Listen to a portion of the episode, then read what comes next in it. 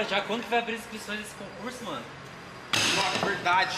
Cara, só aquele cara sabia responder. Cadê esse cara?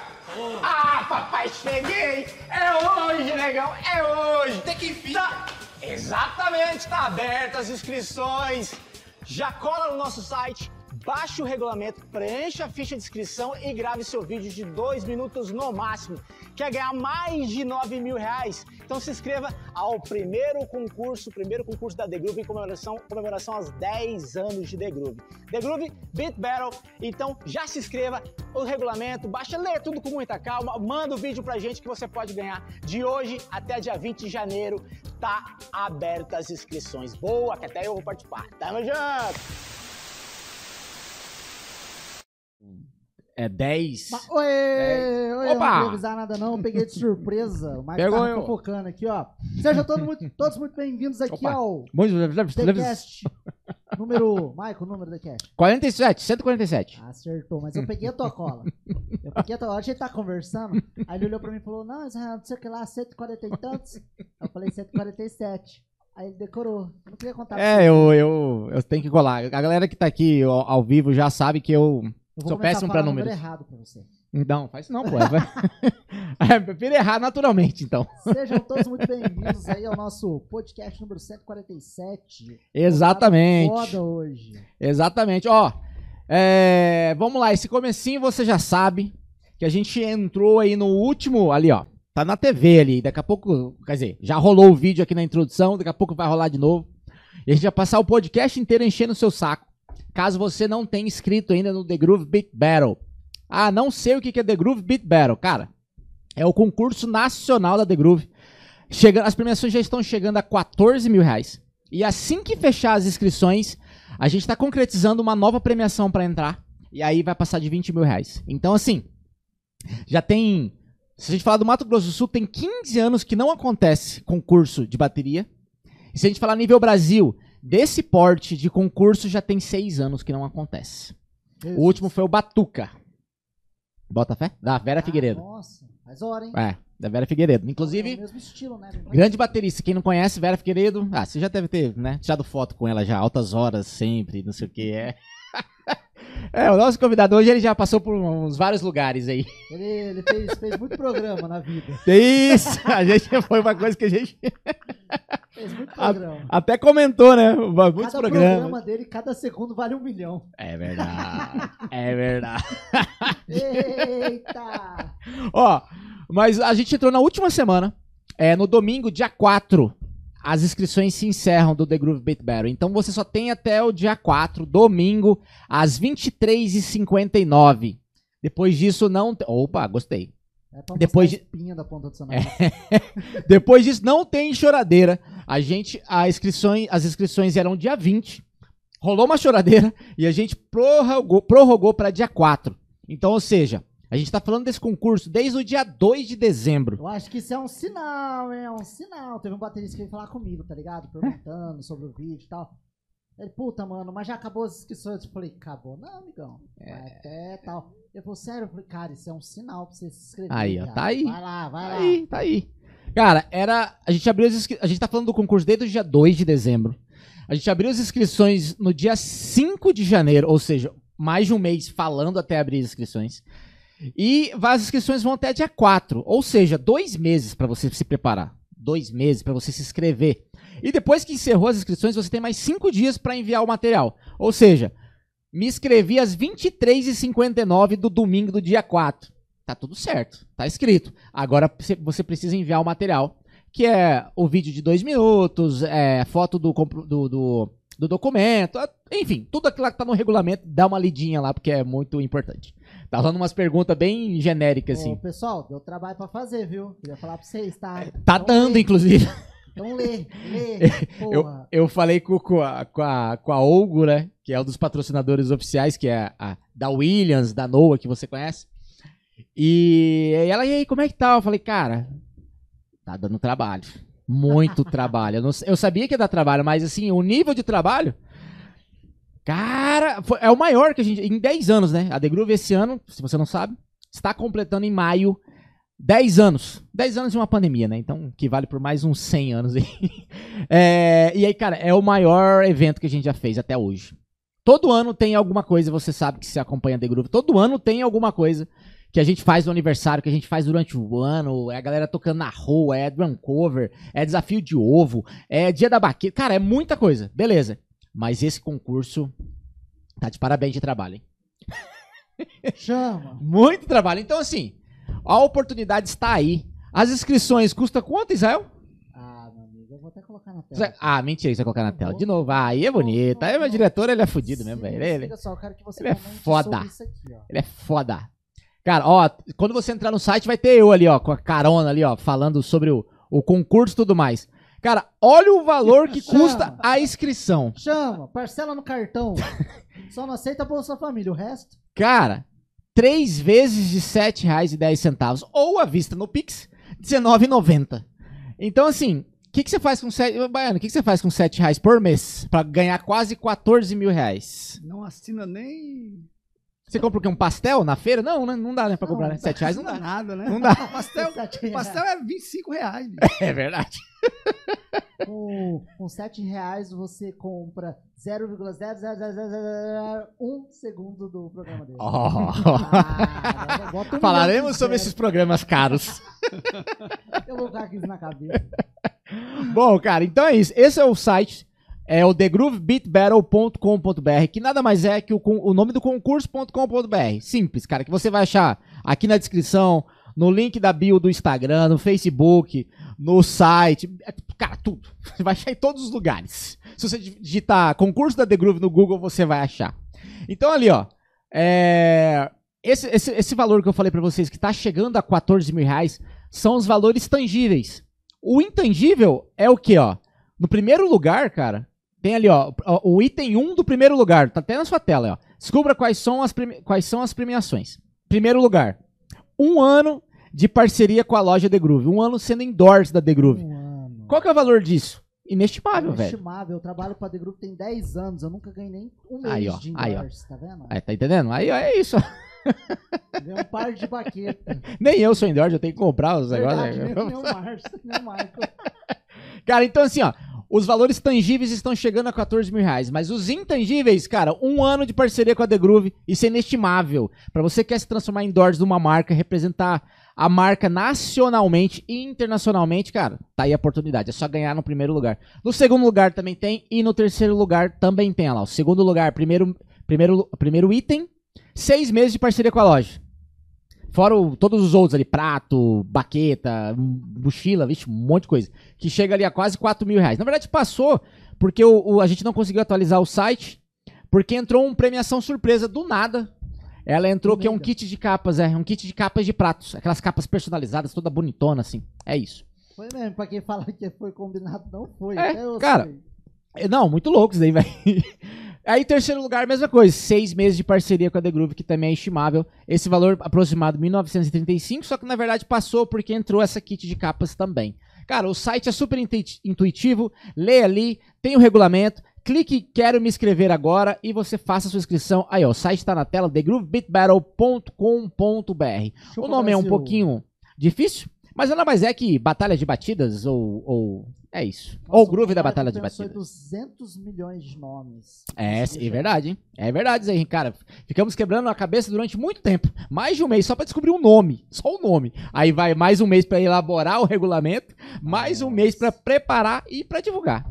E aí Show. você não paga três vezes sete reais pra se inscrever. então é isso. Que, é, daqui a pouco a gente fala sobre, é, mais sobre o festival. Vai até dia 4, só aí não tem mais choradeira, tá? É... Ah, Vamos A- entrar no podcast, né? Falando sobre as informações importantes, né? Ó, se você não, não, não pegou o link dessa live e já mandou pro amiguinho, faça isso agora. Que tem uma ó, galera até comentando aqui e tudo mais. Ó, Nelore Batera. que é o Nelore Batera? Não sei. Mas daqui a pouco vão descobrir. É vão o descobrir o boi. que que é. É o boi, é o boi né, Nelore? Mas um salve pra ele, daqui a pouco a gente interage. Ó, ah, esse podcast, assim como todos os outros, eles estão no Deezer, no Google Podcast em formato de áudio e também no Spotify em formato de áudio. É, o Spotify tem uma novidade super legal que é formato de vídeo. Então, todos os episódios, 146 episódios, E esse episódio, a partir de quarta-feira, quinta-feira, estará disponível de vídeo. Então você pode ir lá, ó, assistir no Spotify igual você sempre fez. Ou, aliás, sempre fez não. Ou você pode escutar no Spotify como você sempre fez. Ou você pode assistir. Só não faça isso dirigindo, porque não vai ser um- muito legal, né? A Acho polícia vai. Pode, né? A polícia vai te pegar e, e vai tomar multa. É. que mais, Zé? Superchat. Eu Boa! quero ficar rico, gente. eu Oportunidade única! Quer pagar quanto? É, a Casa Bahia tomou um, um desse daí, cara. Mas o nosso pode, né? Não, o nosso pode, é. O nosso tá pode, liberado. Sabia que a Casa Bahia tomou um, um fumo gigante por causa disso? Quer pagar quanto? Ó, superchat, oportunidade pra quem tá ao vivo aqui. E parcela. tem- É, não tem parcelamento. não tem esse, não tem como parcelar, desculpa. É, caso você queira fazer uma pergunta, uma super pergunta pro nosso convidado, pro podcast, manda um superchat que a gente vai ler na hora. Caso você queira divulgar o, o seu arroba, o Instagram do, do, do, Nelore Batera, quer divulgar o seu Instagram aí, vamos colocar seu vídeo na tela. É, quer divulgar a empresa do seu papai, quer divulgar a- a- o, seu, o seu Instagram fitness, ou o Instagram fitness da, da sua esposa, Não, ou... isso não. o Grande não dá. é É, Às vezes né, a galera tem ciúme, né? Não, não vai dar Ciúme, certo. Campo Grande. Talarico. Alô, amigo. Não dar certo. Vamos continuar, meu amigo. Segura, segura a assim. emoção. Ou então divulgar o, o Instagram do seu pet. O Yeah. pet bonitinho ali, ó, com os negocinhos tico-tico na cabeça, né? Bonitinho. Manda o superchat pra gente que a gente vai ler a sua, a- a- o seu arroba, fazer um merchan super legal. É muito mais barato do que um segundo no Faustão. Yeah! Chupa, Faustão. Pega essa daí, velho. Vai ser o comentário do podcast A- inteiro, a né? gente ganha no preço. E fica pro resto da vida, cara. Não vai sair do ar. Ou então, se o YouTube quebrar amanhã, aí sai do ar. Mas não vai quebrar amanhã. Então, Ah, o Google quebrar, não esquece. Vai Ah, quebrar o mundo. É, que mais, Céu? Mano, até depois dessa do Faustão, até desisto. É, né? É bem- mais barato que Faustão, pô. Louco. ganhamos Então, ó, mande o superchat aqui que a gente vai dar aquela moral pra você, pra sua empresa, para pro seu arroba e tudo mais.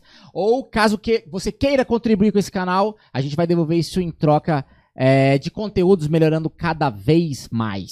Se inscreva na Ah, galera. Se inscreva, opa, pô. sua inscrição aqui, ó. Se não, ó, além de se inscrever, é importante você comentar, fazer pergunta, elogie o nosso convidado, porque hoje ele tá com uma careca bonita. Na moral, tá brilhando aqui. Ele só fa- falou que é só pra hoje aqui, ó. Eu vim pro podcast, mas tá bonitão, tá bonitão. Cara, e vou te falar. Se você, você que tá Você. assistindo, souber. Não vale jogar no Google, hein, velho? Não vem com essa, não. Porque no Google tem que eu já pesquisei antes. Ó, souber a idade do nosso convidado, cara. Rapaz, dá um prêmio. Cara, bota aqui e o primeiro que acertar a gente converte depois, gente, no direct. Eu vou te dar, um, vou te dar uma parada, que é impossível acertar. Mas só vale uma chance, tá? Não vem com É, não vem comentar 10, um 15, milhão 20, de vezes, 30, 40, 50. Não, não vai valer, não. É só uma chance. Pode comentar aqui que a gente vai abrir, abrir enquete depois. Vamos colocar na tela. Exatamente. que vai chutar. Chuta aqui, se você souber o comentário. Eu sei. Ô, o comentário, a idade, cara, é impossível descobrir. Eu sei. O cara tá bem inteiro, velho. Porra, Você é louco? tô com 36 tô desse jeito aqui. Olha Andei eu. de, de, de- Como é que é? Pneu murcho. Você andou com a bag rasgada. É, velho. Pô, rasgou a bag, velho. Sem case. Sei que, cara. Na moral, na moral. Vamos começar? É, acho que é isso, não tem mais nada pra falar. Daqui a pouco a gente fala. Gente, rolou muito esse começo, porque esse começo é assim mesmo. E você tem que se inscrever. Inclusive, exclusive, Exclusivo. se você passa toda semana aqui no podcast, toda terça, tá ao vivo. Se você passa assistindo os conteúdos da The Groove, que a gente tem mais de mil conteúdos aqui no, no, no nosso canal da The Groove. Se você passa curtindo lá o Instagram, olha, daqui a pouco vai entrar aqui no meu nariz Não, aqui. se você tá falando coisa séria, tem que rolar Sim. um zoom. Se você, cara, já conhece a The Groove e não tá inscrito, você tá de sacanagem. Você tá muito de sacanagem. Por quê? Se o Felipe Xavier, que é o nosso host, estivesse aqui, ele falaria que a inscrição é o uma dízimo pregação. de uma vez só. Você vai lá, ó, clica ali no botão de inscrever e acabou, cara. E a oferta é o like. Às vezes você você pode vê. dar no, Tão no vídeo lá, no outro vídeo. Vê, não dói. É, Chega pô, é tá, tranquilo. ó, Opa, escrevi. ei. Não, não sei onde é o, o botão de inscrever-se. Cara, o que, que eu falo pra eles, ó? Quais são as cores mesmo do botão? Bom, é, abaixo desse vídeo, em cima da descrição vai ter um botãozinho assim, ó, grandinho, assim, quadra, é, retângulo. Ou ele vai estar branco, ou ele vai estar preto, ou ele vai estar. Depende de quando você tá vendo esse vídeo, mas se você estiver vendo hoje e se não estiver usando ali o modo escuro, ele vai estar branco. Quando você clicar, ele vai estar vermelhinho. E, cara, Cara, você tá inscrito. do, do modo do, do aparelho da pessoa. Do aparelho exemplo, também. Se tiver de dia, de dia, ele usa o modo de dia, o botão vai estar vermelho. Ah, aí, ó. Se tiver Aí, à ó. noite, ele vai estar no modo noturno, o botão vai estar branco. É. Não tem erro. Cara, mesmo se você for daltônico, por exemplo, não importa. Vai estar abaixo desse vídeo, em cima da descrição, inscreva-se. Clica ali já era. Ah, não achei. Cara, na descrição, no primeiro botão, clica. Ah, não achei. No primeiro comentário fixado vai estar também o link ali. Na dúvida, Você- clica em tudo. Cara, se inscreva no canal da The Groove e se inscreva no canal de cortes oficial aqui do YouTube. E é isso. E, não... e pra você que não conhece, que é o de paraquedas aqui, nem sabe o que tá acontecendo, tá me achando chato pra caralho porque eu tô enrolando muito aqui mesmo, calma. Considera se inscrever daqui a pouquinho, só quando o, o podcast agregar algo em você, fala, pô, esses caras são legais, ó, o conteúdo tá massa, não Quando sei o que, não sei o que. É, tipo assim, fala, pô, mereço sua inscrição. Aí você bota o inscrever-se ali e deixa o likezinho e manda pro amiguinho. Já era, ok? Era. Estamos combinados? Então partiremos para o. Até o- eu me inscrevi depois o- e olha que nem tem script, hein, cara? não, não. É, cara, é, um- é- cara, é uma satisfação gigante, assim, ter esse cara aqui. Imensa. Eu falei é, antes de começar o podcast, vou falar agora e vou falar durante e depois, com certeza. Muitos convidados passaram por aqui e falaram muito dele. É, eu sou fã dele há muito tempo, por mais que a gente não se conheça pessoalmente, primeira vez que a gente tá trocando ideia e etc. É, mas, cara, é um talento gigante. A idade é, é inusitada, porque eu fiquei de cara quando eu descobri. Impressionante. Cara, muito gente boa. Eu conheci ele hoje, ele já me deu uma liberdade total. Né, pô, já passou até o cachê lá que custa. Ô, louco, eu vou pra. Alô, Faustão! Contrato. Plim, plim, reclames do plim, plim. É, então, assim, aproveite esse podcast, caso queira mandar comentários, mande, é, que vai ser super bacana e é uma honra ter aqui, ele aqui. É, por mais que ele não seja. é, inclusive, eu vou até te perguntar isso depois, mas acredito eu que você não, não tenha nascido aqui, até por conta do seu, seu sotaque, seu apelido e tudo mais. Mas é, né, é um pouco óbvio, né? É- É lógico, né? o título ali do vídeo também. Ah, Mas assim, pô, dá pra se considerar já sul Mato Grossense, dá não? Né? Já, mu- tanto tempo aqui, tantas gravações, tantos hinos, cara. Pô, inclusive, com toda e absoluta certeza, algum hit você já escutou, que ele, ele, ele colocou as suas cordas. É, enfim, senhoras e senhores, Marcelo Fraga, Marcelo Baiano, né? Seja Valeu, gente! Valeu! Muito bom, Cara, cara. pra mim é um prazer estar aqui, né? Eu sempre vejo, vi muitos amigos é, que já tiveram comigo em palco, ou gravando, ou em sets, seja lá o que for, que a gente fez Aham. com música, né? Sim. E muito legal a iniciativa de vocês. E eu estou estreando em podcasts. É mesmo? É o meu primeiro podcast. Não vale Essa eu não contei. Eu não contei, deixei pra contar agora. Caraca. É o meu primeiro podcast. Aí, oficialmente descabaçamos ele. Uh! Não, Ele não vai melhor. escavação você não vale Ah, milhão. cara, é o primeiro podcast, Cara, né? legal. Legal, você, a iniciativa de vocês, né? Principalmente pra nossa cidade, né? Nosso Sim. estado, né? Algo que agrega, né? É repleto, né, cara? É Aqui de porque, músicos. assim, há, há um, um, um ditado, o povo fala, ah, é- a galera da música, ela não é unida, não é isso, não é aquilo, né? Então, assim, essas- esse tipo de iniciativa, você vê que a galera vem aqui, fala de diversos assuntos, muitos são congruentes da nossa vida do dia a dia, né? Aham. Então não é tudo aquilo que as pessoas falam, né? É que só vê o palco, Só né? vê o palco, o glamour, né? E a purpurina. Não, É. Então a coisa é mais embaixo, né? Inclusive, esses dias, depois eu vou comentar um post que eu vi do. Do Oswaldo Montenegro, muito engraçado, esse, muito engraçado e sério, né? Sim. Mas assim, legal, obrigado pelo convite. Estamos aqui, bater um papo Massa. aí, descontraído. Não tem script, gente, não tem script. Isso é muito bom. Isso é bom, né? Não tem É perguntas é de já uva, né? Só prontinhas. vai. Cara, Só vai, né? Sabia que já teve convidado de, de, de falar assim, e aí, mano, o que, que a gente vai, vai trocar ideia? Quer que eu te mande algumas coisas aí? E a gente já tentou fazer isso, cara, mas não rolou. Ah, cara, Fica assim, muito engessado, fica cara. engessadão, né? Você Fica tipo TV, é perguntas e respostas. É. Então, tipo, eu te pergunto, você me me responde. responde, Aí eu te pergunto, perguntas você- prontas, né? Exato. pessoas- a pessoa já tá esperando aquilo lá e às vezes Às vezes fica, depende da pessoa e depende muito de quem interage. Às, às vezes fica orgânico, às vezes não fica. Pra mim, eu acho que não ia ficar, né? É. Você fica engessadaço, né? Não, mas você já, já é mais descolado, já fala, já é aberto, né? É. ah, essa eu vou contar. É o quê? Essa eu preciso contar. Ela deve estar assistindo. Quem? Minha esposa, várias recomendações. Você não pode fazer isso, não pode fazer É aquilo. mesmo? Será não- que ela tá aí? Cadê? Se ela Deve tiver, tá. comenta. Comenta. Como é que é o nome dela? Ah, eu- Renata. Renata, comenta agora. Comenta terra. aí, meu bem, comenta. Já saí de casa, inclusive É? fiz um vídeo Não pra pode galera. falar isso, não pode É, falar. ó, cuidado, não faz isso. Ela vai falar aí pra É você, quer que eu mesmo? não posso falar? Suas recomendações caíram por terra. Ele pode falar tudo. E relaxa, você ficar solteiro, tem um quartinho pra você aqui. Agora, verdade. Tem um colchãozinho, o Que ardinho. nada, aí, não, aí não vai, não. Aí Não dá, né? É 25 demais, né? anos de pega. É, boa. Mas, cara, agora faz sentido que você chegou e perguntou, cara, o que, que não pode falar agora? Tá entendendo? Como é que casou? Foi por isso. O caso dela. Renata, é sério? Comenta aqui, quero ver. Baiano, que satisfação tê-la aqui, cara. É realmente o que eu falei antes, antes das câmeras, nas câmeras, vou falar, vou repetir agora. É, obrigado pelo que você está fazendo na nossa terra, né? Já tem alguns, muitos anos que você está por aqui, a gente vai trocar ideia é, sobre isso. Mas eu queria saber do comecinho, porque a gente sempre costuma falar que essa é a ideia do podcast.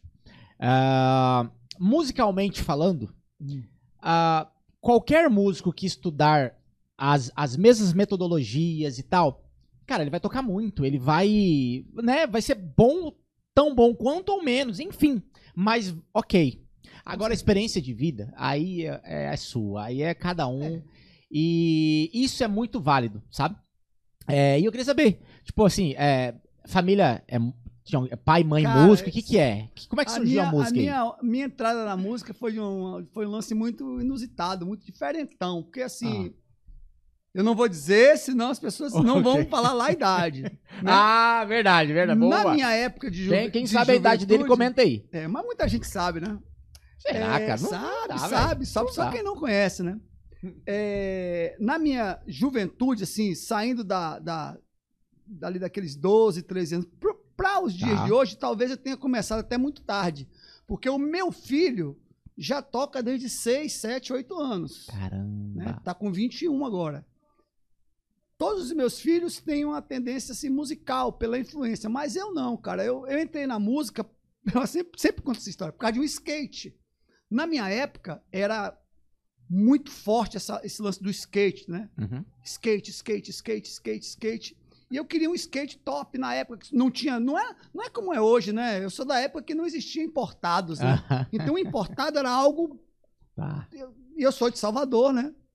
Já que você Ah, perguntou. isso eu ia perguntar. eu sou de cidade? Salvador, Bahia. Eu sou soteropolitano. É. Eu sou baiano. eu sou de Salvador. Eu sou soteropolitano. Então, naquela época é, da minha entrada na juventude, assim, o skate era muito forte, né? Aham. E toda criançada é. queria Sim. andar de skate. E eu fui comprar um skate com meu pai. Eu tinha 14 anos, eu tinha 13 anos, na verdade.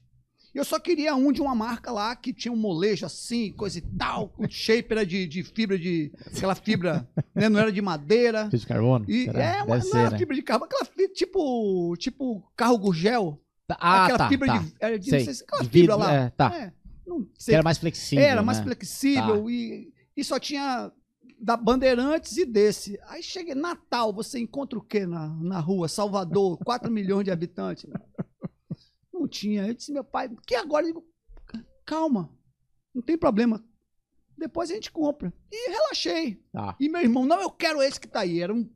eu digo, Cara, não O vai durar um barato. mês. Ah, tá. Não vai durar um mês, não vai rolar. Acabou acontecendo isso mesmo. Aí meu pai disse: quando, Não for, durou. quando for o seu aniversário, eu lhe dou. Mas nós andávamos na, na turma do meu padrinho, né? Ou, ou melhor, na turma da minha madrinha, né? Eh, tinha a galera que tocava. E eu nem pensava que ia ser músico, nem sonhava com isso, né, cara? Aham. Aí meu pai notou. Quando chegou no meu aniversário, ele disse: Vem cá, quer o skate ainda? Ou você quer um violão? Opa. Aí ele chegou assim: porque o, o skate vai passar de moda. E o violão você pode tocar a vida toda. Eu Exatamente. parei pra pensar, eu disse, cara, eu vou, vou no violão. E fui no violão, não sabia nada. Ele pegou assim, o violão, e o violão bom na época, né? Pra época era muito Tá. bom. Até hoje não sei tanto, porque eu não, não tô muito por dentro. Mas na época era um Giannini, Bom. né? Os, os violões bons da época, depois a gente vai se inteirando mais, era Giannini, de Giorgio e Del Vecchio. Deu velho. Aí tinha os outros, né? Ao Rei dos. Violões, aquelas Halls, outras coisas. Aí aham. depois você vai ficando mais Sim. por dentro das marcas, você vai entrando mais na música, você vai entendendo mais. Mas eu me lembro que o meu era o Giannini. E aí eu. Só que ele pegou o violão, toma. E filho. Não comprou uma revistinha, não botou numa escola, nem nada. Se vira aí, cara. Eu tô falando década de 80, isso aí. Né? Se vira. Cara, é, meio- aí? é difícil, né? Não tinha nenhum professor perto, não amigo, tinha nada. nada, nada, pobre, aquela coisa, né, Ah, mas bicho? você Assim, conectou no YouTube e assistiu. Que? YouTube, mano. Você conectou ali e Eu assistiu a sou da internet de escada, meu filho. Meia-noite, É né? verdade, é verdade. Meia-noite, internet de escada. Também não estamos muito longe disso, né? Parece que, parece que eu sou um velhão, né? Mas eu sou. Aí, assim, é, comecei, cara. Minha jornada, sim. Aí deu certo que eu tinha um amigo na escola que tocava. E aí eu levava o violão, nos intervalos a gente tocava, ele me ensinava uma coisa, aí pintou um vizinho que tinha uma banda de rock, e a gente começou. Você vai, vai entrando no mundo Sim. e você vai procurando conexões, né? Sim. Você entra no mundo de, de skate, você vai entrando na conexão de skate. Você anda no basquete, você anda no violino. Então a gente foi, eu fui entrando nessa onda, né? E como eu nunca fui um cara muito. puxadinha. É, isso eu ia. Quando eu não, como eu não, fu- é, não fui um cara muito de rua, então o violão, ele. Eu já não ia Foi muito seu, pra rua. Seu amigo. Ficou meu brother, meu amigão. Então eu me virava. Eu não tinha. Depois que eu vim melhorar, eu dedilhava. Eu tirava esse dedo aqui, cara. É uma coisa muito difícil de fazer. Como é que você toca o violão dedilha- dedilhando assim? Mas eu aprendi sozinho. Depois eu mesmo consertei sozinho. Mas pera. Como você aprendeu sozinho, sem nada pra te falar, ó, coloque o dedo aqui. Aí é que está. Todos os meus amigos nunca também estudaram, né? Uhum. Eu fui um autodidata. Eu me lembro até hoje que eu caminhando para a escola, eu vi uma revista que na época essas revistas eram muito boas, né? É, de violão. Tinha uma capa de Caetano Veloso na frente, daquela época do é, Lua de São Jorge, Lua Uhum. Deslumbrante. Aquele que tem a capa do disco dele com a cauda de pavão lá no fundão. Eu comprei, digo, conheço essa música. Era uma Ah. música de três acordes dele. Eu sempre conto isso, conto isso para meu filho. Eu disse, essa música eu conheço. Tá, entendi. A... Sol maior, Lá menor, Si menor. Essa aqui eu mata pau. Tá. Vou comprar. Peguei o dinheiro da merenda, que naquela época era merenda, né? Hoje é lanche. Peguei o dinheiro da merenda, comprei a revista, cara. Fui, fui pra escola, Ali dei uma tinha- lida, Uhum. voltei pra casa. Quem disse que eu conseguia tocar uma música tinha lá três acordes? Porque a música, os acordes eu sabia, mas eu não tinha Tá. mão. Aí eu comecei a ver que existiam as outras músicas que tinham acordes mais complicados, né, para meu aprendizado, mas que na minha mente parece que eu entendia mais, né? Eram acordes com já- não era um tríade, era uma tétrade, eu não sabia, estou falando isso agora, né? Sim, sim. Eu digo, esse acorde aqui. E eu já conhecia e eram mais tranquilas de tocar. E eram mais levadas para bossa nova. Ela não tinha swing. Tá. Não tinha isso. A que eu vi que tinha três acordes, tinha isso. Eu não conseguia tocar. Então, assim, para mim foi difícil. E eu fui nessa onda. E comecei a estudar e comecei a ver. Tá, e você vai entrando foi. no mundo. Aham, tá. Né? Você vai entrando no mundo. E, você, e a cidade que eu vim é uma cidade muito musical. É uma cidade que, que, que Respira respira, música, é. música, né? E na, e na época de eu criança, adolescente, jovem, era rádio, né?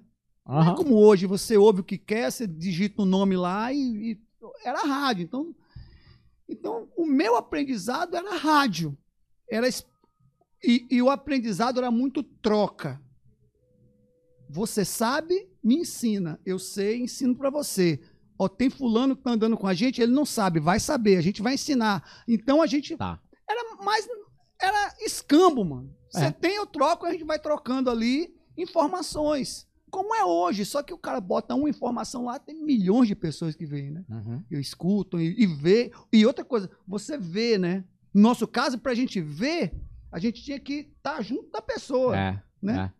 Porque assim, TV era muito difícil, você ouvia os discos, não existia DVD, esses negócios, muito raro, Sim. né? Eu só vim ver algo relativo a, a vídeo, assim, no nível DVD, acho que isso foi uma mídia que foi meio falida, né? Chamava. Esqueci até o nome, era um, era um disco desse tamanho. Parecia um disco de vinil, mas era tipo um DVD, né? Uhum. que vendia numa loja famosa lá, mas era vídeo, ninguém tinha equipamento assim, né, cara? É, era uma coisa muito Você louca, de uma né? família média. Minha família é uma família como- assim, pobre, é, pobre, né? Uma família assim, classe, nunca nos faltou nada. Ah, tá. Sempre tive, Ok. sempre tive escola, Uhum. sempre estudei em colégio público, década de 70, Aham. 80. Quando era né? bom os colégios públicos. É, né? Que Quando- tinha. minha Meu mãe pai que conta, cara, que tinha. é, você tinha que fazer prova pra entrar no colégio minha público. mãe, minha mãe falava porque assim, isso era, não existia colégios particulares. Exato. Os colégios exato. particulares eram assim de alto gabarito, ou era alto gabarito ou era pouquíssimo gabarito. Não existia um meio termo como existe hoje, escolas de todos os padrões, né? Ou era top para os ricos, grandes, ou era aquelas que a criança que não passava na escola pública tinha que entrar nessa para passar. Então, na em Salvador, o pe- pessoal dizia que era fábrica, né? Fábrica, fábrica de estudante. Ah, Fábrica. Pa- pagou. Pagou. Então, isso tal. era, era uma época, na, na época, né? Aham. Estou falando década de 70, 80, né? Na minha juventude. Né? Criança para jovem, né? Só que assim, nunca me faltou nada. Tá. Mas meus pais não eram muito instruídos e coisa e tal. E eu fui Não, buscando. eu te perguntei isso porque é pra você adquirir os equipamentos. pra, equipa- entendeu? Ah, tipo, a primeira além vez que de eu vi não- o pedal da Boss, que eu já tava entendendo, aquilo ali que eu nunca vou conseguir, mano. Não existia, não existia importação. Aham, ela a importação. primeira acho que é guitarra, 94. que é uma coisa que cê- vocês vão ver já já, Hum, cara, a primeira guitarra assim, séria, né? Porque eu tive outras guitarras e tudo mais. Os instrumentos que a gente usava na época era Giannini Stratosonic. era brasileiro, é. baixo Giannini, né? é, é, é, eu tenho um amigo, muito, muito meu amigo até hoje, Marcos Valério. Ele tinha um baixo Giannini top com um ampli Duovox gigante, cara. Cara, aquilo pra época era algo. Não era Legal. todo mundo que tinha, porque quem tinha instrumento bom naquela época eram os artistas, né? Que tinham é, é, condição de ir pra fora Aham. ou Aí- comprar no Brasil do mesmo jeito que é hoje, três vezes o valor, Hum, né? Não mudou nada, né? Sim. Três vezes o valor, ou o cara ia para fora e, e adquiria. E era o que que tinha? As marcas conceituadas. Fender, Gibson, Ibanez, né? Ibanez já foi bem- um pouco depois, né? Eu sou do início assim que começou o lance da Ibanez, né? Gretchen. Gre- Gretchen já é uma marca mais tradicional, mas não fazia o nosso som da época, né? Hum, Como não tá. faz até hoje, né? O som Aham. global, né? Aham. Porque todo guitarrista tem que ter uma Fender Strato, né? Tem que ter um baixo jazz core, ou, ou jazz core, né? Jazz bass, Jazz ou, bass. ou, ou- ou precision, né? Mais jazz, né? Então assim, eu sou desta época aí, que as coisas eram muito difíceis, pedais, pedaleiras, muito difícil, cara. Era muito difícil, o dinheiro era difícil, era tudo dólar. O que é que eu fazia? Uhum. né? Mas vou contar, da- da- da- vou contar um pouco da minha trajetória, porque, contar, se- porque senão não, não chega. Então, com 14 anos, eu comecei a aprender. Uhum. 14 eu comecei a aprender. Tá. Quatro anos depois, eu já estava tocando profissionalmente, Do zero, sem professor. sem nada. Quatro anos depois, eu estava tocando profissionalmente. Qu- Quando eu digo isso, é o seguinte: eu já estava tocando. Quatro anos depois, eu tinha 17 para 18 anos. Aham. num carnaval, né? Com um instrumento emprestado de um amigo meu que tinha grana, ele tinha uma Giannini modelo Les Paul, cara. Ô, louco, é mesmo? Cara, se eu tivesse aquela guitarra Giannini, eu não sabia hoje, que tinha Les Paul, não. Giannini modelo Les Paul. Acho que eu nunca vi. Modelo Les Paul, eu nunca vi. Não dá, cara. É, é, se eu tivesse ela hoje, eu queria. Né? Caraca. Porque os instrumentos. Depois eu vim comprar uma outra Janine, que era Stratosônica, né? Então, do meu, dos meus 14 anos para até o 18, né? Foi o meu aprendizado com 18, eu já estava tocando. Quando eu digo que é profissionalmente, porque onde foi minha primeira monetização trabalhando com música. A partir dali é que eu disse, cara, isso aqui, isso aqui eu gosto de fazer. Eu estudei para engenharia civil, estudei para arquitetura, mas É mesmo? Não rolou. nem, nem cogitei passar. Digo, tomara que eu não passe. Né? Porque eram os sonhos dos meus pais, né? Ah, aquela história. Nem todo mundo fazia faculdade, né? Nem todo mundo tinha aparelho no dente, né? Eu digo, é, é um mundo, hoje, hoje é um mundo diferente do- Aham. de 30 anos atrás, né? Então eu comecei ali, cara. Nesses quatro anos, foram quatro anos de. Do mínimo, do mínimo, do mínimo, do mínimo, do mínimo, e sem equipamento. Também eram outros tempos, né? não é o que a gente vive hoje, cara. Sim, sim. Né? Eram outros tempos, totalmente diferentes. Mas né? você já teve, do início ali, que você tava aprendendo do zero, sem ninguém, não sei o quê. Você já tinha aquela. Eu acho que sim, porque eram outros tempos, né? Você já tinha aquela garra mesmo de, de quero aprender isso, quero aprender isso aqui logo, logo, logo, e, e posso ganhar dinheiro com isso? Ou não? Era só pra tirar uma onda de adolescente? Cara, não, eu não vim pensar nisso monetariamente. Eu Uhum. queria saber tocar bem, né? Tá. A minha pegada era querer tocar bem, né? Sempre foi assim, eu entro e quero fazer legal, né?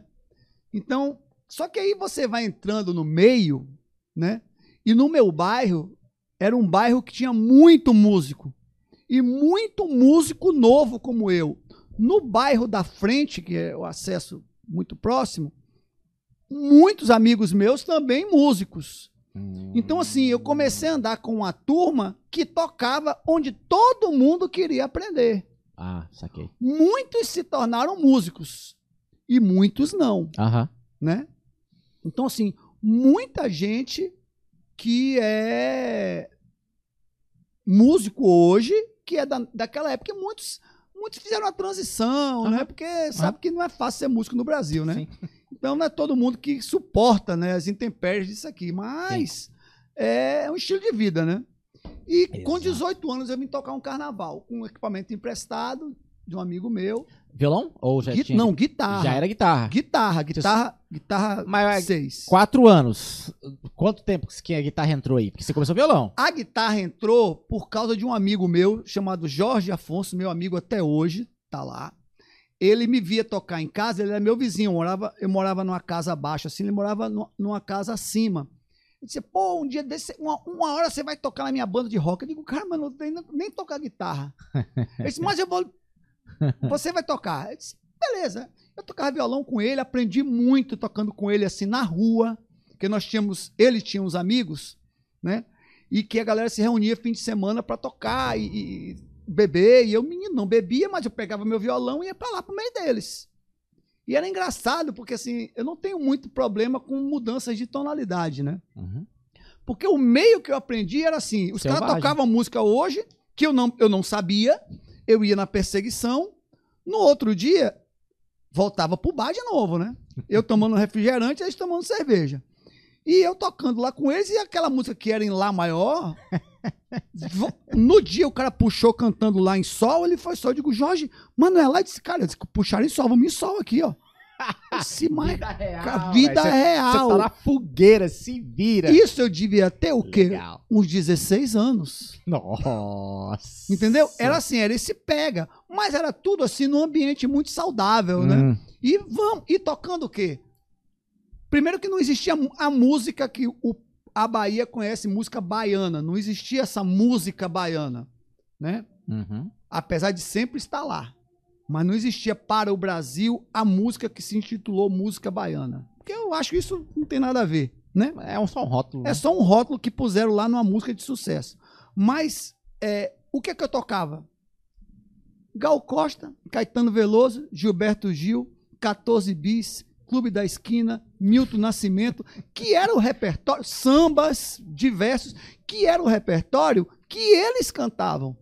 Hum, Então, cara, só pedrada. Só- paulada na cabeça. E eu, feito um louco, perseguindo. E, e assim, não tinha. Ah, os caras sentavam no boteco e saíam tocando. Vamos tocar essa. E que tom estava? Era o tom que o cara cantava ali na hora. Então, assim, era um ambiente que, tipo, você pode errar, que ninguém vai te culpar. Então, o aprendizado foi muito, Aham. foi assim, orgânico, né? E você vai aprendendo e você vai melhorando. E eu, mesmo sendo autodidata, com as revistinhas, eu aprendi muito comigo mesmo, assim. Como é que eu posso fazer isso assim? Eu fui adquirindo uma técnica minha de tocar, né? Que não é nada demais. É que eu não sabia por onde começar. Meu pai não me botou na escola para estudar música. Uhum. Eu vim saber de música depois. Vim aprender as cifras com quem já sabia. Com este meu amigo que já sabia também, o Jorge. Olha assim, assim, a sala. Aprendi muito com ele também, meu vizinho. Muito, aprendi muito. E aí um dia ele. Você vai tocar na minha banda de rock. Esse cara. O nome da banda é. Oh Deus, daqui a pouco eu lembro. Já já eu lembro. Não- Guerra Fria. O nome da banda era Guerra. Fria. Não, foi numa época em Salvador, tinha muita banda de rock, porque as pessoas pensam que Salvador não tem banda de rock. Tem pra cacete. E pô. eu ainda Vários brinco. artistas. E eu brinco. Roqueiro do Brasil. Roqueiro número um do Brasil. Todo mundo. Raul Seixas, baiano. Ah, uma banda de rock da Bahia. Na época, fez muito sucesso. Com Marcelo Nova, Camisa de Vênus. Pitch Tem de vários, hoje. pô. E, Sim, e sim. tinha uma galera de rock. E a gente fazia esse rock. Mas nós não éramos muito, não éramos muito rock. Era, era um rock meio pop. E eu não sabia tocar. Ele me botou uma guitarra na mão. A primeira guitarra que eu toquei foi uma guitarra Fink. Fink brasileira. É, mas. É, é FN, FNI, FIN, CH. Guitarra Vou Fink. pesquisar depois. É, modelo Gibson SG. Ele também Opa. tinha uma outra Fink. É, eram réplicas, né? De fábricas nacionais com um ampli que eu não me lembro o que é que era. Que ele botou na minha mão que eu toquei, cara do céu, aquilo ali mudou É minha aquilo. É. Cara, isso aqui, isso aqui é, é diferente, né? Que eu comecei a tocar algo que que saiu, o som não tá saindo mais da minha mão, teoricamente, né? Eu, não, eu tô sem controle disso, né? E aí eu fui, cara. E fui, fui, fui, tô aí, né? Cara, É uma loucura isso aí, cara. E fui tocar na banda de rock. então. Não, não era axé, não era axé, Aham. rock. E era autoral. Aí, ó. Aí Tocávamos, é diferente. pô. tocávamos cover de músicas de outras, outra galera. E tínhamos as músicas de Tony, o Batera, né? Tony Lopes, né? Porque essa banda veio de uma banda. É, é, ele assumiu a banda porque a banda era o irmão dele que, que cantava e tocava, coisa. Eu não conheci porque ele faleceu, o irmão assumiu a banda e a gente montou. Tiveram várias formações, sempre eu, Jorge e Tony, e sempre um baixista, né? Aí às vezes um, um cantor junto, outra cantora aham. né? Um cantor, né? Porque a banda era. Depois Jorge cantava, eu fazia vocal. E ali foi meu aprendizado, assim, no mundo das guitarras. Foi Jorge que me ensinou. Jorge Afonso. Um abraço, Jorge. Se você estiver aí, Ah, legal. viu? Um abração pra você, meu, meu brother. bom, E hoje os filhos deles todos tocam. É, Ah, cara. É peixinho, É, filho de é. peixe. E ele Legal, toca muito bom. também, né? E ele, e ele é muito eclético, né? Não é um cara que fica amarrado ali, sabe muito MPB, toca, e, toca samba, toca pop, toca funk, toca o que quiser, né? É músico brasileiro e baiano, né? Porque a Sim. Bahia, o pessoal pensa que a Bahia só tem axé. E não é, axé é algo muito depois. Eu fui forjado antes do axé, né? Quando eu comecei a tocar, aí é que eu, que eu comecei a atinar mesmo, porque o carnaval não era esse formato de hoje, né? Era um, quando eu me lembro bem, quando eu era criança, não existia trio elétrico assim como é hoje, né? Você ficou. Tipo, só, deixa eu só perguntar isso aí pra você, daqui a pouco a gente volta nisso daí. Você ficou até quanto tempo. qual idade na, em Salvador? Na Trin- Bahia? 31 anos. Bastante tempo. Tá. Como que era então essa essa formação do axé? Porque você viveu um bom tempo ali. Você começou É. com 14, 18, já tava tocando. Então, pô, você, mais de 10 anos tocando na noite. É, Então, você pegou muitas fases. Muitos, muitas fases. O, o, o, o axé, o- a música do carnaval, porque assim, a música na Bahia é como a música aqui. Vamos falar da música aqui? Aham. A- o pessoal vislumbra uma, um, um panorama sertanejo. Não que não tenham outros panoramas, mas o panorama que você pega é sertanejo, sertão, dupla, né? Uma época foi os bailes, essa essa Aham. visão que você tem, né? Já é diferente de São Paulo, Rio, que era como lá era tudo lá, então era muito global lá. É.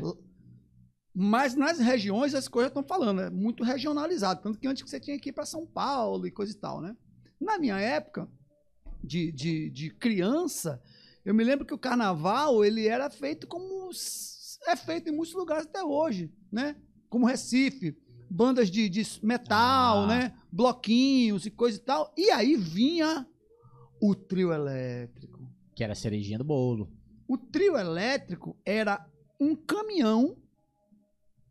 1313 já era uma coisa fabulosa. Cheio de alto-falante sedã, que é aquele que vende fruta hoje, que até deve estar muito com som até bom. Sabe aqueles, aqueles cones assim? Aham. Todo iluminado com lâmpada. Lâmpada fluorescente, colorida, azul, vermelha, branca, preta. E os caras tocando guitarra baiana e percussão. Não existia banda. Não tinha ninguém cantando, era Não música tinha- instrumental. Marchinha, sei lá. Era Não. isso aqui. Duas guitarras baianas, um cara que a ga- a galera chamava de guitarrão, que era guitarra Guitarrão? normal, porque a outra era guitarrinha. a guitarra normal era guitarrão, né? Então, assim, Caralho. quando eu era criança, que vinha um trio elétrico, não era toda hora que vinha um trio elétrico. Não existia isso, mano. É, Quando eu vi o trio elétrico, veio o trio elétrico. Era aqueles caras tocando. Eram os caras em cima, duas guitarras baianas e uma guitarra de centro, né? Que fazia só base. de Quem fazia base, os caras tocavam os duetos lá em cima, né?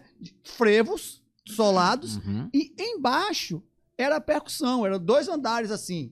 Ah, Como é que sinca isso, mano? Tinha um mestre lá embaixo, o cara tocava em cima do, do, do piso de cima do trio elétrico. Em cima do trio elétrico tem um piso. O cara tocava, tocava aqui, ó. Dava o beat. mentira. Tô- pisava aqui, ó. Tuc, tuc. Aí o mestre lá embaixo. eu-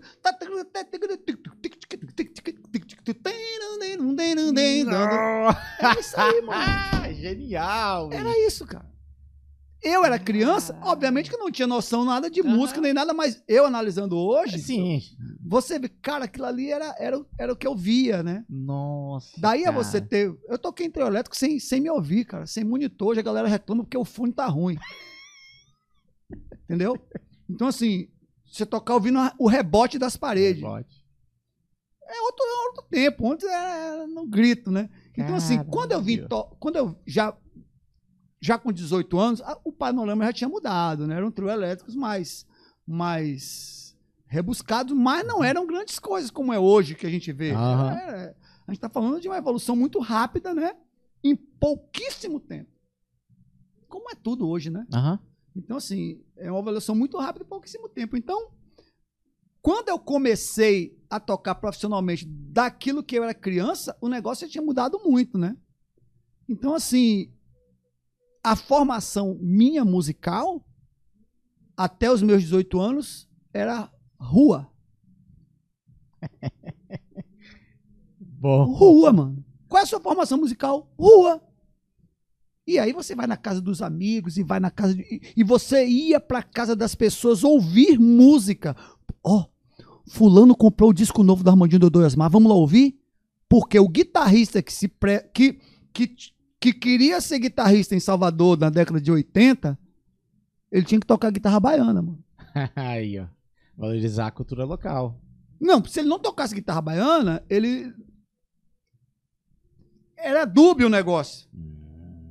Por mais que você. Eu tô falando do cenário carnaval. Por que, Aham. que eu digo? Por que do cenário? Porque quando você tá na música da Bahia, do povo, da rua, o, o seu vislumbre máximo não é a Globo, nem o Faustão, nem, nem, nem programas de TV, nem nada.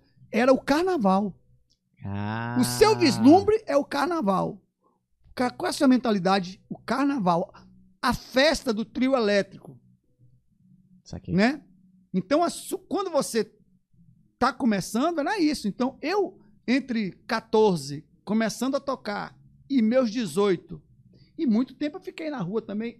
Eu já não brincava. eu não- aliás, eu nunca fui do carnaval em si, né? Uhum. pessoal fala, ah, você Não gostava? nunca fui do carnaval, assim, eu ia pra um lugar estático, eu não gostava de gente, não gosto de confusão, não gostava de gente assim me empurrando, né? Aham, é, o tumulto. Confusão. E outra Carnaval coisa, é- muito menos gente do que é hoje, né? A gente tá Sim. falando de outros tempos, né?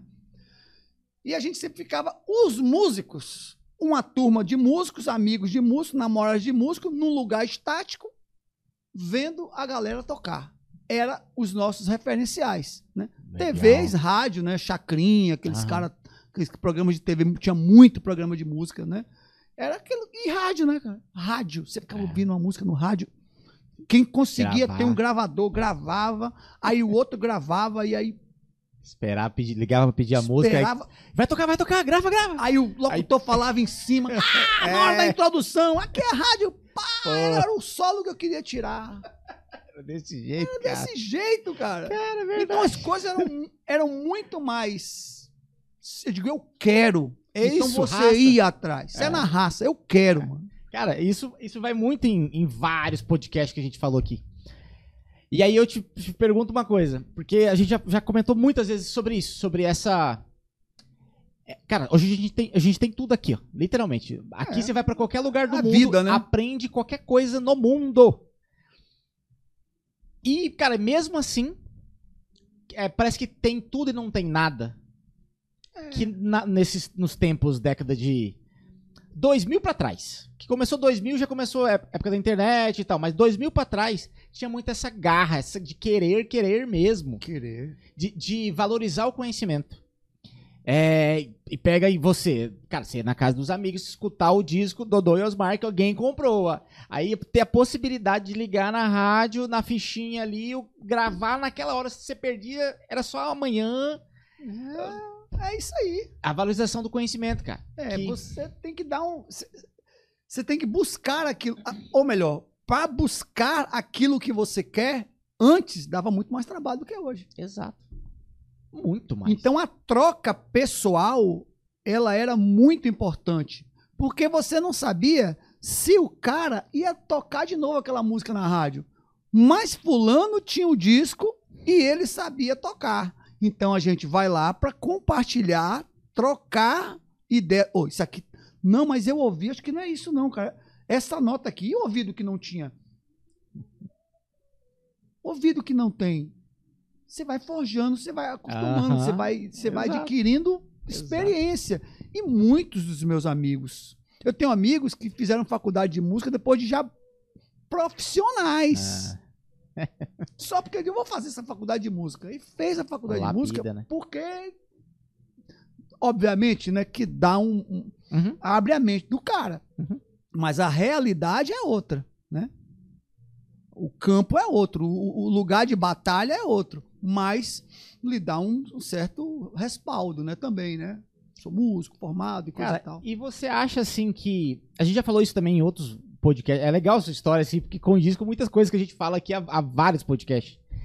Que é a importância dessa fogueira, que é fazer um barzinho, tocar banda show, banda baile, né? Banda baile. É, tocar muitas coisas além da, da sua zona de conforto ali, do, do, do seu. É, ah, eu gosto de, de pagode. Aí o cara só escuta o dia inteiro pagode, Ah, vive é pagode, respira pagode. Gosta de rock, sei lá. O cara pegar ali, bicho, é voz e violão num barzinho quatro horas, três vezes na semana. Ah, mas é carpida. Cara, é, mas bicho, isso durante um ano. E você já sai vacinado pra tocar em qualquer gig, cara.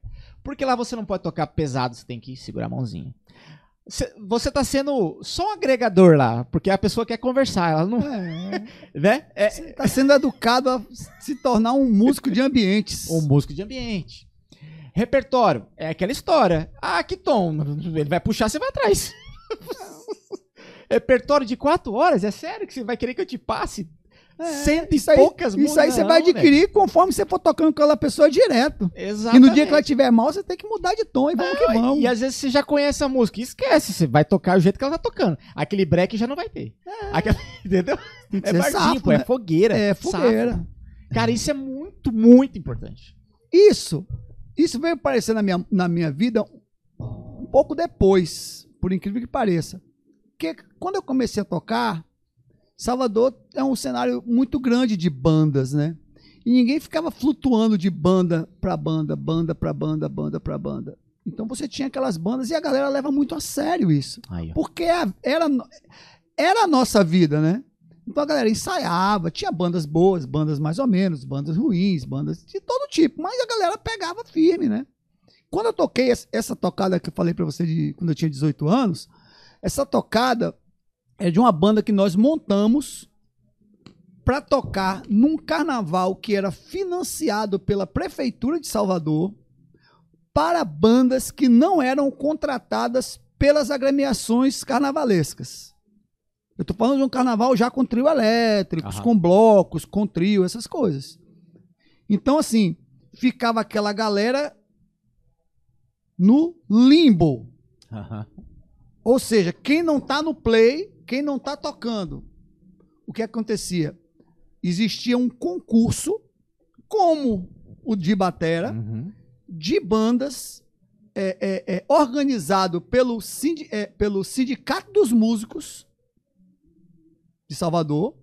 E as bandas eram. eram como, é que, como é que eu vou falar? É, é, avaliadas por categoria. Né? Ou melhor, avaliadas por categoria. Elas eram avaliadas e eram colocadas em um número de categorias de vagas. Uhum. Tipo, tinha lá 35 vagas. Um exemplo. A melhor banda, quem é? De todas que tocaram, banda tal, vai pro primeiro lugar, vai tocar no palco mais legal, não sei o quê, e o cachê vai ser maior. E assim você ia, né? E justo. Aham. Foi o meu primeiro dinheiro com música. Foi esse. Você lembra o cachê? Quanto Olha, o dinheiro eu não me lembro, mas eu me lembro que dava pra comprar uma guitarra Giannini. Cachezaço, então, cara. Porque eu me lembro porque foi todo o meu dinheiro que eu comprei minha guitarra Giannini. E meu amigo Marcos Valério, um beijo, Será Marcos, se tá tiver, aí, cara? se tiver, não sei. Comenta aí se E tiver, meu amigo Marcos. ficou bravo comigo porque ele queria que eu to- comprasse uma guitarra Fender na- É nas lojas, caro. nas lojas Leimar, porque ele comprou um baixo. Nesse ano que nós tocamos, Aham. ele, esse amigo que tinha o, o Fender do o, o, o Giannini, é, o baixo Giannini, Aham. ele tinha um, um Duovox. Oh. E ele tinha comprado um baixo Fender Jazz Bass na Leimar pro carnaval. Rapou Nossa. todo o dinheiro que ele tinha da poupança que o pai dele. Aham. A gente era, a gente era moleque, cara. Ele é um ano mais novo do que eu, eu tinha 18, eu tinha 17. Nossa. E aí.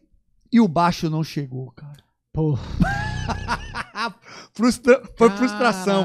Ele, cara, você tinha que ter comprado uma Fender. Eu digo, Marco, eu não tenho dinheiro. Eu tô com esse dinheiro pra comprar esta guitarra, né? Eu me lembro que a outra era tipo, era 10 alguma É, coisa do mais dinheiro da época. Era, era muita grana, né? E aí eu comprei essa Giannini. Mas ganhei dinheiro com essa Giannini, hein? Ah, aí, aí-. Aí eu entrei em outro universo. Aí assim, Você tem ela ainda? não, não tem. Se eu tivesse, era meu xodozinho, né? Não tem, porque ela quebrou, ela quebrou um negócio lá e aí eu, fui desfazendo, né? Dessa eu não Uhum. tenho mais. Aí, cara, nessa primeira monetização que eu entendi, digo, cara, eu quero isso aqui pra mim. E fui pra cima, né? Mas até lá, rua. E depois também, rua, rua, rua, porque não existia internet, essas Uhum. coisas. Depois, você- depois que você entra no mundo a sério, aí que você vai ver, né? As coisas que você quer. Olha, isso aqui, cara, tem um pedal, como é que é, e coisa Aham. e tal. Primeira vez que eu vi uma, uma, uma ME8, eu acho, alguma coisa assim, show da Marina, Teatro Castro Alves, Marina Lima, Marina? né? Que hoje é Marina Lima, na época era só Marina. É. Paulinho Guitarra, Sérgio Della Mônica de Batera, William Magalhães, é, Renato Roquete, naquela época do. Aquela década que ela tava explodidona. Teatro Castro Alves, assim, ó. Que eu vi Doido. o som de guitarra, ele com aquela caixinha preta da Boss, eu digo, rapaz! Nunca tinha visto aquilo na vida, porque não tinha, não era todo mundo de Salvador que tinha. Aham. Quem tinha instrumento top lá era Armandinho e Pepeu Gomes, que Porque praticamente os caras não grana, moravam mais lá, né? Os caras tinham acesso, tinham Aham. grana. E alguns outros músicos, né? Que muitos não eram músicos só de. de, de- eles eram entusiastas Ah, sim, sim, e que tinham hobby, né? dinheiro, eram É. hobby, professores, médicos e coisa e tal, que tinham os instrumentos bons. Mas os caras do- da, da rua, da guerra lá, Trabalhador. Janine, uma Fender já era uma coisa assim, um pedal da Boss, cara. Eu já tive pedal da Boss, fui ter depois, você vai começando a ganhar. O que, que a gente fazia para comprar as coisas? Porque assim, era a época da inflação muito alta. Aham. Então você comprava um litro de água, hoje era um, um não sei que moeda, não me lembro que moeda era, era um, amanhã era 1,10, depois de amanhã era 1,15, sexta-feira 2, mano. E o dólar virado no giraia. A gente pegava o dinheiro que a gente ganhava em tudo que a gente fazia, ia lá no, no, no, num determinado lugar, lá no comércio, e era tudo meio assim, clandestino, né? E trocava o dinheiro por dólar. Os caras vendiam o dólar no câmbio e a gente guardava. Que era com esse dinheiro que ficava valorizado na nossa mão para a gente poder comprar o nosso equipamento, que só era em dólar. É. Legal. Não é hoje que você compra uma guitarra Fender, por mais cara que ela seja, mesmo pagando caro, o cara divide lá para você de 20 vezes sem juros. Pague caro, mas divida aí. 20. Não existia isso. Não tinha esse acesso de comprar as coisas. Não tinha o cartão de crédito, não, tinha nada, não, né? Não era, não era como é hoje, né, É. cara? As coisas hoje são muito fáceis, né? E por conta de serem muito fáceis, muita gente não dá valor, certo, o devido valor ao que é. Exato. né? Então, assim, eu entrei nisso aí e depois meu irmão entrou também. Meu irmão não queria, Ah. acabou entrando. Meu irmão é músico, né? Também, Tá né? lá? Olha, tá aqui. Tá lá, tá lá. Legal. Toca, mas ele vive a cena local, né? Uhum. Ele vive bem a cena local. Eu vivi a cena local também, mas eu sempre fui um cara que não só vivia a cena de palco, né? Eu sempre vivia cena de estúdio. Ah, começou a se aventurar no estúdio ali. Comecei a aventurar em estúdio tudo quando era jeito. o que tivesse lá queria fazer, tocar em todo lugar. eu queria estar no meio. Tá no meio, isso. Eu queria estar no, no movimento. Eu não queria ficar lá só tocando. Né? Eu queria estar no meio do, do fuzuê, cara. Eu queria estar no, no, no meio da- do- de- das coisas que acontecem, né? Então, tocar era mais uma coisa, né? Sim. Isso eu vim pegar, isso também eu vim adquirir isso depois, né? Depois que eu toquei com essa banda com meu amigo, né? E eram to- todos jovens, né? Aham. e a gente passou no concurso e nós tocamos dois ou três dias no circuito, né? Foi com o dinheiro que eu comprei Janine. Nós continuávamos tocando, né? Sempre tocando. E sempre nesse cenário, né? De carnaval e coisa e tal. Boteco, a gente fazia muito pouco. Pelo menos eu fazia muito pouco. Nós tínhamos uma turminha que fazia um pouco, né? Com banda, né? Porque em Salvador o negócio sempre foi muito power, né? Era Aham. banda, era sonzão, né? Não que não tivesse as outras coisas menores, Aham. mas os lugares, não é como aqui, o cara vai lá e faz um, num bar famoso lá, o cara faz aqui um voz e violão. Não, Salvador, na época, né? Pau. Não digo hoje que eu não sei o cenário. É banda, mano. Barzinho Duas, três seja, bandas tocando. Não tinha esse negócio de barzinho ou tinha barzinho Não. com as bandas? Tinha barzinho, E mas era tinha banda. barzinho com banda. Tá.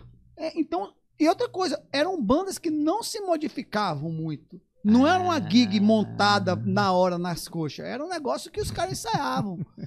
Só que assim, quando eu, eu saí dessa banda, eu fui convidado para entrar numa outra banda. Chama- chamava Luzes Neon. Que foi a banda que eu entrei mesmo no circuito mais profissional, né? Uma banda também de jovens montando, de um amigo chamado Marcelo também, né?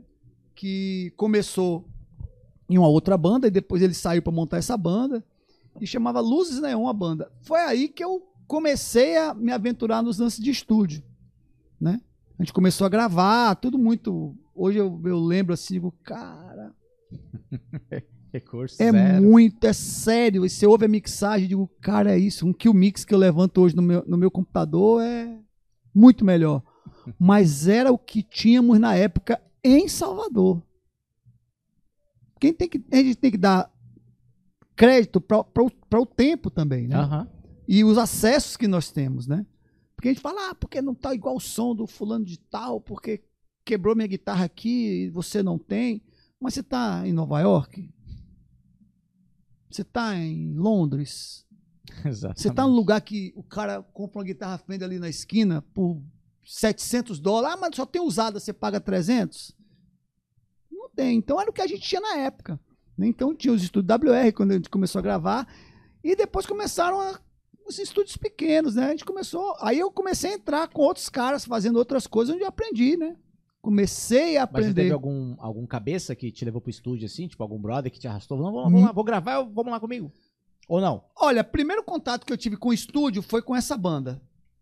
Verde de tudo. A gente tocava no ensaio, um negócio. Vamos gravar, a gente tem que gravar alguma coisa. Fomos lá no estúdio, na WR, Wesley Rangel, né? Que foi o, estúdio, né? Se não, hoje eu não sei dizer, porque tem um tempo fora do cenário, e esse lance de estúdio foi muito mudado, né? Depois dessa época da- de informática, de computador e coisa e tal, mudou muito, mas era o estúdio número um da Bahia. Caralho. Eu não sei nem dizer se é do Nordeste, porque o Nordeste é muito grande, mas na Bahia era o comando da WR, Pô, que gravava legal. todos os artistas locais, Daniela Mercury, é, é, é, Chiclete com Banana, né? A galera, muita galera que era da Continental gravava no Gravodisc já em São Paulo. Disque, O ah. Lodum, né? E o Zé Paulo. Gravei alguns discos com o Zé Paulo lá. Alguns, alguns artistas locais que gravavam lá. Mas a grande maioria era gravado lá no, na WR. WR. Onde se forjou e se formaram muitos músicos É, imagino. do Brasil que hoje estão aí. Cezinha, Batera, Uhum. Carlinho Brown. Essa galera... Eram era os caras que comandavam, né? Os caras Uhum. gravavam todo mundo, né? Aham. Eram os músicos tarimbados, né? Estavam lá todo dia. Então, assim, eu comecei a gravar com essa galera. E não era no estúdio que era no, na Centenário. Acho que era Cent- Centenário, não. Esqueci o nome onde é hoje, né? Era lá na Graça. Era uma casa ainda. Depois eles mudaram, fizeram um prédiozão, né? Eu comecei lá. Depois a gente, com outro cara, que é um cara que eu aprendi muito também. Ele, não sei se ele tá aí, Osmar Osman. Beijão pra você. Já gente- comenta aí se tiver aí, Osmar. a gente, a gente se conheceu através de música também, óbvio, com essa banda, né? Aham. E ele fazia muitas produções pequenas, né? Fazia grandes também, mas fazia pequenas. Porque o que a gente chamava de grande, como hoje, a gente fala os caras da cabeça. Sim. Mas tem muita gente aqui por baixo, né? Exatamente. Produzindo, Exatamente. né? E naquela época de, de anos 80 não era tanto como hoje, né?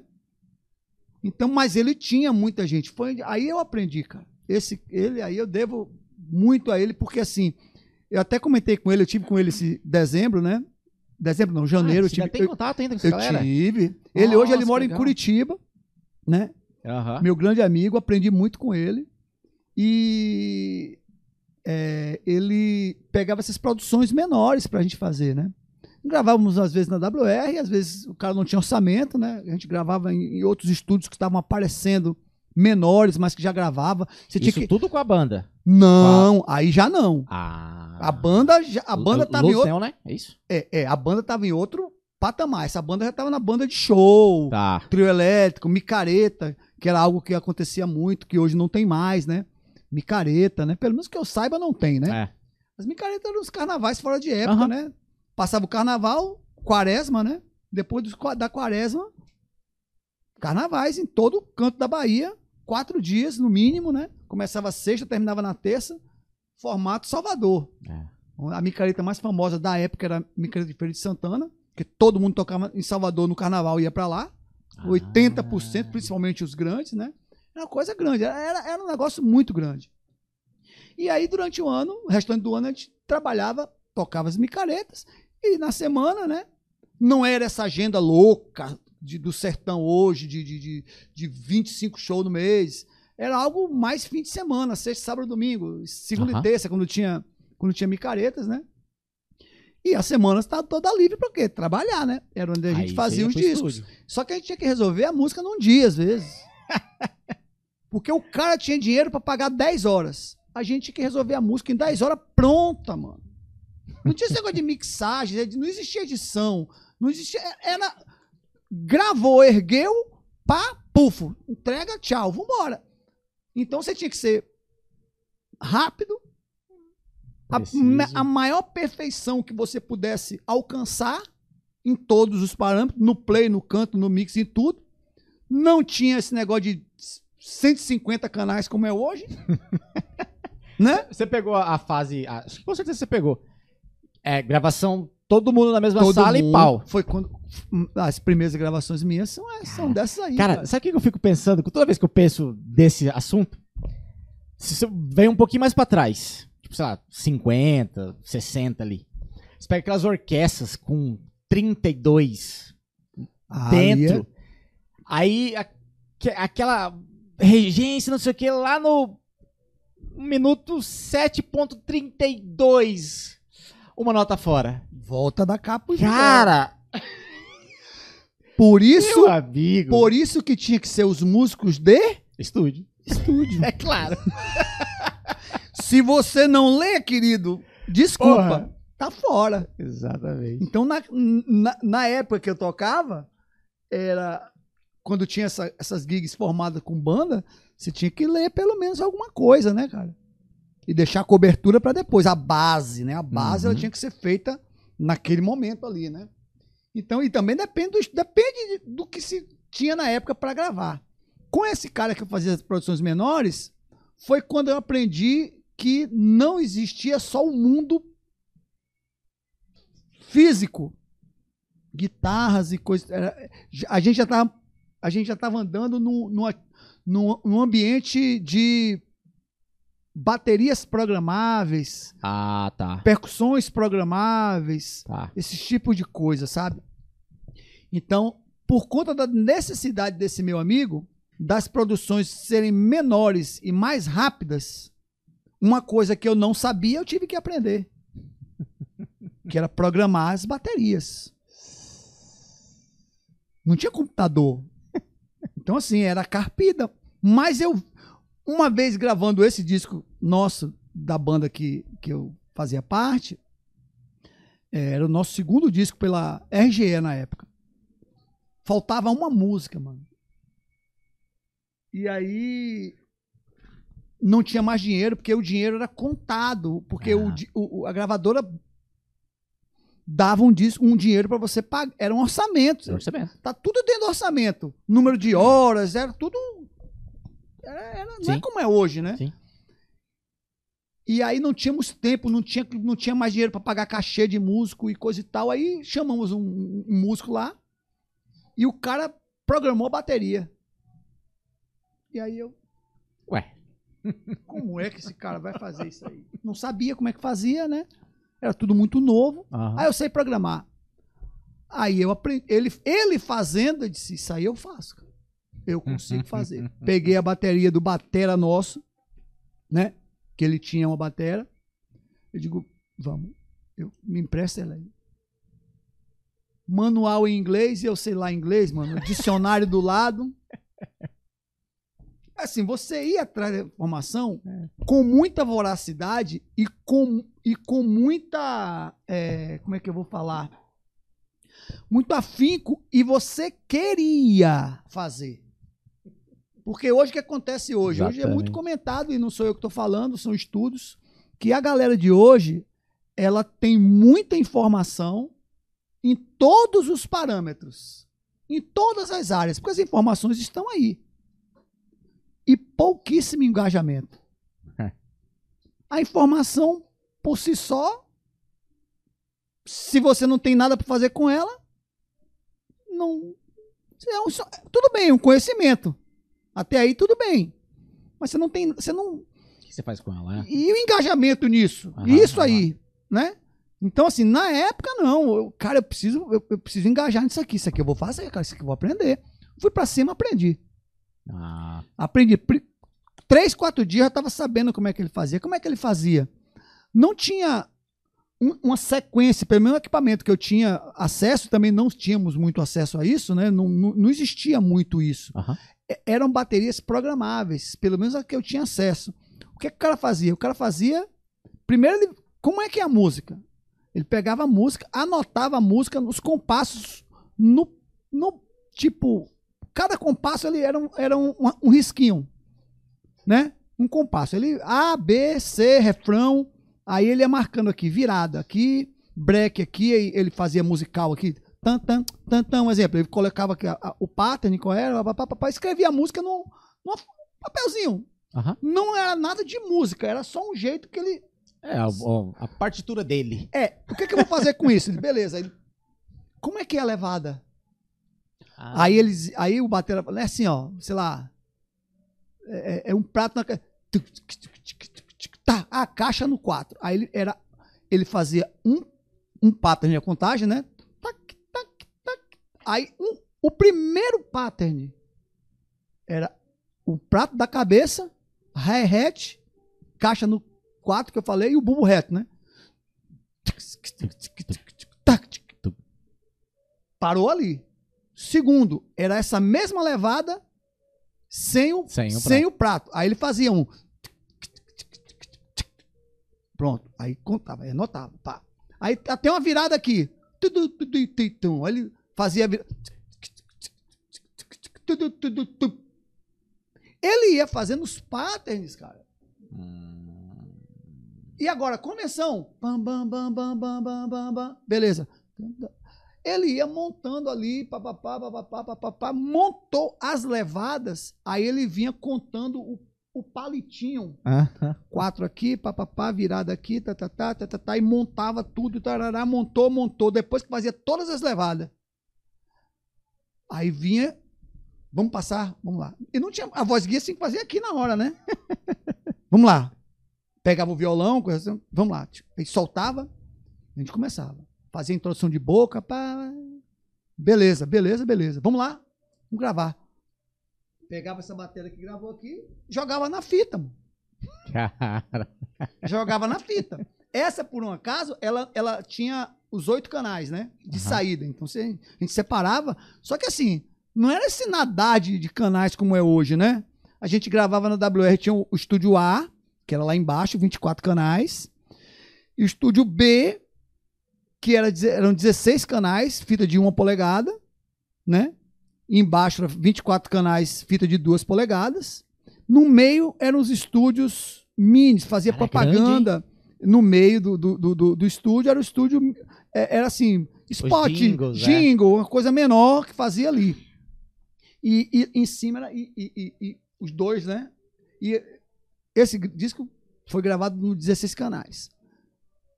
Era a batera reduzida, né? Então, assim, era um LR de batera, pratos e hi-hat num canal só mono. Tinha negócio de Inclusive, quando a gente gravava batera mesmo valendo, era assim também.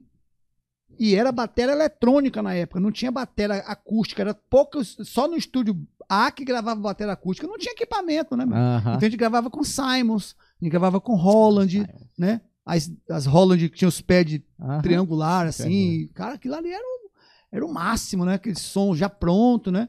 E era assim, quantos canais de bateria? Cinco.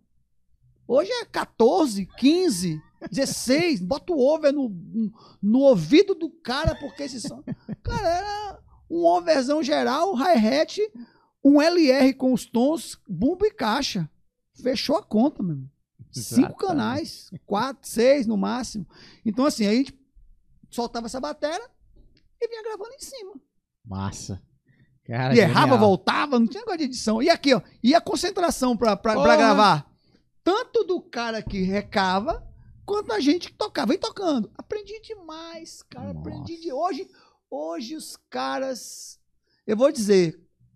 Porque vocês sabem que depois, lá, lá na frente, a gente conta. Eu mudei meu ramo dentro da música um pouco. Eu vou dizer pra você que aquele lance de músico de estúdio ainda tá válido, né? Tá válido. ainda é válido, né? Você pega uns caras diferentes, eles são diferentes. Mas no meio da produção, isso hoje não interfere muito. Interfere do jeito que você quer fazer, na qualidade que você quer fazer, do músico que você quer que ele faça, Uhum. né? Por causa do som e de muitas outras coisas. Mas um músico limitado que souber mexer com equipamento ou alguém mexa para ele, faz um disco fácil, por conta da, da tecnologia, né? Aham. Na época não, você tinha que ser, eu tomei tanto expor, mano. Tanto, tanto, tanto, mas tanto que assim, eu já nem ligava mais, Pra mim era só aprendizado. Hoje você não pode falar porque não, porque né? Ah, tá, tá ferindo, mano. Eu ouvi coisas que assim, Não, é, eu acho- eu- real, eu porra. ouvindo coisas assim de, de grandes produtores. Eu gravei, gravei um disco de um amigo meu, que é outro que eu aprendi muito com ele, até faleceu. um Grande amigo e músico, conceituadíssimo em Salvador, chamado Ademar Andrade, cara. Esse eu aprendi também. Cara, esse aí, saudade dele. Muito bom, músico, arranjador, produtor. Eu gravando o disco dele aí, tinha um cara produzindo, e eu gravando guitarra lá da técnica, amplizão, pá, pedaleira. Aí já tava com. Já tava fofinho, né? guitarra Fender, pá. E eu gravei a base, Aham. aí tudo bem, axezão e coisa e tal. Eu acho que era uma música que a gente regravou, essa é da Sandra de Sá, eu acho, na época.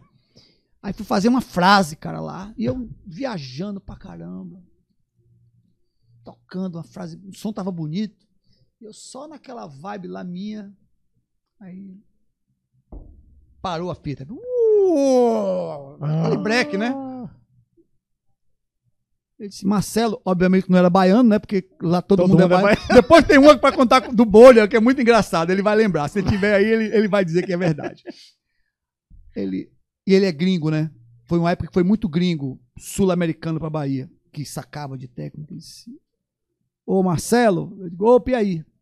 Cara, essa frase aí tá muito bonita, cara. Pra você colocar no seu disco solo. eu conto isso pra gurizada aí, eles acham que tá muito bonita pra você colocar no seu disco solo. Aqui não vai rolar, mano. Cabe a frase? Cabe. É assim? É. Harmonicamente tá bom? Tá, mas aqui não tá. Eu quero outra coisa. Negócio mais dentro, mano. Mais popular. tá muito sofisticado. É naquela juventude, você quer mandar tudo que você sabe, né? Total. Aí eu disse a ele. Sabe qual foi a minha resposta?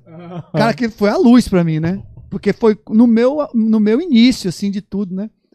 Aí acendeu a lâmpada e disse: É, o negócio é diferente.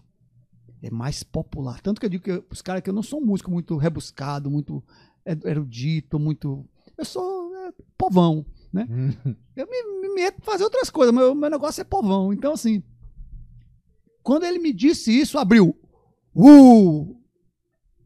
Abriu o céu, mano. Abriu as coisas. Eu digo, é, tô tocando pra um, um lance popular, eu tenho que fazer algo popular. Aham. Mas isso você só vai adquirir no meio dos caras que pensam assim, pra quem você está tocando assim, e se tá no meio da guerra. Se você tá tocando bem pra caramba, lá no seu quarto, moendo no seu mundo, tá bem também. Mas quando você cai aqui pra fora, a realidade é outra, né? E não é só na música, né? Ah, total. É, é total, coisa. né? Aham. Em tudo. Só que na música tem os caras que são mais didáticos, né? Tipo eu, né?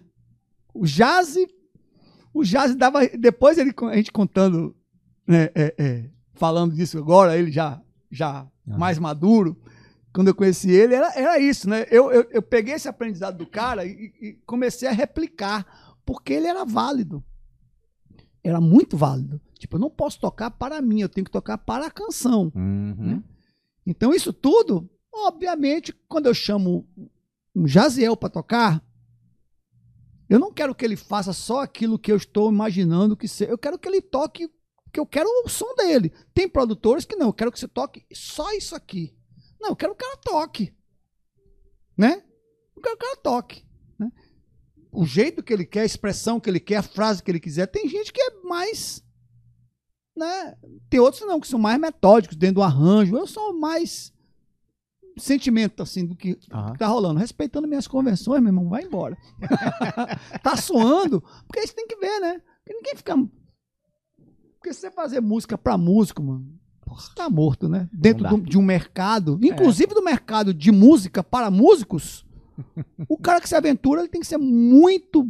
Tipo, eu, eu vou. Porque assim, é difícil agradar músico, né, cara? Total. Nunca pensou fazer um. Cara, eu nunca tive essa. Nunca tive. desceu?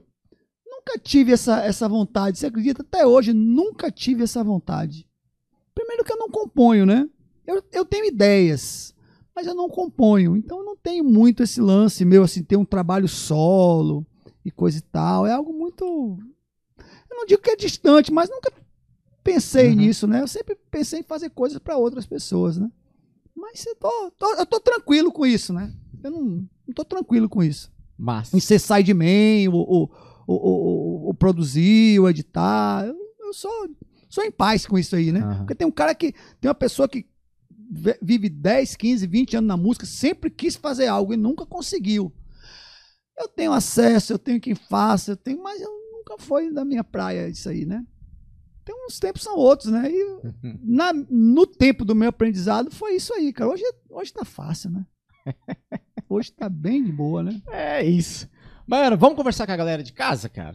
Trocar ideia, que eu acho que a galera deve estar comentando aí. Com certeza Vamos, a Renata enquanto- mandou alguma coisa. Enquanto eles perguntam, eu como amendoim. Co- Por favor, cara, pe, pe, se aproxime do, do, do- do- é Você vai trocando ideia, não vai, não vai comer- comendo, pô? Deixa bem certinho, assim que eu sou bem simétrico. É, eu também sei. Ué, olha eu aqui voltando. Vamos conversar com a galera de casa. Pra quem tem comentário, pergunta, superchat, manda aqui que a gente vai interagir agora. Isso aqui sai? O quê? Oi? Quase não. Quase, Quase, quase não, não. mas eu tô ouvindo. Agradecer aí os comentários, vou falar o nome da galera e já já eu coloco na tela, viu? Ó. Lia Balbino, valeu. Valde Andrade Lia! tá por aqui. Renata Marquez, Valde Andrade de novo. E Renata Marquez aqui, ó. Renata é minha esposa. Renata. Todo mundo botando, todo mundo chama no trem aqui, ó. Bom. É, Lia Balbino manda, o fã clube do Baiano tá on. Chama. Olha lá, Lia Balbino. Fã clube. Ô, louco.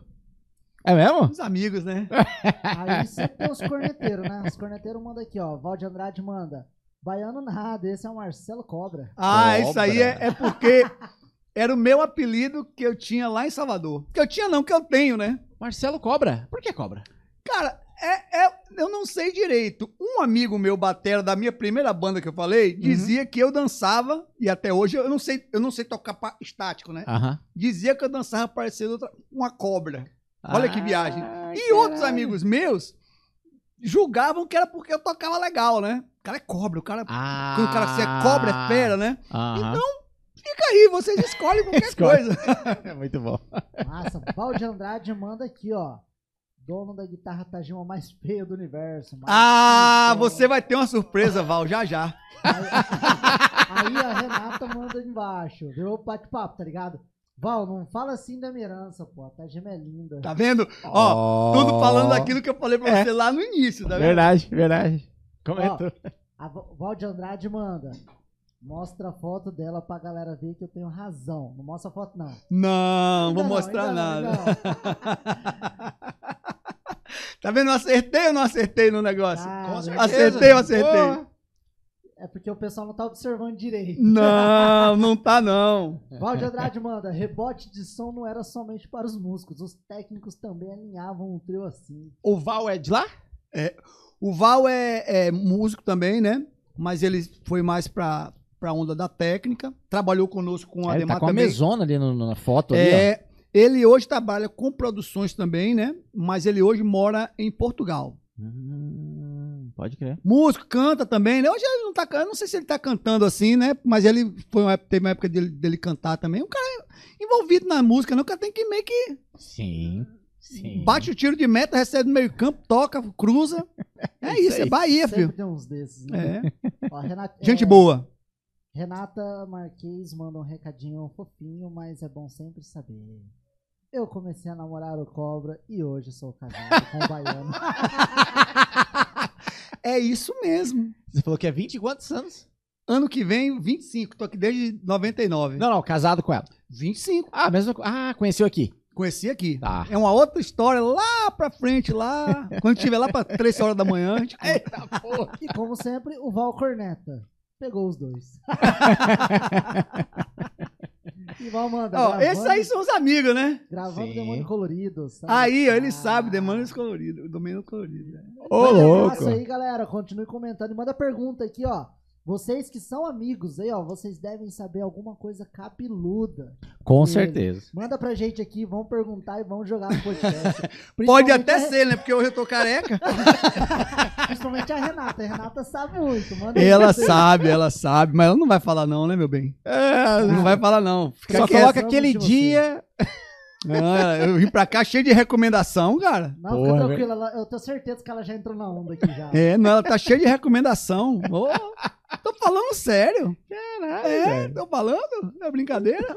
Porque ela achou que aqui ia ser o Faustão, mas não é. Não é, né? Aqui não é. Ô, louco, bicho. bicho. Você chegou a fazer, enquanto você estava lá na Bahia, Hum. beleza, estava nos estúdios, gigs também fora, chegou a, a sair fora da Bahia ali, viajar e Sim, sim. tudo com a Luz Neon, é isso? Luzes Neon saí, mas era um pouco mais Nordeste, um Tá. pouco de Minas Gerais. Com a banda de Ademar, que era uma banda. Assim, o que aconteceu? A banda de. Essa banda Luz Neon foi a minha primeira banda. mesmo. Porque assim, você não fica trocando de banda, de banda, de banda, de banda, de banda na, na época. Você entrava numa banda e ficava lá um tempão. É igual um músico sertanejo hoje. O cara fica 30 anos tocando com um artista aí, Aham. né? Eu entrei nessa banda, mas eu era novo demais. Eu tinha 18 para 19 anos. Eu tava eu tava sendo forjado, né? E todos os músicos jovens, tínhamos outros músicos, tinha um outro músico também que era experiente, né? Baixista, pai de um grande baixista de Salvador também, né? E ali a gente sabe, só que a gente, nossa banda era uma banda muito de iniciantes, né? Se, se não todo mundo, a ma- grande maioria, né? Eu tocava guitarra, Marcelo tocava guitarra, estava começando a tocar guitarra de seis, mas tocava guitarra baiana bem, né? Porque toda banda tinha que ter uma guitarra baiana. Lembra que eu falei lá para você lá no Uhum. início? Tinha que ter uma guitarra baiana, eu tocava guitarra. Tinha um Gil, era um tecladista. Aí tinha o batera Roberto, o Adson Calazans, baixista.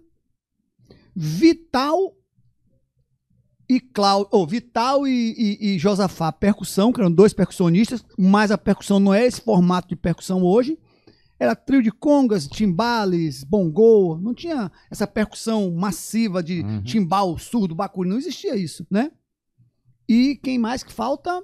Os cantores. Na época era a esposa de Marcelo, Cláudia, e um, um outro cantor lá muito bom chamado é, Terra Nova. Esqueci o primeiro nome, daqui a pouco eu lembro. É muito tempo, né? Eu tinha 18 anos, né?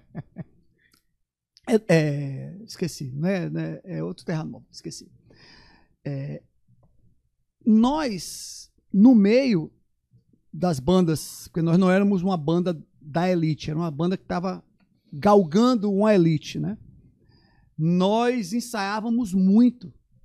Eu me lembro que a gente ensaiava assim, como como Tem que ser. dedi- é, ensaiava porque a gente geralmente viajava numa sexta-feira, né? Ou sábado para tocar uma micareta.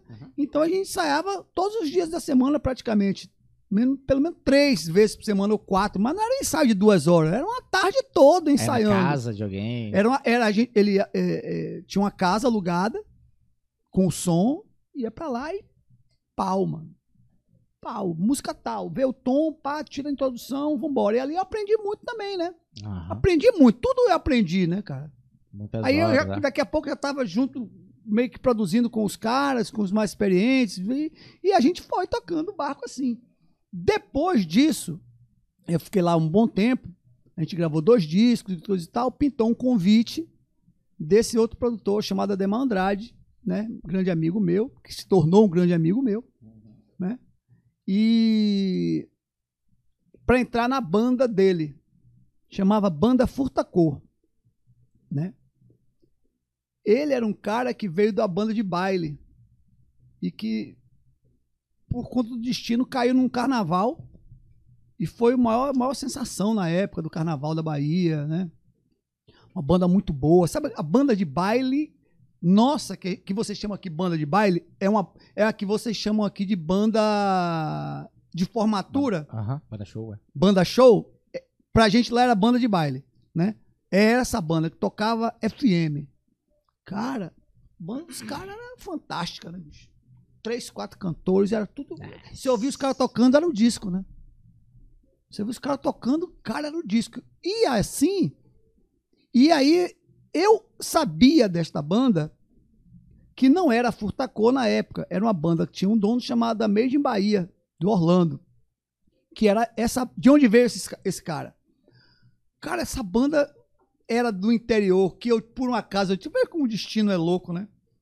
Que meu tio morava em Candeias, né? A família. Uma, fam- um pessoal da minha família morava em Candeias e a banda era de lá. E eu ouvia falar da banda. Eu novo, muito criança ainda, assim, Uhum. jovenzinho, né? Eu sabia que os caras arrebentavam. Banda- Quando eu comecei a andar nos, nos estúdios, eu cheguei a gravar esses caras também, mas era outra formação, outra galera. Mas era disco, né? Eram uns caras assim, profission... era- eram os caras profissionais dos bailes, Uhum. que também faziam carnaval, mas eles tocavam os bailes, as formaturas, aquelas coisas, FM, que fazia muito sucesso na época. Sim. Era uma banda, banda Lordão. No Nordeste tem muito, né? Que hoje tem muito, muitas dessas bandas no Santa Catarina, Paraná, né? interior de São Paulo, né? Aham. né? Aqui não vejo muito. Aqui tinha, né? Tinha o Big Company, tinha a banda do. Marquinho, a banda Lilás, né? Lilás, né? né? Tinha a Zutrick, né? Zutrick, é mais Zutrick, né? Mais antiga, né? Uhum. Eu vi algum, o Zutrick não vi, mas Lilás e, e- e o Big eu vi, né? Que era nessa pegada. Então os caras disco. Aí esse cara tocou um carnaval por conta de uma, de uma atração que não ia ter lá e coisa e tal, foram pegar essa banda no interior, eu conhecia. Eu digo, vai ser sucesso, esses caras são muito bons. E não deu outro, foi bom, né? Mas eu tava no início da minha carreira, eu conhecia porque eu de ouvir falar e de ver o show, assim, mas não tinha pretensão de um dia tocar. Eu tava começando. Anos depois, eu recebi o convite desse cara que tinha saído dessa banda e montado essa banda Furtacor, que foi uma referência muito grande no- na época em Salvador. E aí eu recebi um convite dele. O primeiro não deu, porque eu estava no finalzinho do disco dos caras, do- da- dessa outra banda, eu acabei não indo. E aí foi um amigo meu, chamado Ronaldinho. Hoje ele toca na banda. Hoje toca com o Saulo. Ronaldinho. Toca muito bem, músico também, trio elétrico, guitarra baiana, sabe? Esse cara é bom. né?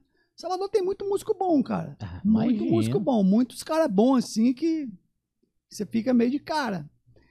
E eu fui tocar com esse. Aí ele me fez um outro convite depois. E aí eu acabei indo.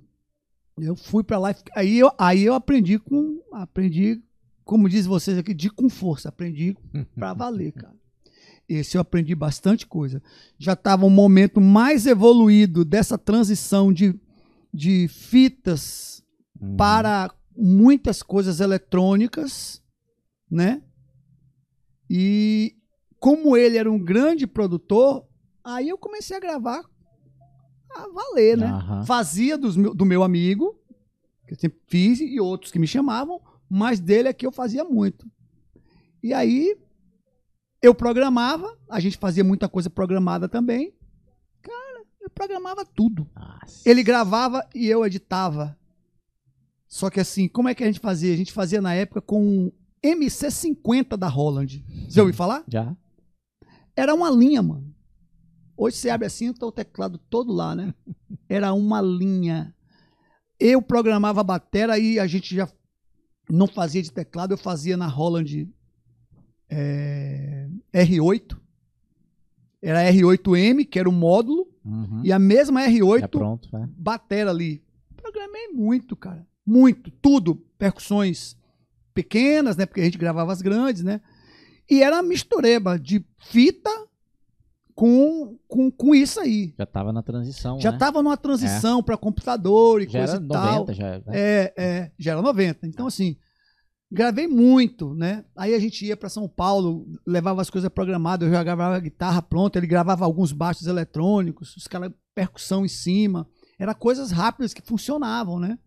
E, e, com- e por conta da, da- da- do pouco acesso, principalmente para se gravar um som bom de batera, então usamos, usávamos muito, né, batera programada, né? E como é algo que a percussão está mais valorizada do que a própria batera, É. batera é bumbo, bumbo reto, um, dois, três e quatro, uma convenção, uma Uhum. virada que não comprometesse muito a, É. a estrutura para não dar muito na cara, né? E vamos que vamos, percussão, a percussão mandava, então a bateria ela passava ilesa, né? De boa. Guitarra, teclado, ele, ele gravava os teclados, já ia com os teclados prontos. Ah, E aí, a erradinha, vambora, segue o fluxo. Aí eu vinha depois editando, ele aprendi demais. Uma nota ali tá fora do campo. Ou deleta ou empurra pra frente. Um rézão. Um ré maior. Pegou um Fá aqui, bicho. Fá pegou um Fá. Um japonês, pegou os dois, ele limava. Era uma linha, cara. Aprendi pra caramba, bicho. é. Aprendi muito. Aprendi com ele, aprendi. Nossa. Aí com ele já aprendi muito mais coisas. Aí já foi- aprendi mandada de gravação, porque a gente começou a entrar no, no mundo do Haddad. Ah, A gente, nós fomos os, os primeiros estúdios até a DAT em Salvador. nossa. A DAT cara preta, aquele primeiro que nunca sincou na, na face da terra.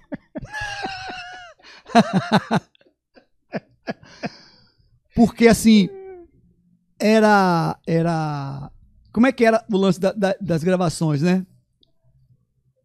Quem tinha muito poder econômico de, e coisa que, que os caras faziam? Como a gente já fe- a gente também fazia nas produções que tinha isso, né? A gente gravava porque por conta de pouco recurso análogo, né? Analógico, a gente fazia muita coisa já gravada no MIDI, Uhum. né?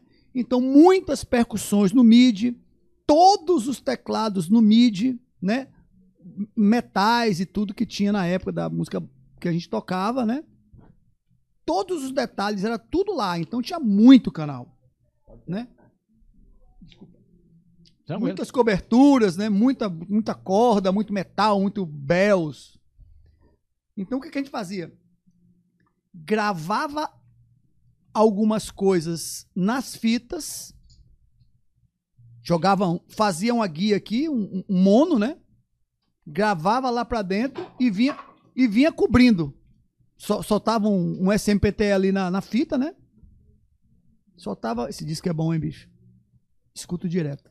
É quem tá ouvindo, não sei se vocês estão ouvindo, mas tá ouvindo É, a musiquinha aqui. Eles não estão. tá rolando de Javan aqui. Djavan é top. sensacional, cara. Aí a gente gravava esse SMPTE na fita, cara. E vinha cobrindo.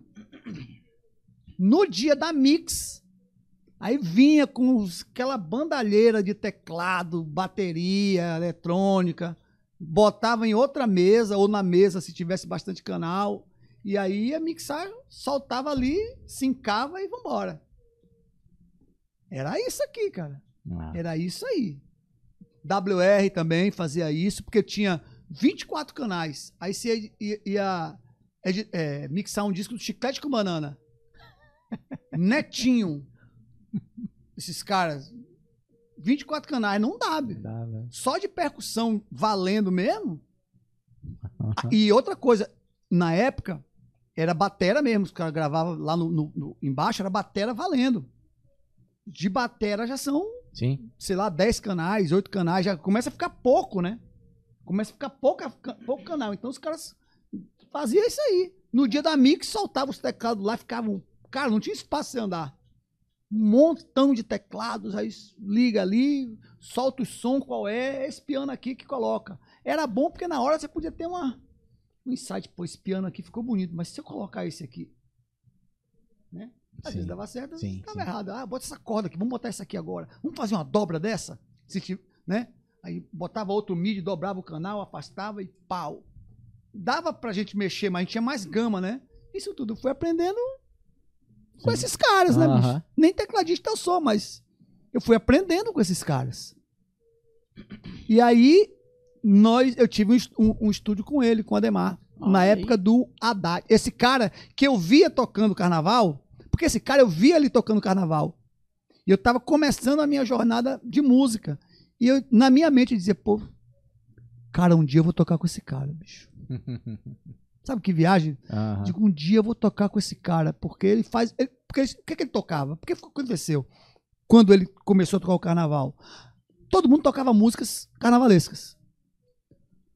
Tinha um bloco lá que contratou uma galera, não deu certo. No dia do carnaval, não deu, não deu rock com, esse, com, com- com essa, com essa atração. Aí os caras, e agora? O que a gente vai fazer? Foi lá e contratou essa banda. Depois ele saiu da banda, porque o negócio deu muito certo, montou a dele e começou a tocar no carnaval. Eu digo, um dia eu vou tocar com esse cara. Eu falava isso pra ele depois que eu conheci. Eu digo, "Ah, você tá aí, né? Uhum. E aí, um dia eu vou tocar com esse cara, bicho. Um sonzeiro animal, né? E ele tocava tudo. Ele chegava. Se essa música fosse sucesso, que a gente tá ouvindo aqui, que a galera não tá tocando, tocasse na rádio, ele Pronto. tocava no carnaval. Assim, coisas inusitadas, sabe? Hum. Lulu Santos, ele É. tocava o baile no carnaval. E como ele saía fora do, do, da- do eixo do carnaval, das músicas, acontecia demais. Mano. Tocava forró, ele tocava o baile em cima do Aham. trio. Então a coisa vinha muito, né? Acontecia Legal. demais. E eu gostava daquilo. E acabei tocando com ele, né? Um tempo depois toquei com ele e aprendi muito. Aí eu aprendi outras coisas, né? Fui aprender de estúdio, produção. Foi gravando um disco dele que eu tomei aquela chamada lá do, do disco solo, né?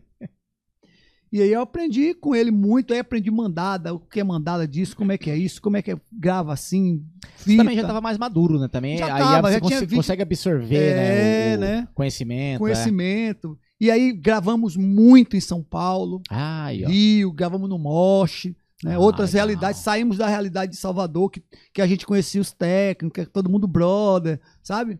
Que era mais suave, né? Uhum. Aí você ia pra um lugar inóspito, né? Pô, São Paulo. Primeira vez que eu fui em São Paulo, eu nem me lembro que idade eu tinha, que eu tava tocando com ele, era 21. Não sei se era 21, porque o negócio é rápido, né? Um, dois anos, você Então, Né? Então, assim, acho que era 21 para 22. Foi a primeira vez que eu me lembro de ter ido em São Paulo para gravar, né? Que eu cheguei mais atento a tudo. Digo, cara, a gente foi para gravar no Gravodisc. grava disso. Sim. Que era onde gravava a banda Mel Hum. da época, né? Meu amigo guitarrista Gustavo, torcedor do Vitória, que eu também sou Vitória. e aí, banda Mel estourada, e, e muitos artistas da Continental na época, do selo, gravava lá, da Bahia, né? Olodum gravava lá. O som do Olodum que você ouve dos sucessos foram todos gravados no Gravadisc Legal. com o Elcio mixando. Que, grava, que mixava e gravava os sertanejos todos do Brasil. É. Fez o som da Bahia, né? Caralho.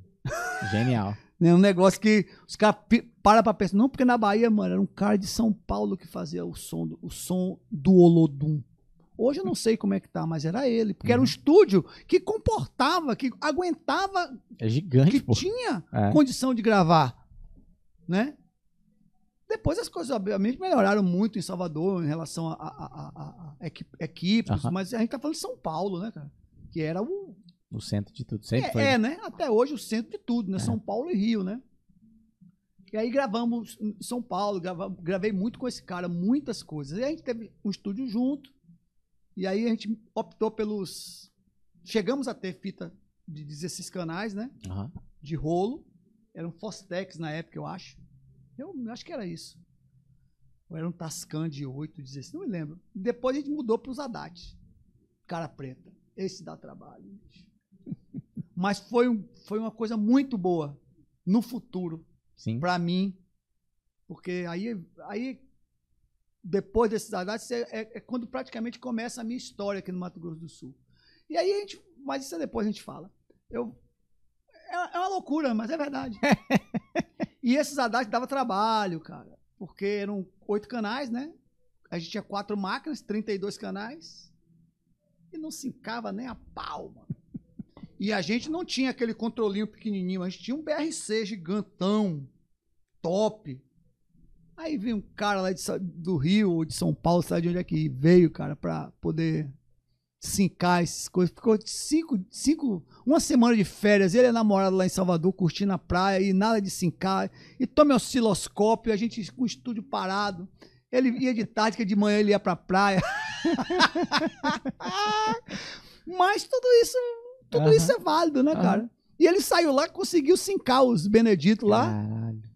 E fomos, né? Gravamos muitas coisas, gravamos, programei muita coisa. Eu programei um disco batera na época do que viria a se tornar o El Chan, Ô, louco. Como assim? Que história é essa? porque nós tínhamos um estúdio, chamava Periferia Estúdio, e tava rolando um movimento de pagode, né? Isso era o axé rolando, né? Aham. Netinho estourado, chiclete, aqueles caras. E tava rolando um movimento de pagode lá na Cidade Baixa, né? Sabe que cidade, Salvador tem cidade alta e cidade baixa. Cidade baixa. Você ouviu falar na Igreja do Bonfim, né? É, sim. A Igreja do Bonfim fica na Cidade Baixa. A Cidade Alta, elevador Lacerda, aquele cartão postal de Salvador, Aham. já viu? Em cima é a Cidade Alta, onde fica Pelourinho, os- Ah. aquele circuito que você vê do carnaval. Em- aba- embaixo do estúdio, do, do estúdio, embaixo do elevador Lacerda, fica a Cidade Baixa. São outros bairros, né? Né? Não me pergunte porque é alta e baixa, porque teoricamente a gente vê que um é em cima outro é embaixo, né? Mas não sei historicamente por que é. É. né? Não, eu ia te perguntar exatamente isso, por que, que tem esse nome? Porque em Brasília também tem, sim, ó. Algumas cidades que foram é, projetadas na construção e outras que foram indo. Aí, por exemplo, tem o Cruzeiro. Hum. Cruzeiro Novo, Cruzeiro Velho. Hum, Cruzeiro é, Velho foi quando foi construído. Aí o Cruzeiro Novo do outro lado, com os mais prédios e tal. É, então. não sei, talvez. Mas desde ser. que eu me entendo por gente, lá é cidade alta e cidade baixa. Então tem os bairros da cidade alta e tem os bairros da cidade baixa. E na cidade baixa estava tendo um movimento de pagode muito forte. E tinha o. Antes de ser o Chan, era Gera samba. Gera Samba. Tinha um empresário lá, que era o Cal Adam, que começou a fomentar um pagode lá no, no- na, acho que era na, na- não era na Ribeira não, não me lembro onde é que era, né? O pagode tava dando muito certo. Esse cara apareceu lá no estúdio, mano, com essa banda pra gravar o pagode. E tinha que a gente queria, eles queriam uma bateria é, programada pra vir botar as percussões em cima, gravar, mixar e cantar e tocar. Quem é que programava as coisas? Era eu, pô. Vamos lá. Eu sentava com o menino lá, eu programava, pá, pá, pá, pá, pá, pá, pá, pá, pá, pá, pá, pá. E os caras gravavam lá. E eu não ficava produzir. Pra você ver como as coisas passam por você e você não dá muito crédito. Né? E os caras gravaram lá. Eu programava, porque eu já tava lá o dia todo, os caras só vinham de noite, né? Aí eu programava com eles uma, duas, duas músicas, sei lá, três lá, que era um disco. Aham. Mas eles não iam fazer tudo. Programavam umas duas ou três. Eles. É isso aí, é essa. Passava pra dentro da, da, da fita, né? Do Haddad. E ia embora. E os caras gravando lá com Val. Aí, ó. Esse cara aí, não acho. É, é isso mesmo, Val? Cadê? Dá um toque aí no chat, no chat, pra ver se é isso mesmo. Acho que era o Val. Eu não sei se era o Val ou era o Quinho que gravava lá, à noite com eles. Os caras gravaram, cara. E esse disco aconteceu. E esse disco aconteceu. Aconteceu tanto que depois o Cal chegou lá pra Demar e disse: Olha, a gente fechou com a gravadora e a gravadora quer que a gente grave lá no na WR, que era o Aham. um estúdio mais top e tudo mais. E aí eles foram, aí viraram El Chan. Ou não sei se ainda gravou um pouco Gera Samba lá, depois virou o Chan. Mas esse primeiro disco que gravou lá no estúdio, eles mesmos gravando. Eu só programei a bateria e a gente mixou. Mas você tem uma pitadinha do Né? né? Tchan aí, pô. E aí, e aí, como. e aí era o Gera Samba na época, era a dança do, do tchutchu. Essa dança é a dança do tchutchu. Era essas vibes aí, cara. Eu acho que foi esse aí que a gente gravou. A gente gravou um disco desses caras Caralho, que no legal. início, né? Então, assim. Era tudo muito. Era tudo muito de casa ali, né, cara? Sim, sim. É tudo muito junto ali, muito perto, né? Todo mundo tinha muito acesso às coisas, né? E tem a evolução do- Legal, do, do- cara. do carnaval e do que é hoje, do que se transformou. E quando é que você chega em Campo Grande? E por que que 99. você veio pra Campo Grande? Cara, Veio atrás da Renata? adivinha o que que eu vim fazer em Campo Grande? Adivinha? Não dá nem pra falar o que você Tocar, veio. bicho. Mas aqui É, pô, é é mu- muita diferença. música, o nome disso é música. Eu fui pra É, lugares que eu nunca, nunca pensei em ir, mano. É, É música. É verdade. Em 96, assim, 96 eu já tinha saído dessa banda do que eu falei pra você que eu queria tanto entrar, que era o. Lemar. Então já tava meio frila, sempre fazendo minhas coisas de estúdio, né? E frila, tô de boa. 96, eu vim parar aqui em 96, cara. Né? Eu morava em Salvador, óbvio. E aí tinha uma gig que, se, que montou com a galera de Salvador para tocar num evento que não era campanha política, mas era um evento político. Montava-se uma banda lá em Salvador, um catadozinho, e vinha com o nome pra cá. E a gente tocou aqui durante um mês, 96. Aqui em Campo Grande. Aqui, Ou não? a gente ficou hospedado aqui em Campo Grande. mas ficou rodando o estado, Tá. né? A gente ficou no hotel bacana aqui em Campo Grande, na- no centro, no centro né? E a gente ficou rodando, rodando o estado, né? Pra tocar. Um trio elétrico, era essa banda que nós tínhamos, mais um artista do sul chamado Tiaraju. Quem apresentava esse negócio era Cachopa, que, Hum. que, que tinha um programa na rádio na época. Aham. E a gente, eu não me lembro o que que era, cara. Eu não, eu não, eu não ficava muito sabendo dos pormenores. Ela tocava. E a gente ensaiava uma banda legal, uns músicos bacanas, e a gente tocava. Isso foi em 96. Mas eles já tinham vindo aqui desde 94, num esquema meio político. E isso foi algo levado por algo de política, né? Aham. algum, algum projeto, alguma coisa que, Sim. que aconteceu. E terminamos tocando num carnaval que teve na Afonso Pena, se eu não me engano, foi o último, que teve um trio elétrico que foi lá nos altos da Afonso Pena. Tinha uma banda que era de São Paulo, chamava, chamava Jacaré do Asfalto, que tocava no palco, e a gente veio no Chalana de Prata, trio elétrico Oh. Xalana, tinha o Ed Nelson, né? Grande Ed Nelson, grande mixer. No Xalana ali, a gente ia, saía lá do centro e vinha no meio da Afonso Pena ali, a gente ia até lá e fazia a volta. Foi esse carnaval que a gente tocou e foi embora, Tá. né? Vim em 97, eu acho, ou no próprio 96 e 97 fazer a Micarana, que tem lá em Aquidauana. Ah, tá. Você devia ser criança. Eu tô Sim, falando de 97. 96, 97, né? Eu tinha, acho que oito anos. Então. Você é quase da idade da minha. Era da idade da minha neta. Caralho. Aí vim fazer micareta. Quando foi em 98, eu vim pra cá. Tocar uma campanha política. Né? Aí fiquei na campanha política, toquei. No último mês da campanha política, fiquei aqui três meses. No último mês da campanha política, eu conheci Renata. Né? Que ele fala que é Renata Marques, mas é Marques. Renata, conheci Renata. A gente começou Aí a namorar. pegou a visão e. Ô, Pegou a visão? Não, ele, ele, tá, ele tá lá. É, é Renata Marques. Aí conheci ela, né? A gente começou a namorar e coisa e tal. Voltei para Salvador, que acabou a política. Quando foi em dezembro, voltei de novo. Né? A gente veio com a banda, né?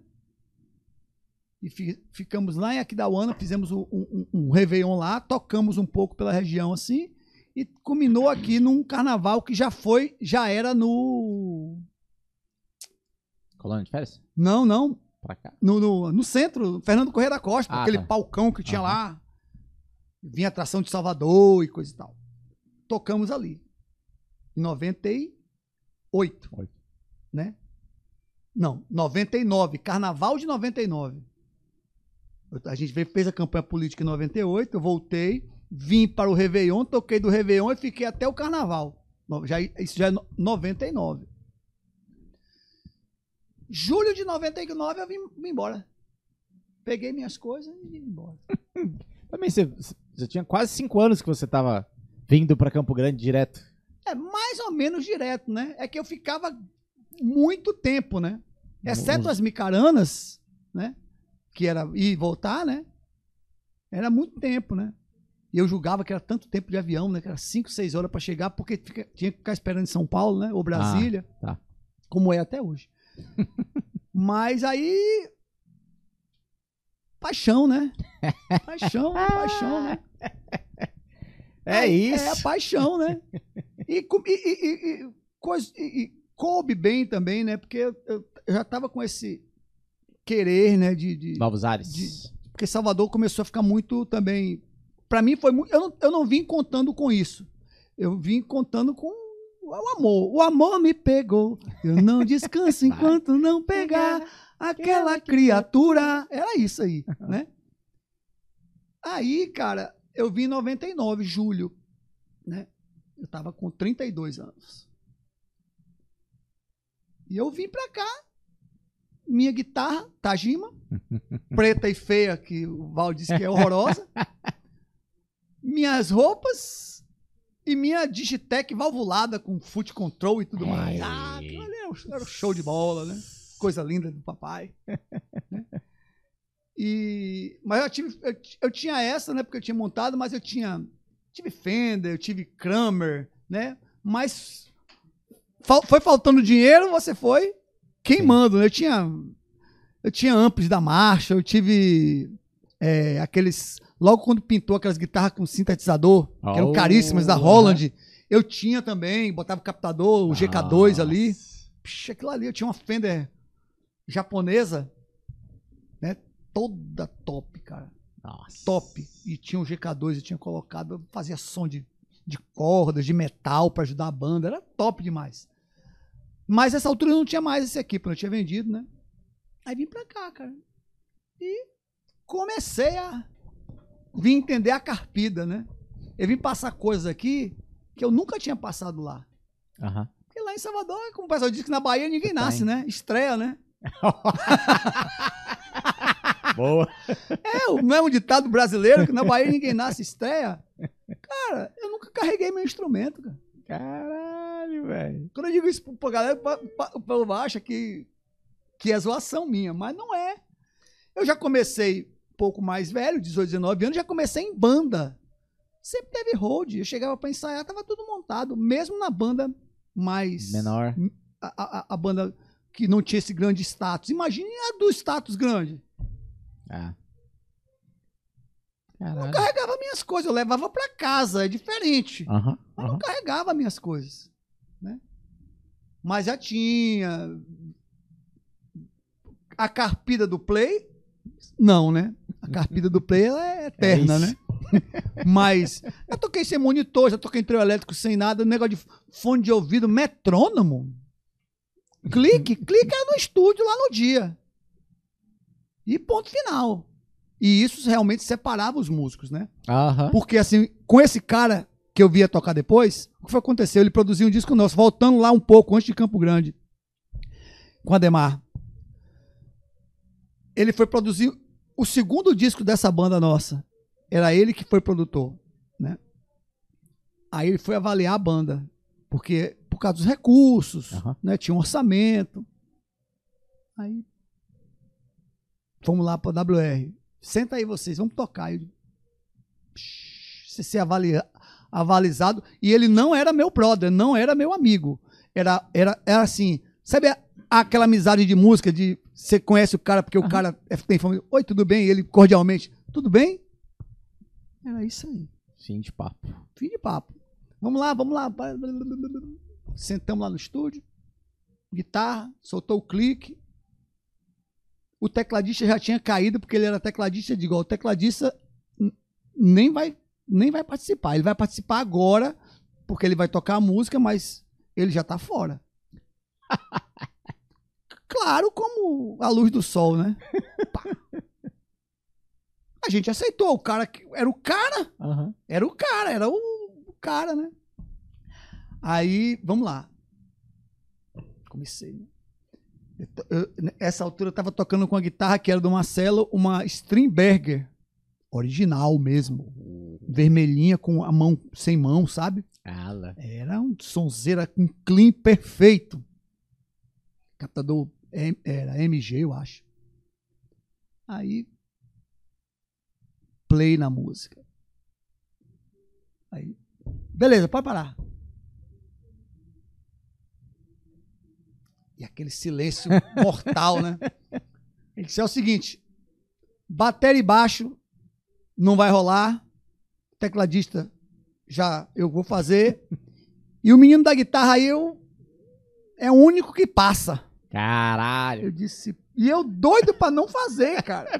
Todo mundo caiu, Porque eu não, eu não me sentia apto, né? O, do, o guitarra aí é o único que passa aí. Acho que dá pra fazer com ele. Acho que dá. Sim.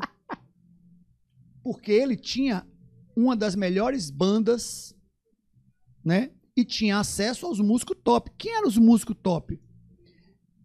Alguns músicos da banda dele, Furtacoa, o Birro Pacheco, guitarrista sensacional, o Zé, o baixista, que vi- vieram a ser músicos e produtores do Araqueto, que vocês conhecem do Brasil, né? Esses caras aí.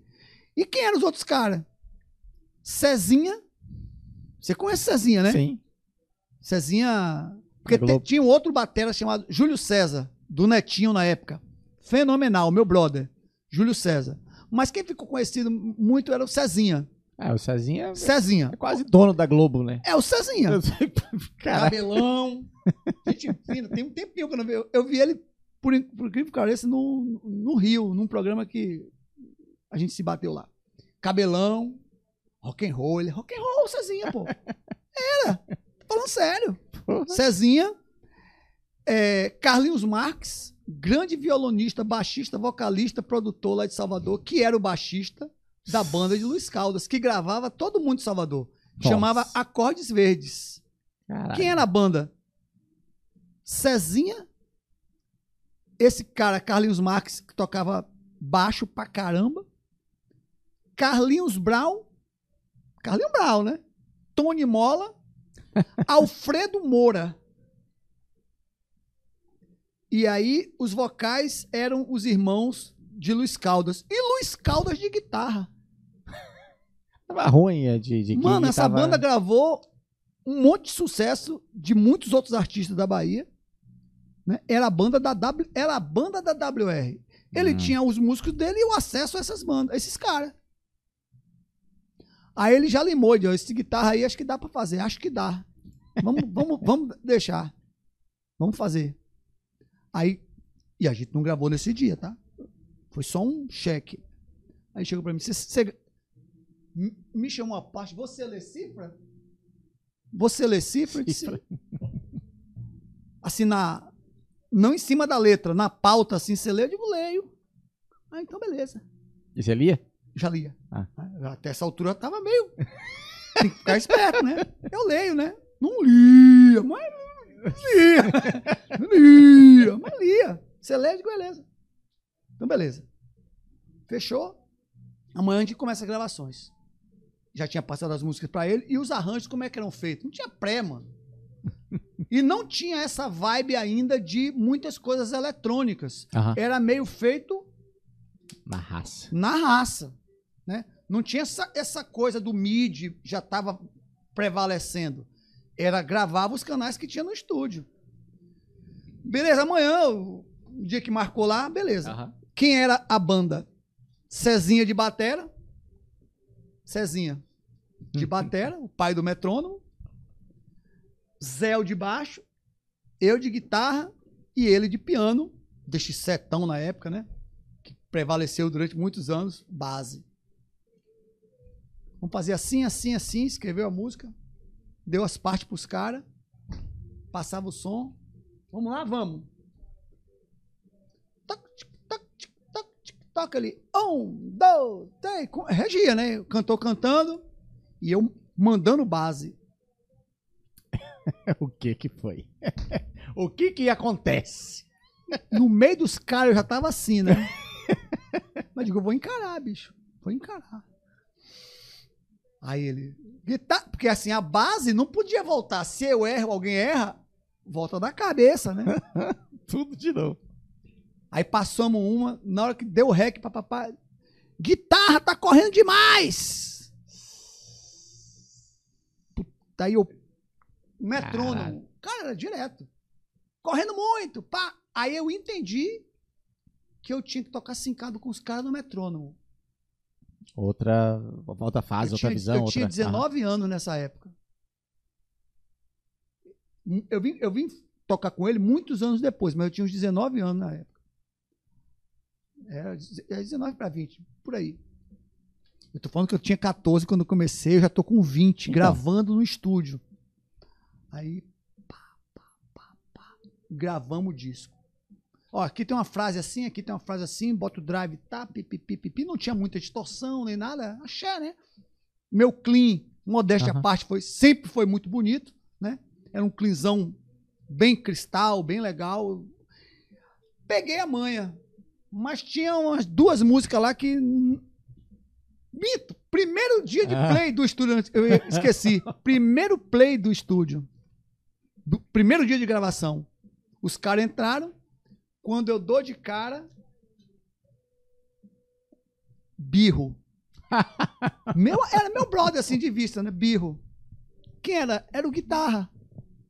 Ou seja, se você demole, Tá ali, a tchau. hora tá correndo, tchau, o cara vem. Eu digo, e aí, beleza? Beleza. Eu digo, tá aí pra me substituir, já vi, já sei que ele... Nesse dia ele não tocou, mano. Caralho, pressão 24 horas 24 por dia, velho. Quando eu entrei no estúdio, o cara tava sentado lá. Até uma hora que ele entrou no estúdio, eu digo, e Edmar, posso ir embora? Ele, Não, pode ir.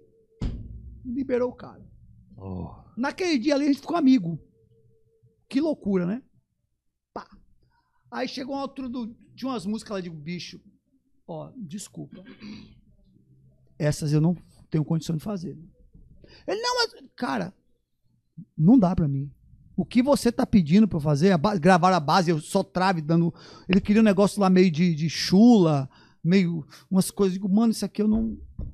Isso aqui não tá na minha onda. Eu não consigo. eu Chamo, é, mais, é melhor chamar o cara. Depois eu copio, eu, Aham. vambora. Aham. Agiliza o processo. Eu já tava mais maduro, eu não queria ficar o ego pra mim ficar lá comendo hora de estúdio e, e Exatamente. sair o negócio. Eu queria. Eu via sempre o todo, né? Digo, é o disco da banda, tem que ficar bom, e coisa e tal, papapá. Ele disse, é isso mesmo? Eu disse, é. Ah, então beleza. Chamou o birro. Chamou o birro, chegou lá, birro, foi tocar. Fender Zona Branca, um clinzão, toca muito ele. Essas ondas também, ele mata pau. Ele tocando e eu Aprendendo. aprendendo, É, pô. pô. Aprendendo. Simples assim, aprendendo. Mas meu brother, gente boa pra caramba. Aí ele saiu da banda, foi pro Araqueto. Foi nessa época que ele saiu que ele me chamou. Aí, ó. Quando o Birro saiu, ele me chamou. Eu tava nesse disco com os caras. Sacou? Eu tava ne... Não, esse, esse, foi o, esse foi o primeiro disco, desculpa. Ele, ele, ele produziu o primeiro disco nosso. Tá. Esse foi o primeiro disco. Quando o Birro saiu, eu estava terminando, que esse foi a gente mesmo que fez, o segundo disco da banda. E eu não podia sair. Aí que entrou o Ronaldinho na, na Furta Colar. Então ele, ele, eu não tinha muita proximidade, mas a gente começou a se ver nos bastidores da WR, que eu ia gravar algumas coisas lá, e ele me pegava de supetão, vem gravar a guitarra, tá com a guitarra aí? Eu digo, cara, não, não vim nem pra gravar, eu digo, pega a guitarra lá no, no estúdio chega, pega a guitarra, vem gravar um negócio aqui. Comigo, tinha uma música do, do Zé Paulo que estourou no Brasil na época, chamava Ralo Pinto. Ele fez duas versões dessa música, uma era com guitarra, ele, vem, vem gravar essa música aqui. E eu, pau, gravei. Aí a gente começou a ter mais um Aham. contato, né? Porque eu era o carinha, aquele menino lá que gravou aquelas guitarras daquela vez lá, não sei o quê. E ele, ele botava. Ele não andava muito com os. Ele, ele, ele sempre arriscava, né? Pessoas novas cantando, tocando, né? Batera era meio difícil, né? Ganhar do Cezinha assim na época. Tinha uns caras muito bons lá. Sempre tiveram muitos batera bons, mas por conta do Cezinha tá lá na proximidade, tá sempre no estúdio, né? Então, tava lá, né? Mas tinha outros, outros caras muito, muito bons também, né? Luiz Brasil, tem uns caras lá. Luiz É. Brasil não. É. Porque é um, é- é um trio de irmãos Brasil. Marcelo Brasil toca muito, né? Mo Brasil, guitarrista. Jazzista. Nossa. Cara, fora da. Ba- Tô falando de Bahia. Esses caras. Sim. referência na época, né? Marcelo menininho, 14 anos, moendo batera, toca batera até hoje. O cara di- diferenciado, né? Então ele sempre arriscou em muita gente, né? Tinha o Luiz, que sempre tocou com os caras, com o Ramandinho, né? Tinha uns caras, sempre tinha, sempre teve música, né? Mas tem aqueles caras que tem mais acesso, né? Que entende um pouco mais a linguagem do produtor, né? Isso aí, tudo bem. Não, Sim, não, não, sim. não, não diminui a qualidade do outro músico, é mais a intimidade, né? Total. Intimidade, isso- tem a ver na música pra caramba, intimidade. E aí ele, mas ele arriscava, cara. E a gente gravou esse disco e depois eu fiquei amigo dele e aí ele me chamou pra tocar e Aham. depois eu entrei, né? Eu nem sei onde é que eu estava assim. Aí em 99 eu vim pra cá. É, não, então, você tava comentando que você É. veio pra cá. Renata fa- faz, a, faz parte. Quando você chega em Campo Grande, o que, que você. Obviamente, música, ok, mas e aí, como é que você se Ah. inseriu? Porque, pô, você vem. Você vem do swing baiano, ok, mas aí você vem pro. Aqui tem. Tem todos os estilos e naquela época ainda, Era baile, né? né? Não tinha o- dupla, o- né? o- então, não tinha dupla, era baile, era. Chama Cara. Guarânia, era. O, o axé ou a música baiana aqui em Campo Grande. Eu vou dizer pra você pouquíssimo, né? que eu vou dizer porque ela sabe disso. A vontade de voltar era muita. Imagina. O meu primeiro o meu primeiro carnaval porque eu vim em julho. Aí eu Meio. fui em Salvador. Não sei se foi nesse ano, foi no outro ano, depois que eu estava aqui, mas muito rapidamente. Mas meu primeiro carnaval eu me lembro que foi que a gente vivia para o carnaval. O carnaval era o ápice da música baiana. Como Barretos é o ápice do sertanejo, Uhum. né? Jaguariúna, Uhum. Barretão, os grandes rodeios. Salvador era, era Carnaval de Salvador e micareta de feira, mano. Deu uma luzinha. Carnaval de Salvador e micareta de feira. Isso era a gente vi- vivia o ano todo para o ápice. Sim. O ápice era o carnaval. E eu não tava lá, bicho. Vendo pela TV. Eu respirava. eu respirava. Eu que é capaz de ter até chorado, que eu não me lembro, faz muito tempo. Mas você não pensou nem, tipo, por exemplo, sei lá, vou lá fazer uma gig e volto. Não. Não. Se você fosse, ia ficar. Não é não? Se eu fosse, eu ia ficar, cara. Existe um enredo em Salvador que ele é muito bom. Ele é propício, né, cara? No Nordeste em geral, mas eu sempre comento isso. Salvador é uma cidade muito boa. É uma cidade, é uma cidade muito acolhedora. Né? É uma cidade de praia. Tem tudo que. é Aham. Tá pronto. gostoso, tá pronto. Né? Não que você não tenha que suar, né? Que a gente, porque o, o Brasil pensa que o baiano é mole, né? Uhum. Mano, você vai no dia de semana na praia, quem tá lá é turista ou baiano que não tem o que fazer. Mas a grande maioria não tá lá, tá trabalhando. Aham. Não tá trabalhando, cara. A maioria do povo que vai para Salvador no carnaval, não sei quantos milhões de pessoas, pode ter certeza que muita gente não é de lá. Ah, a maioria, certeza. Ah. Você entendeu? Então, assim, acha que o baiano. O baiano fica. O baiano tem o, o jeito dele de ser. Mas não quer dizer que não trabalhe. Trabalha pra caramba. Mas existe um enredo de alguns. Em em minha ótica, tá, gente? Pelo, menos, pelo amor de Deus, baiano não me matem, não. Mas existe uma ótica de facilidades. Aham. Existe uma diversão barata, que é a praia. Obviamente que tem a praia de todos os custos. Aham. Tem a praia barata, tem a Aham. praia cara. Quando eu digo a praia, não é a praia localidade, é o jeito que você quer curtir a praia. Se você quer comer um camarão de alto padrão no restaurante tal quando você sair da praia, ou você quer comer um camarãozinho ali na beira da praia que o cara vem vendendo no espetinho. Depende do seu poder, mas está ali. Uhum. Existe a festas, festas baratas, existe o carnaval que é eclético e é de graça. Você vai sem um real e vai lá curtir a festa. Vai tomar tombo, vai tomar. Vai, mas tá lá, você Aham. pode entrar.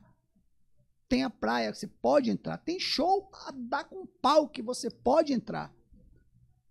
E tem o baiano, né? Que é o mais importante. É um povo, eu sou de lá e é, É um isso. povo acolhedor, como o nordestino é Sim. né? Aí eu mudo de uma cidade que eu sempre achei muito bonita, porque eu, quando eu cheguei em Campo Grande, duas cidades que das minhas viagens, eu já tinha ido em São Paulo, já tinha ido em Rio, já tinha Belo, Horizonte, já tinha ido muitas cidades do Nordeste, muitos interiores da Bahia e, né? Mas quando eu fui em Vitória, no Espírito Santo, pela primeira vez, e algumas vezes que eu fui, de- essa, essa cidade aqui eu morava, cara. E a primeira vez que eu vim em Campo Grande, em 96, eu disse, cara, essa cidade aqui é muito linda, cara. Eu moraria aqui facinho. Tô falando 96, nem cogitava vir morar aqui, cara. Uhum. Não, Essa cidade aqui é diferente, cara. Que cidade bonita. Aí fui lá no Alto da Afonso Pena, não é como é hoje, né? Era mais deserta, né? Pra chegar no shopping, o shopping não tinha loja. O shopping era pouca loja. Ah. Era, um- era- tinha o shopping em Campo Grande, mas não é o shopping que é Aham. hoje, né? Cara, isso aqui eu moraria, cara. Ah, então é Bem, isso. ficou na mente. Aham. Ficou na mente. Quando foi em 98, vi. 99, vi, né? Cara, no meu primeiro carnaval, como eu falei, foi difícil, cara. Caralho. Difícil ficar, né? A vontade de ir embora era muito grande. Eu, chorava, eu dizia pra, Renata, o que, que eu tô fazendo? Dizia pra mim, né? Aham. Renata passou muita coisa comigo assim nesse aspecto, né? Eu chorava, porque eu tenho uma filha, né? Do meu primeiro casamento. Hum. né? Hoje ela tem 28 anos, chama Maria Marta. E aí eu chorava, com saudade. Cara. Mas eu disse, eu quero uma mudança, eu quero algo diferente. E o amor, né? Aham. O amor, o, o que, o que que segurou? O amor, bicho. Não foi guitarra, É. não foi música, nem nada. Era, era o amor, a paixão. Não, eu não vou. Se eu for, eu vou perder. Eu não, eu não- sabe? Você fica naquela. aham. E você tem que encarar. Foi um ano no limbo. Um ano. Caralho. Um ano. Um ano. Assim. Minha cunhada, eu não sei se você conhece, a irmã de Renata, Karina Marques, Sim. cantora, É. Ah, não sabia, conheço. é minha cunhada. Caralho, não sabia que você era Minha cunhada. cunhada, é minha irmã de Renata. Ela já veio aqui? Não, ainda não. Fica o tá convite, hein? Convite, Não, tá- Quando você vê ela, fala que ela tá intimada a vir aqui. É, então. Ela começando, começando, ela já cantava, né, mas jovem pra caramba, né? Tinha 22 anos na época. E a gente eu ficava muito com ela, né? E a gente tocava muita ideia, aprendi muitas músicas novas que eu nem sonhava em tocar, porque ela tocava outras vibes. Sim. Então, a gente- eu aprendi muito com ela, ela aprendeu muito comigo. Então, eu, eu, por ser um músico mais tarimbado, tinha muito conhecimento e ela foi aprendendo e eu fui aprendendo com ela. E aí ela já tocava em alguns lugares, né? Ela tocava no Parques, Sim. ela tocava no Novo Hotel, ela tocava em alguns lugares. Aí ela me levava, eu digo, vamos lá, vamos fazer um som lá. Ah, Aí eu ia assim, sem, no, sem compromisso, sem nada. Um músico. Aham. E eu ia. Aí ela começou a me levar e o cachê era. Tinha um cachê lá e eu me lembro que na época ninguém me conhecia. Ela disse: Ó, co- consegui pra você trintão. é, cara. Dois eu, eu não tenho vergonha de falar. Aí eu digo: Cara, trintão, mano. Eu vou, né? Mas o que, que era o cachê de Salvador? Tipo, normal, assim. Um Ah, gig não- normal. Sem ser carnaval, nada. Carnaval deve ser bem mais, né? Lógico. Cara, esse amigo meu, que, que foi a as últimas bandas que eu toquei, era assim, tipo um salário mínimo, perto de um salário mínimo, né? Tipo assim, era legal. dois pô. terços de um, depende, Porra. né? Dois terços do salário mínimo, um play, né? Sim, exatamente. pô. Então era, era, era, era uma coisa legal, né? Sim. Aí é trintão. Pô, 2000. Eu lembro em 2003, eu trabalhei na antiga Enersul, que é Energisa hoje em dia. E o salário era 220 reais, mínimo, sabe? Então, Mínimo. Era, era menos de. Era, era, Era um pouquinho mais de 10% Era um pouquinho do, do mais. valor do salário. É. Eu vou, né? Não tinha um real. Aham. Mas você não tava trabalhando com outra coisa. Nada. Nunca fui outra coisa a não ser É, músico na nunca- minha vida. Ah, isso era uma, uma pergunta minha também, se você já trabalhou com outra Sempre coisa. fui músico. Aí. Comecei a tocar. De vez em quando. Tinha a pensão da minha filha, que Renata, que me ajudava, porque trabalhava na época.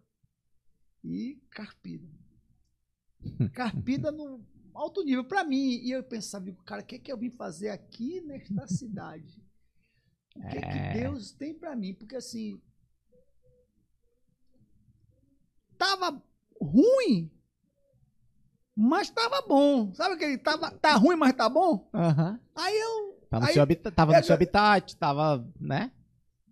eu não tenho um parente aqui. Então, tem tudo isso. Tava todo mundo lá, minha mãe, meu pai, meus irmãos, meu sobrinho, meus amigos, todo de música, eu tinha um nome. Aham. Existia um nome. Eu não era o músico mais conceituado, eu não estava nas, nas grandes bandas, apesar de conhecer muitos músicos e muitos artistas, mas eu tinha um nomezinho, as pessoas me conheciam, pô. Eu tinha acesso a trabalho, né? Porque não adianta você também ser, ser conhecido e não ter acesso a trabalho. Eu também já passei por isso, inclusive aqui, né?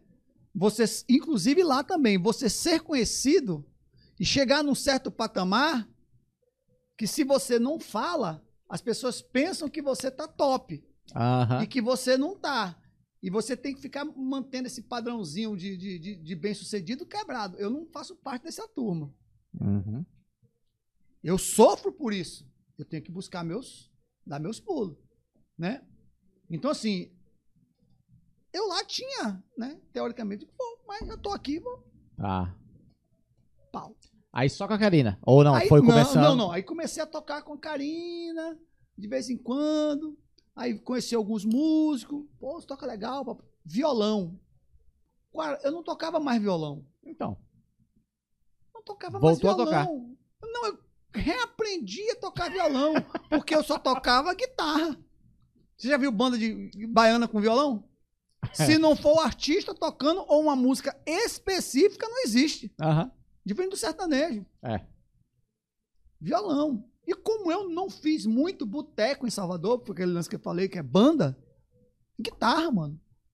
Guitarra.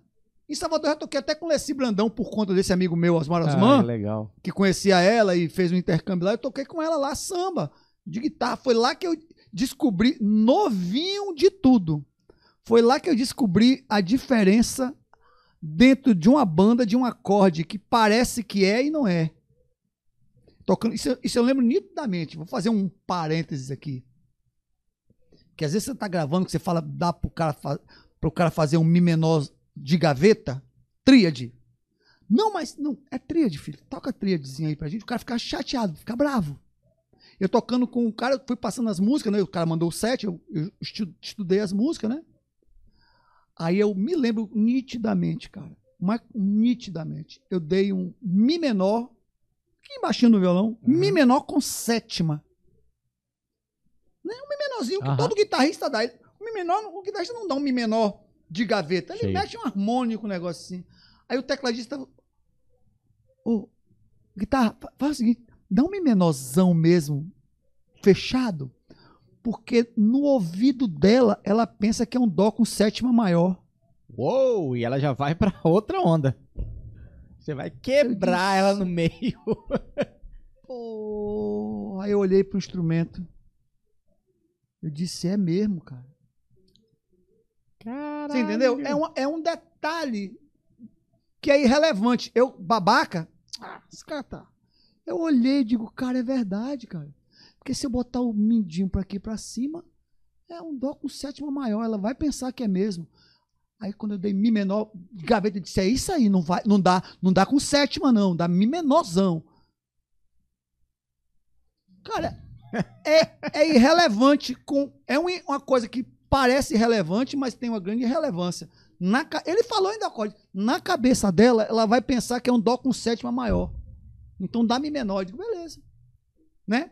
Então até aprendi isso lá. E Legal. quando eu vim pra cá, eu comecei. a gente- eu toquei muita música com Karina em casa e ia fazer essas gigzinhas. E comecei a aprender. Ô, comecei a tocar em boteco. Com ela, descolava um violão, aço, ela, Ela to- ela no nylon. MPB, toca, MPB, né? E eu ia com ela lá, no final da noite ela ganhava o cachê dela e descolava um. Ou Trintão. às vezes não descolava, eu só comia um lanche, ficava lá, a Renata ia. Pra me tirar um pouco do da deprê, né, bicho? É. Aham. Minha cunhada, te amo, viu, Karina? Se eu tiver aí, Karina, tá intimadíssima a estar aqui. É, tem que vir, pô. aí, Muito bom. aí foi, um E aí, tempo quem é visto é lembrado. Com É, certeza outras tempos gigs já assim- foram. Talvez hoje muita gente não aguente, né? Sim. Porque hoje o povo não aguenta muita pressão, né? Então, assim, vou voltar, porque muitos músicos de Salvador vieram pra cá. Muitos percussionistas e coisa e tal. Um ou outro ficou, o restante foi todo mundo embora. Porque não é o universo baiano, aqui é um outro universo. Exatamente. E muitos músicos também saíram de Salvador. O Webster, você conhece, já ouviu falar no Webster Santos? Não. Ele era guitarrista lá em Salvador, guitarrista como eu. Ele tocava com a, com a ban- na banda da irmã da Daniela na época. Daniela Mercury. Uhum. Né? Junto com a Alain Moraes, que hoje toca na, com a Claudinha Leite. Era uma banda top também. Ele foi embora para São Paulo, mano. Zélia Duncan. Essa galera aí, cara. Você entendeu? Então, assim, o cara foi buscar um outro universo. É outro universo. A gente tá falando de música baiana, axé, pra ir pra outros universos. Isso aí você tem que romper uma barreira. É. E não é, só romper da, a barreira da música. É outro lugar, mano. É São Paulo. Não, e é terra de gigantes, É cara. terra de gigante. Você tem que mostrar alguma coisa. Eu vim pra cá, num, numa atmosfera que, eu, que tá longe da- do meu conhecimento. Entendeu? Ouvindo coisas que eu nunca ouvi na minha vida. O que é que eu conhecia? Ah, E não existia esse sertanejo de hoje, né? Era outra Aham. vibe, né? Só que assim, você tem que romper, né? Você quer? Tem que romper, pô. E eu fui, fui, fui, fui, fui, fui, fui, fui, fui, fui, fui. Aí comecei a tocar. é, Comecei a tocar. Al- alguém me sabia que tinha um baiano aqui. Tem um baiano aí na cidade. Foi na época que o pagode começou a tocar, que por causa. Sabe a música baiana que, que eu falei pra você? Do É pagode Tchan, começou a é. entrar. E que aconte- os pagodes começaram a tomar conta do É? cenário total. E aí as bandas, as bandas de axé, elas foram perdendo. Sabe assim? Caindo, dom- efeito dominó? Caindo, mano. Caindo. Porque o negócio foi tão fervoroso que mudou o cenário da música. É, é. Quem é que ficou? As top. Que- Quem era top, e aí perdeu aquele meio onde eu estava inserido mais no meio. E aí ficou as bandas de. Eu não tocava cavaco. Não tocava banjo. Se bem que banjo nunca teve assim. Não tocava.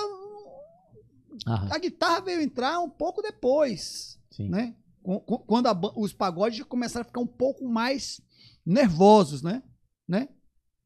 Mas eh, começou todo mundo a perder trabalho. Foi nessa época que eu vim pra cá.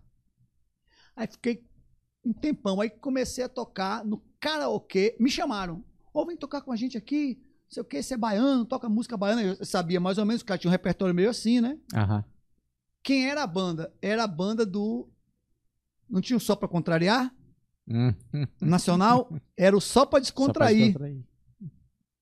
Aquela galera só pra descontrair, né?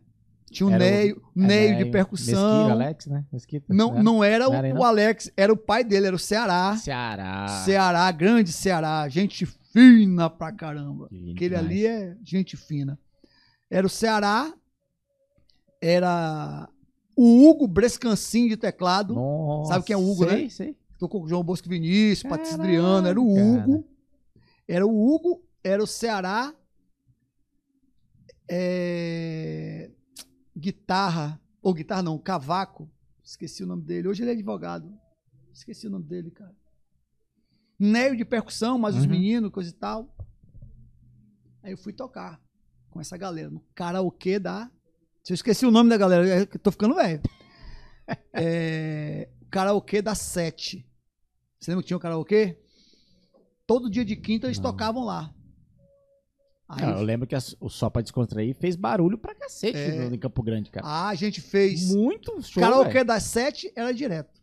Toda quinta a gente fazia lá. Fiz muito festa do Havaí com eles, abri Festa do show do Havaí, Rodriguinho, Rodriguinho nos Travessos, né? Estourado, era, era Travessos ainda. A gente lá no Rádio Clube Campo, É. gente pra caramba, e a gente tocando. Era, era, era um grupo de pagode que tinha na época, eram os caras, né? Você falou desse show de Rádio Clube Campo. Vocês tocaram num show que era o- bando do velho Jack, Travessos, e tinha outro grupo de pagode que eu não lembro o nome? Que era no Rádio Clube Campo? Pode ser que sim, cara. Não eu, não, eu não vou lembrar. Eu sei que a gente abriu ou fechou um show do Rodriguinho. Que era o Rodriguinho, Era não. Rodriguinho. Que era Travessos. Travessos. Os Travessos. Lá no Uhum. rádio. Era Travesso ou era Rodriguinho, cara? Nessa época de 2000 era Travessos. Então era Travessos mesmo. É, Era Travessos. Eu acho que era 90, Travessos. Final de 90, começo da... Rodriguinho magrinho assim, né? Lá no Rádio Clube explodido. As meninas choravam, cara. Chorava pra caramba. chorava. E a gente no palco tocando, as meninas chorando. Aquela loucura. O pagode tava muito Tava. né? Eu fiz muito com eles, né? Inclusive para fora da, do- da, da cidade aqui, a gente tocava em alguns lugares. Comecei a tocar com eles. Foi a primeira banda que me acolheu aqui, Legal. a galera do pagode. Isso já Que eu foi... gosto também. É, Isso já é. um, dois anos depois Isso, isso aí. que você chegou. Eu não sei se foi no meio desse ano aí, um pouco depois. Foi por aí, beirando isso aí. Tá.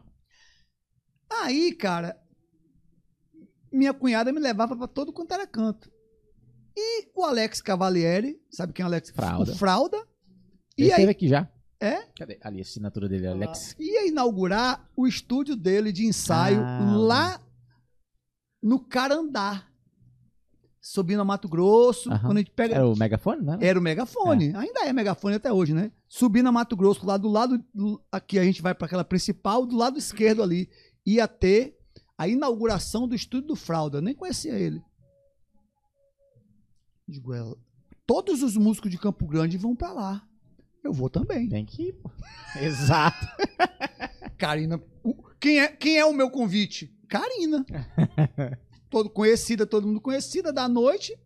Aí eu conheci lá os caras, né? Pelo menos de, Legal. de, de, de- Oi, tudo bem? Aham. Oi, tudo legal? Como é que tá, papapá? O Vlágenes, o Sandro, o Alex, o próprio Fralda, a galera do, do rock, um monte de músico diferente, uma galera lá, cantor. Karina, que é meu cunhado, baiano, músico, guitarrista. Ela, ela que foi fazendo a ponte, né? Legal. Foi ela que começou. a- Aí me apresentou pro Fralda, papapá, pipipi, pipipi, pipipi, pipipi. Terminou a noite, casa. Sim.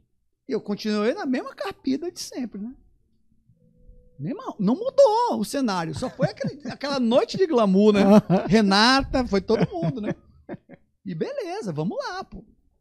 Eu só tinha guitarra e, e a minha pedaleira ina- inoperante praticamente, só com o pagode que eu tocava, né? Eu chegava com a guitarra, né?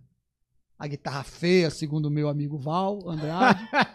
Chega- e os caras, pô, que guitarra top. Pedaleira já era um negócio mais profissional, né? Aham. Sonzão bonito, né? Eu- é- Era algo que estava dentro da minha realidade que não estava na realidade da cidade Uhum. né? Era algo um pouco mais Uhum. diferente. Beleza, comecei a tocar com esses caras só. Aí, você sabe quem é. Eu digo, quando eu digo isso pra ele, ele dá risada, Ok. né? Mas você sabe quem é que me inseriu no cenário do sertanejo? Ele, se ele tiver aí, ele vai dizer, ele vai, vai confirmar. Confirma aí no chat. Que instrumento toca? Toca teclado. Você não vai Magu? adivinhar. Magu não. Magu eu conheci lá no dia. Teclado? Puta merda. Me colocou numa gig sertaneja. Não. O Fralda. O fralda. Rock and roll total me colocou numa gig sertaneja, mano. Mas nunca que eu ia adivinhar mesmo. Ninguém vai adivinhar porque isso é inusitado. Caralho, velho. Eu é digo- mesmo? Eu digo Você pra ele, foi é? você o culpado de eu tocar sertaneja, você é o culpado. Ele ri, cara, ele dá risada, porque eu conheço Fralda. dos- de todo o meu tempo de Campo Grande, eu conheço Fralda. Legal. Meu brother, gente boa, o estúdio dele é massa, gosto de trabalhar com ele, ele é do jeitão dele lá, Uhum. acho legal, receptivo, assim, né? Esperto. né? E ele tava tocando numa dupla na época, chamava Marcos e Marconi. Caralho. E aí ele disse, cara, tá precisando de um cara tocar violão, cara. Você toca violão? Eu digo, cara, assim, eu toco mais guitarra, mas eu toco, não tá precisando, porque precisa de um violão. Você tem violão aço? Eu digo, cara, eu tenho, eu não tinha, né? Que era o violão de Karina. Ah, vai. um aço que ela tinha da É Fender. isso. Eu digo, eu tenho. Eu venho pra tocar. Porque guitarra já tem. Quem era a banda? A banda é Luiz Alberto. Acho que você não conhece. Você conhece o Luiz Alberto, um batera, que morava ali no Santa Amaro? Ele não mora mais em Campo Grande. Não. Acho que hoje ele é fisioterapeuta, deve morar em São Paulo. Não. Tinha o Franja, o Edson Franja, que é irmão do Anderson do Tradição Batera, que era do Tradição Uhum. o Anderson Boi Aham. e do Marquinhos. Eram três irmãos, três irmãos músicos. Era o Franja, de contrabaixo, o Fralda de teclado, a Roseli, que era backing vocal, mais uma outra menina que eu não me lembro o nome, o Paulinho, Corum, Paulinho que toca com a. Adriana hoje, Paulinho Corum- de Corumbá, Paulinho guitarra, e precisava de um violão. Porque era um sertanejo. Exatamente. Era eu. Que música. Eu me lembro de uma música que até hoje. Até hoje, quando toca, eu me lembro do ensaio, eu me lembro de eu, ensa- eu ensaiando em casa, que é Frio da Madrugada. Ô, louco. É, João Paulo Leonel. Não, é, é, é- No frio da, da madrugada. É, qual é o nome dele? É, é, Rio Negro e Solimões? Rio Negro Solimões. Frio da Madrugada. Essa eu me lembro. No frio da madrugada. dan, dan, dan. Lembro sempre dessa. Que eu me lembro de, to, de todo o contexto. Né? Aí o Froda me chamou, mandou o repertório. Eu digo, não conheço música nenhuma. Nenhuma. É zero repertório, zero. Não conheço nenhuma. Caderno. Escrevendo, escrevendo a cifra lá, botando as convenções, o que tinha, papapá, papapá, papapá. Música por música. É isso. Vai estudar, filho. Quer fazer? Vai ter É. que ralar. Tá achando que é só axé, mi menor e ré e vamos embora? Tocando samba reggae a vida toda? Porque é verdade, né? O início da era é isso, né? Aí, vamos lá. Pau. Sertanejo. E violão, né? Não estava habituado a tocar violão, mas eu sabia como é que toca. Tá. Mas não, sem o traquejo, né? Mas tava com um violãozinho bom que a Karina tinha na época, um Fender. Folk, né? Pretão, bonitão. Escrevi tudo e fui pro ensaio. Com tudo escrito. Já, já foi uma coisa meio diferente, né? Aham. Porque os caras acho que não estavam habituados a, a, a- a- ter esse tipo de. Com todo respeito, performance, né? Aham. Nesse. Eu cheguei, eu não sei, não sei nenhuma, pô. Tem que escrever mesmo, pô. Eu não sei nenhuma. Não é. Aí eu falei, gente, ó. Aí eu me apresentaram, me apresentou e coisa e tal. Eu digo, ó, cara, eu sou da Bahia. Já, já cheguei com as desculpas, né? Digo, ó, tô entrando nesse universo agora, obrigado pela oportunidade, mas vamos fazer o som. Toquei o primeiro ensaio. né? Acredito que eles gostaram, né? E fiquei tocando com os caras, né? Aí eu vim descobrir que o baixista. Você é meu primo. Digo, Mas começou seu primo, rapaz. Porque Karina foi me deixar lá. Ah. Você você não tá cas- você não é casado com Renata? Eu tô falando disso um ano depois de eu estar em Campo Grande quase, tá? Você não tá casado, você não é casado com Renata? Eu sou irmã da Karina? É, ela é minha prima, então você é meu primo. É, ué. Então tá bom. né? Gente boa, hoje ele mora em Santa Catarina. Você é meu primo. E começamos a tocar com essa dupla. Não tivemos muitos shows, nem muitas tocadas, mas começou, abriu-se um campo, né, bicho? Sim. Abriu um campo. Abriu um campo, abriu um campo. E a gente vai. Cara, eu fazia tudo. Aniversário de boneca, eu fazia. Aniversário de boneca, eu toco. Que viesse, eu tava tocando. Não, eu, não, eu não tinha como. Eu precisava monetizar. Precisava monetizar. Aí pintou um carnaval. Pintou um carnaval. Com quem? Michele. Ó, Michele Banda. Michele Banda. Digo, eu tô dentro. É lógico. Quem era a banda? Magu, Vlajones, é, Alex, uns dois ou três metais daquela galera é, é, é, é, daqui do- dos militares que sempre tocavam, né? É, Escobar, aquela galera. Tem um tempo que eu não vejo eles. Essa galera. A Roseli, outra menina, a Michele. Percussão, Neio. E acho que era Pururu. Nossa. Um cara que veio de Salvador, que ficou por aqui, coisa e tal, papapá. Acho que é a banda da Michelle. Bandinha ruim, né? Tá, tá. Nesse Tá dia aí, gig. eu, eu. Porque assim, e era axé, né?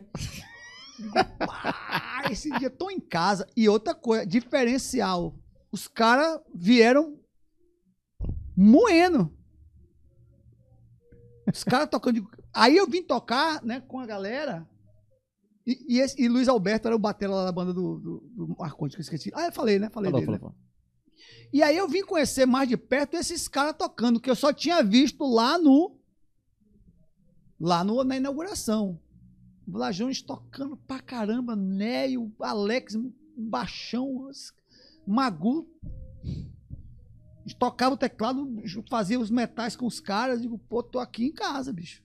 Que era meio no nível que a gente que eu tocava. Aham. Digo, daqui eu sou mais fraquinho. E nesse carnaval, e Michele puxava mesmo, né? A gente tocou. Aí toquei com ela outro, outros anos que já não era mais essa gig, mas era o Paulinho Tapete, de teclado, Uhum. era outra, outra turma aí. E fiquei assim, cara, um ano. Fizemos outro carnaval que não foi muito bom. Depois eu fiz outro carnaval com outro cara que era de Belo Horizonte, que era de Vitória, que veio pra cá.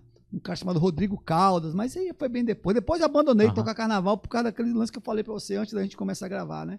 Difícil montar uma gig de, de, de carnaval por aqui, né? Sim. Porque tem que ensaiar muito e. Muito. e- Muitas é músicas, muita muitos música, músicos. Muitos músicos, uma carpida infinita e o cachê não condiz com o tanto de trabalho que você tem no pré, né? Exatamente. Não é diferente de você montar uma, uma banda na Bahia hoje, com os músicos que já estão meio que na cena, você junta ali e toca. Que seria pro nosso universo aqui o sertanejo. Você monta um, um- uma gig aqui, pega dois caras de violão bom, sanfoneiro bom, batera legal, tem teclado, não, não tem teclado não, vão aqui mesmo. E a gente já resolve, pega um baixista legal, que as músicas já estão nesse, nesse, nesse universo. Então os caras estão vivendo isso. Fica mais fácil da gente montar um repertório, Sim, sim. da gente fazer um qualquer outro lance. Então com esses caras não, os caras chegavam tocando, bicho. Eu digo, cara, que paz, mano. Depois dessa paz foi as últimas, as, as últimas paz, pazes, né? De, de axé, né? Porque depois não. Era uma carpida eterna. Aí eu abandonei. Porque eu Hum. fazia a conta do cachê, fazia a conta dos ensaios. É. Isso aqui não dá. Isso aqui pra mim não digo. Gente, valeu, obrigado. Aí eu fui saindo, né? Saindo, saindo fora. E aí comecei a entrar no circuito, cara. Cara, e aí você foi. Começou com a dupla lá com o Marconi. Aí vem, vem Patrícia Adriana também. Não, isso aí é uma história an- antes. Existe uma história antes da Patrícia Adriana. Qual é a história? Elas estiveram aqui com foto, inclusive. Não, Eu elas procurei, são, não achei a foto. cara. elas são, elas, elas assim, o trabalho delas e elas, Na verdade, não foi elas, não. Foi o Magu que trouxe foto. Magu. Ou foi o Neio? Você lembra, Zé? Quem trouxe uma caralhada de foto? Foi o Neio. Acho que foi o. Trouxe muita foto, mas trouxe muita foto. cacete, né? E Quem souber a idade de Neio sabe a minha idade, hein? É verdade. Caiu o Neio. Cara, vocês dois, agora que eu tô percebendo. É me- é a mesma idade. Cara, e o Neio também, cara, mas nunca que você fala que, E que Neio é... faz aniversário no mesmo dia da minha cunhada, Karina. É. Mas eles são de idades diferentes. Sim. Mas ele é da minha idade. Aí, ele tem que me respeitar, que eu sou mais velho do que ele. Cadê ele? Ele tá aí. Neio, meu brother, gente boa demais, hein? É, gente boa Tocamos demais. muito no Parksburger, hein? Meu Ah. pai do céu. Ele vai dizer, se ele tiver. Ele disse que não gostava muito de mim, não. Depois, quem esse baiano chega aí? Porque quando eu cheguei no pagode dos meninos, eu digo, era música baiana, pô. Eu digo, isso aqui é assim, assim. Ah, é. eu comecei a dar uns toquezinhos. Aí ele, ele depois falou pra mim, né? De que esse cara baiano chegou aqui do nada, tá começando a botar ordem aqui nesse negócio. Mas eu não toquei, né? Eu só falei, né? Aí ele. Aí depois a gente virou grande amigo, né, cara? Sim. Neio. Neio, meu pai do céu. Tá É, lá, é tá lá com. Tá na gig do carnaval aí da Maia Maraíza, né? Ah, chega- é. Legal. tá lá com o Marcinho. O Marcinho sempre puxa ele aí. Grande músico, né, cara? Marcinho teve aqui também, Eu uns dois meses disso. atrás, é. Eu tô ligado. Gente boníssima, nossa. Gente, Marcinho é. Também é um cara que faz parte da minha história, né? É mesmo? E eu faço um pouco da, da história, da parte. História dele também, né? De alguns músicos dessa nova geração aí, muitos a gente teve, assim, privilégio de começar com eles do início, assim. Não do início musical, né? Mas de. de, de e, não, e não estou nem dizendo nem de projetá-los, mas de inseri-los no, Sim. no circuito, né? Sim. Porque, assim, é difícil você inserir músicos novos num circuito disputado, né? Em lugares altos, que eu tô falando, né? Então você tem que tem que peitar ele. Tem condições. Ah, ele pode, tem condições. Então, assim, tem uma galera. Mas isso a gente vai falando. Aí, cara, antes do- da Patrícia Adriana, o que aconteceu? Eu já tava meio que tocando os pagodes, né? Tocando algumas coisas. Aí o que aconteceu? Alguns desses caras, tipo o Magu. Acho que foi o Magu. Foi o Magu ou foi o Marcelinho, não me lembro. Me chamou pra tocar com é, Paulinho Simões. Ô, louco. Paulinho Simões. Cara, Paulinho Simões. É o cara do trilho do Pantanal. Eu acho que foi o Magu que me chamou. ele Porque sempre o- tocou, é. Porque o. Quem é que tava tocando? Quem tocava guitarra muito Paulinho Simões era o. o- Esqueci. Não sei quem tocava na época com ele, né? Eu não sei se era o Toninho Porto, né? Acho que era o Toninho, Toninho. Porto, ele não estava aqui, estava em São Paulo. Fui tocar com o Paulinho Simões. Toquei com o Paulinho Simões algumas gigs Ah, né? Algumas, alguns plays eu toquei com ele, inclusive fora do estado.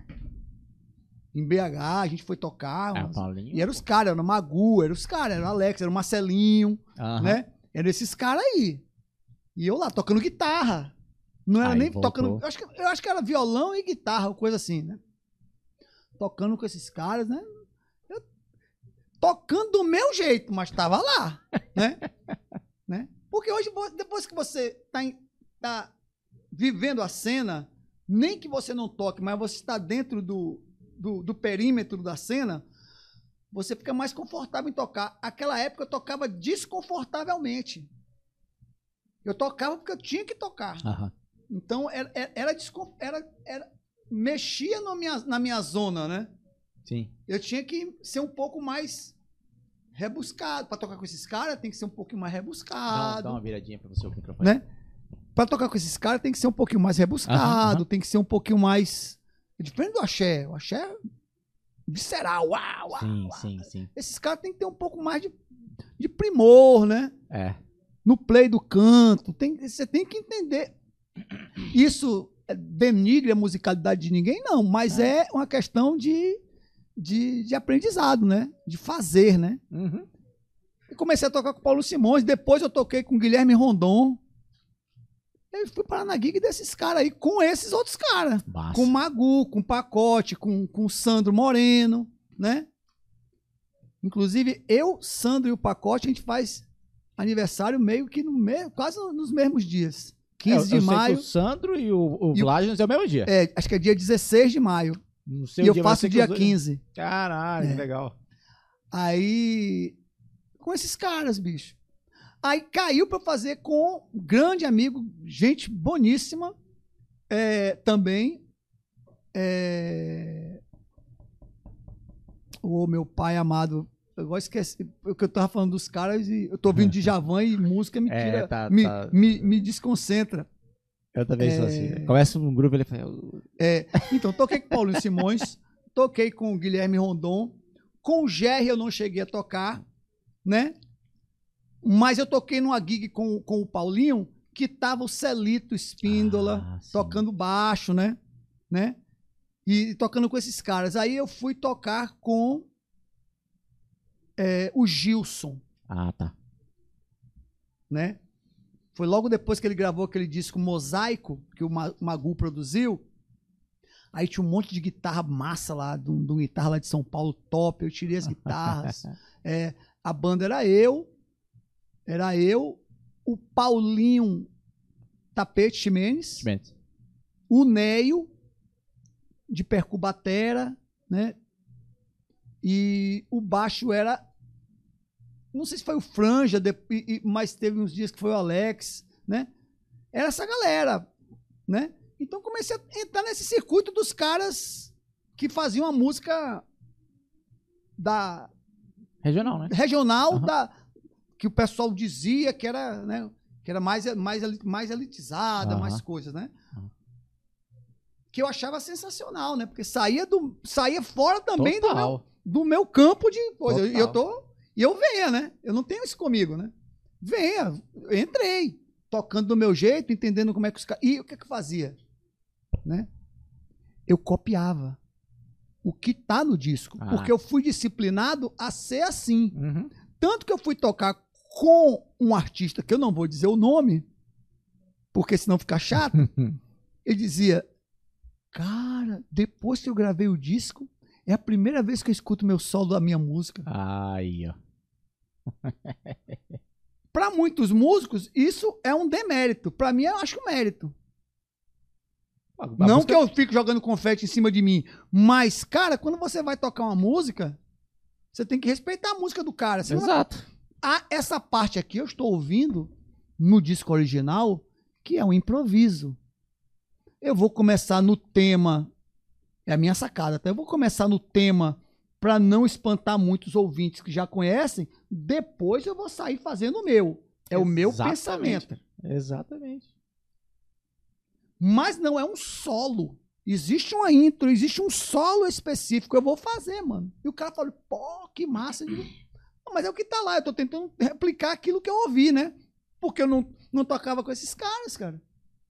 Então, pra mim, era, era, era o mais confortável, né? De todos os desconfortos, o mais confortável era tentar tocar igual. Aham. Depois você ia ver o traquejo. E aí eu fui, aí toquei com essa galera, toquei com grandes amigos também aqui. Fizemos também shows meio com banda. Maria Cláudia e Marcos Mendes, né? Esses são fantásticos também, né? O Marco tem altas sacadas, bicho, de violão, de, de, de um com o outro, assim. A Maria canta pra caramba, ele também canta. E fui nessa onda Foi, E foi tocando, indo, conhecendo e tal. e tocando e coisa e tal, e papá, entrei, aí, aí entrei. Mas nada assim muito, eu tô falando agora de dinheiro, né? Aham. Coisas esporádicas que lhe davam, que me davam certa, Os não é uma segurança, mas eu levava a minha vida lá, né? Eu tava Você já tava encaixado. inserindo, encaixando, conhecendo e- a galera. Conhecendo a galera, não existia esse, esse, esse, esse movimento sertanejo, porque o movimento era outro. Aí, o que aconteceu? Porque você falou Patrícia Adriana, eu conheci através de Karina e de Renata o André. O baterista? Não, André Santini, Ah, André Santini. que era o André sim. Barbosa. Que Ah, era, o sabia. que era o André do Alma Serrana. Sim. Porque naquele tempo era o quê? Naquele tempo, parece que é 50 anos atrás, né? Alguns anos atrás era o baile, né? É baile. Então era Alma Serrana, era Canto da Terra, Santo Chão, não, era, já era tradição, Já era eu tradição. acho. É, é, essa galera aqui, os, os caras de fora, né? Minuano, não sei o quê. Zíngaro. Ah, Zíngaro, era a galera que a gente. MDO, era essa galera Uhum. que a gente ouvia aqui. Mas como eu não frequentava os bailes, eu não sabia o que estava acontecendo. Né? Porque minha vibe, por enquanto, estava no pagode, bem específico com os meninos, só para descontrair. Nesses caras é, Regionais, né? regionais, Bem regionalismo mesmo né? essa dupla, essa dupla, esses caras regionais eram era, era assim, era, era esporádico, né? Era tipo um show por um, mês, dois, três shows, ó, vai ter É. quatro shows, aqui, não sei o quê, vai ter. Era isso, não era algo constante, né? Era um projeto. A gente sempre vivia projetos. Uhum. E o boteco. Aí eu comecei a tocar no Parques, Uh, que Né? infelizmente fechou. né? Mas isso, o parque, na verdade, foi um pouco depois disso, porque conhecemos o André. Eu conheci o André. Que o André, não sei se vocês sabem, você sabe que o André é guitarrista, né? Não, não sabia não. O André é guitarrista. Toca Ah. violão e guitarrista. Ele que era o guitarra da banda no baile. Que era do Alma Serrana. Estourado. Quando ele teve aquele concurso, quando teve aquele concurso do, do Faustão, você lembra? Lembro. que ele foi para final, né? E ele gravou um disco na época na MIT.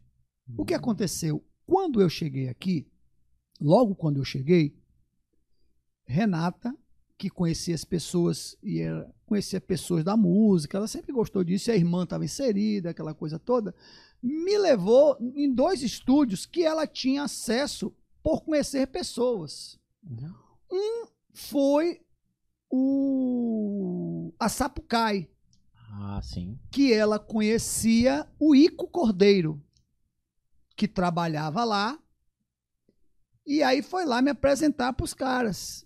Ó, esse aqui é meu marido, namorado, nem me lembro o que ela falou na Uhum. época, que toca guitarra, toca violão, produz, já teve, tinha estúdio em Salvador, papapi, pipipi, pipipi, pipipi. Eu conheci lá, na época, o Netão, Otávio Neto. Uh, Eu não me lembro se o Guarani já estava lá, mas assim, tudo de oi tchau, né?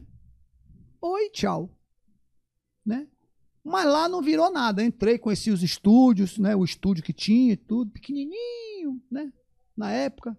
O Cláudio, eu não me lembro se estava lá, se estava também não, Se tava também não me deu muita moral, né?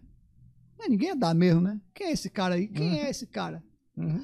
Aí ela me levou lá no Luizinho Abdala, que é o primo do Dudu, né? Ah. Que tinha um estúdio também que mexia só mais com. gravava também, mas mexia mais com.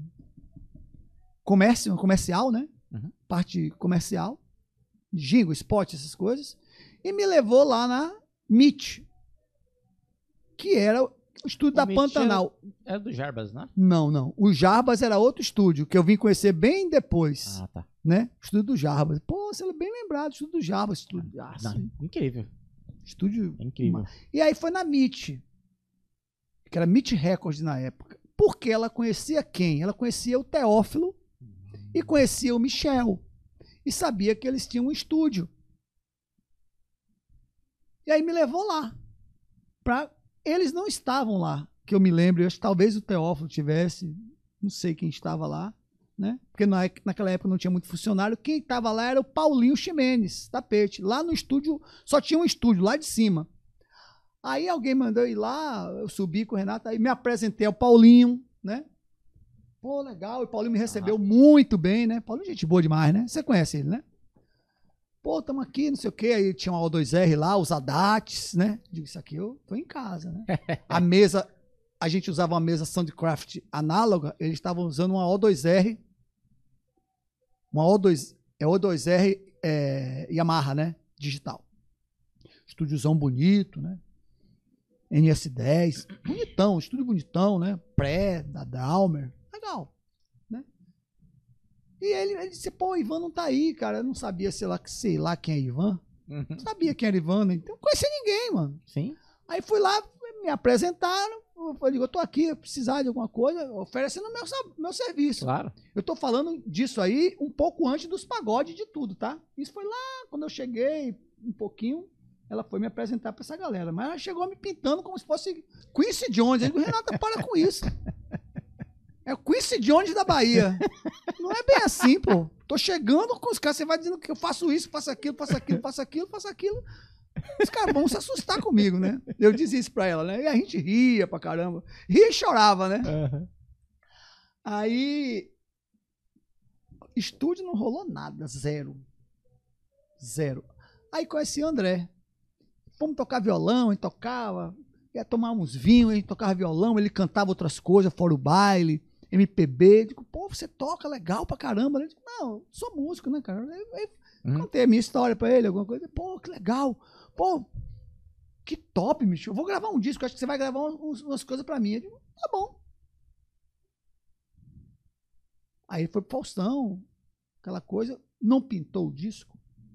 Caralho. Pintou o disco. Lá na Pantanal.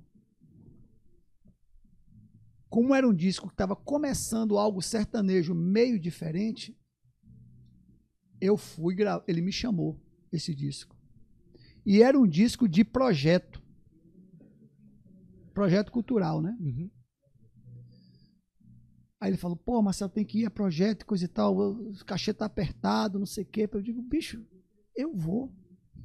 Vou de graça. Eu preciso mostrar meu, meu trabalho.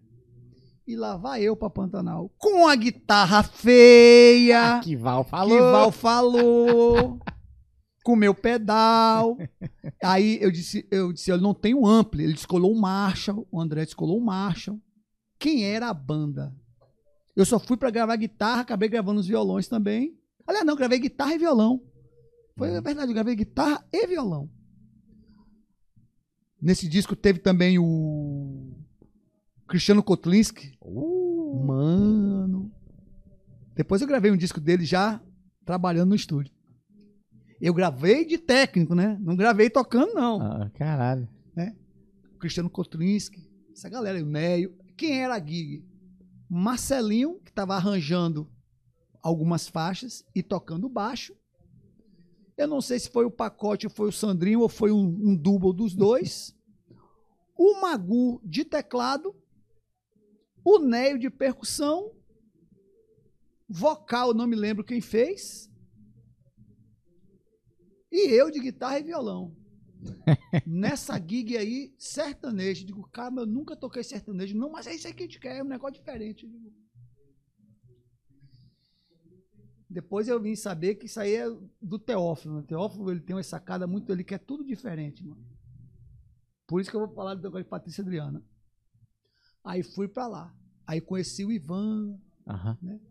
Aí começamos a gravar as guitarras. Trave não entrava, não tá legal. E ruim, né? Pra mim tava tudo ruim, né? Assim, não... Sim, eu digo, na minha concepção, Mas tá. falta, né? Aí os caras pedindo umas coisas, eu. É outro universo, é é outro mundo, né, pra Aham. mim, né? Sim, sim. É como se eu fosse pra Bahia hoje gravar um, um pagodão baiano. Eu tô fora, mano. Ah, mas você não é baiano guitarrista? Eu digo, mas eu tô fora. Tem 25 anos que eu não sei essa leitura. Eu não leio esse texto. Eu tô lendo outro texto. Né? Não é porque você toca mal ou você toca bem, ou, ou, ou que você toca bem, que você tem que tocar tudo. Né? Não é porque você tem uma Exatamente. empresa que você tem que fazer tudo na sua empresa. que você tem que ser bom em tudo na sua empresa. Exatamente. Você vai morrer, mano. Simplesmente isso. E a gente não é bom em tudo, né? Também tem isso. né? Exatamente. A gente tem que se botar bom que é bom. ó. Eu, cara, eu crio pra caramba. Mas não sou um cara organizado. Mas eu crio demais. Contrato um cara que é organizado pra organizar as minhas criações. Porque se deixar eu organizar as criações, vai ser uma bagunça. Vai, lá no final, em vez de ter uma criação, vai ter um monstro. As pessoas precisam entender isso, né? Exatamente. Aí eu fui. Gravei o disco. Bem ou mal, eu gravei. E tá registrado, né? Aham. Gravei. Os caras... Depois eu vim tocar na banda do André. Foi, foi, Legal. foi massa, né? Já era o Paulinho Tapete tocando, era, era o Paulinho guitarra também, Uhum. e eu. Paul, era o, o, o Marcelinho, o Sandro de batera, era o pacote. Era uma gig boa, depois que ele saiu do Alma Serrana, era uma gig que a gente chegou a fazer alguns sons, mas infelizmente esse disco não, não deslanchou, né? E eu fui gravar esse disco. Quando eu cheguei lá na Pantanal, que era MIT, né? Que é Michel, Ivan e Teófilo. Por isso que é MIT. Vocês sabem o que eu tô falando. Michel, Ah, verdade. Michel verdade. Teló, Ivan Miyazato, Teófilo Teló. Aham, aham. Por isso que era MIT. É- Era Sapucai. Não, não. Sapucaí era do Doni Merlot. Ah, era concorrente. Tá, ok. né? A Mid que virou Pantanal É, depois, tá. Aí eu cheguei lá, encontrei o Ivan. Ivan novinho. Ivan tinha 22 anos. Mas sa- sacava pra caramba, né? Aham. Aí eu conversando com ele, disse, pô, que legal, papapá. Do lado dele assim, os caras gravando a base, eu lá, desde o início, né? Pô, que legal, mano. Esse equipamento aqui, papá, você é música. Aí começou a trocar ideia, bicho. Uhum. E os diachos dos Haddad, tinha três Haddad lá ou era quatro? Não se encava nem a pau. Ah, se encava nem a pau, mano. Dando pau no sync e coisa tal. Eu digo, pô, esse equipamento aqui eu, eu tinha estúdio lá em, em Salvador, cara. Era basicamente isso que você tem aqui. NS10, só que a nossa mesa era análoga. Vocês trabalham com a mesa digital que eu nunca mexi. Mas aqui o sistema é de ADAT, cara. Isso aqui é. Isso aqui é. Pra sincar é um. Se bem que o de vocês já é uma segunda geração. Eu peguei o cara preto, aquele primeiro lá que não sinca, que eu falei no início lá, né? Eu disse, é mesmo? Eu disse, é. E, esses- e ele, e, eu usava, e a gente usava o BRC, o grandão. Vocês estão usando o pequenininho, que já dificulta mais um pouco do sync, né? Porque antes você jogava tudo numa máquina grande, né? Fazia o sync lá e, e jogava na máquina grande. A máquina grande ela é mais robusta, então ela tinha mais mais conexões, sei lá. Já era difícil. Só no controlinho pequeno. Eu disse, cara, dá pra sincar. Ele, mas, cara, como isso aí não sinca? Eu digo, sinca, sim, cara. Vamos sincar? Ô, louco. Vamos. Digo, o que é que você precisa? Eu digo, eu preciso de uma folha de papel sulfite e um álcool isopropílico. Ele é? É. Aí ligou, chamou o menino lá do dos corre, foi lá comprar o. Eu não sei se a gente tirou, ele faz uma LR aí e grava só em oito canais, eu vou arrancar as outras máquinas e a gente arranquei as máquinas. Eu não sei se. Acho que isso foi no, no disco do André, bicho. Arranquei as máquinas, a gente tirou do rack, botei em cima do balcão. Manual. o que eu fazia no Aham. Pra mim isso era corriqueiro. Eu digo, eu quero um isopropílico e sulfite. O menino veio com álcool isopropílico, foi na farmácia, comprou. Aí eu tirinha de, de, de, de papel sulfite, cortadinho do tamanho da cabeça do, do Haddad. Sabe que o Haddad é um, é um gravador digital, mas é uma cabeça, igual aquela cabeça do análogo é a cabeça. Ah. Não é uma fita digital como hoje você grava, você grava Aham. era uma fita análoga de Super VHS que gravava um, um- um sinal digital em oito canais. Então existia uma cabeça magnética e engrenagens, né? Sujava a cabeça e sujava as engrenagens. Aí eu pegava Caralho. o álcool isopropílico, fazia a mesma coisa que o pessoal faz na casa China nos perfumes, ou no, no boutique, nas lojas de perfume, jogava o álcool, aí dava aquela sacudida assim aí, Pronto. o negócio que era branco, papel, saia preto. Sujeira, os caras nunca tiveram feito. Eu limpei, aí tirei o primeiro que eles tavam- limpei, vamos dar o play, vamos. Pá, os caras. Uh, pô, esse baiano sabe mesmo, hein? Mas não é que essa questão de saber, é que eu já sofri muito com essas máquinas, cara. Vai, Aí eu né? contei a história do cara que foi lá para São Paulo, de São Paulo do Rio, que foi para lá e Aham. isso a gente tá desde os primeiros. Os primeiros a gente teve. Vocês estão nadando de braçada aqui. E nessa época o Paulinho não tava lá. Aí o Ivan, pô, você saca. Aí eu, aí eu comecei a especular. Digo, mas como é que você faz a mandada aqui é digital? Não, a mandada aqui é digital, papapá, papapi, pipipi. Não tinha não, computador não. tá? Aham. E coisa e tal. Eu digo, Pô, que legal, mano. Pô, top. Aí ele chegou pra mim, "S- s- você não quer vir ficar aqui com a gente um pouco, não? Caralho. Eu disse, ah, é porque eu vim aqui, o Paulinho tava aqui, né? Eu, eu- ah, mas ele não tá mais aqui, cara. Eu tô sozinho, cara. Eu preciso de gente pra me ajudar. Eu tô fazendo umas coisas. Foi na época do Tradição, Tradição muito. Eu viajo fim de semana, tenho que ensaiar. Ele, ele tocava baixo, fazia PA. Aham. Era- era- ele meio que revezava com o Paulão. Era aquela correria, né? Eu preciso de gente aqui pra gravar, você saca, bicho. Ele passa os bizu aqui, você fica gravando os caras aí, eu vou pra meus corre e a gente vai. Aí começou a Pronto. amizade. Aí comecei a gravar. Só gravava. Os caras aí eu vinha, montava, porque eu sempre fiz isso, né? Passa Aham. som de batera, coisas, sempre fiz. Né? Porque lá a gente já estava gravando batera análoga, né? Uhum. Só não tinha edição, mas era clique, era tudo bonitinho, produzido mesmo, negócio fino, né? E aí começamos a gravar. Aí gravar, eu comecei a gravar esses caras, né? Pacote, Sandro, Alex, Marcelinho, Magu, o próprio Paulinho. E comecei a gravar essa galera toda. Aí começou a gravar, nessa época esses caras faziam um som. Mas o que que tinha lá? Era as bandas de baile, bicho. Era a época, era banda de baile. O próprio Tradição, né? O próprio Tradição.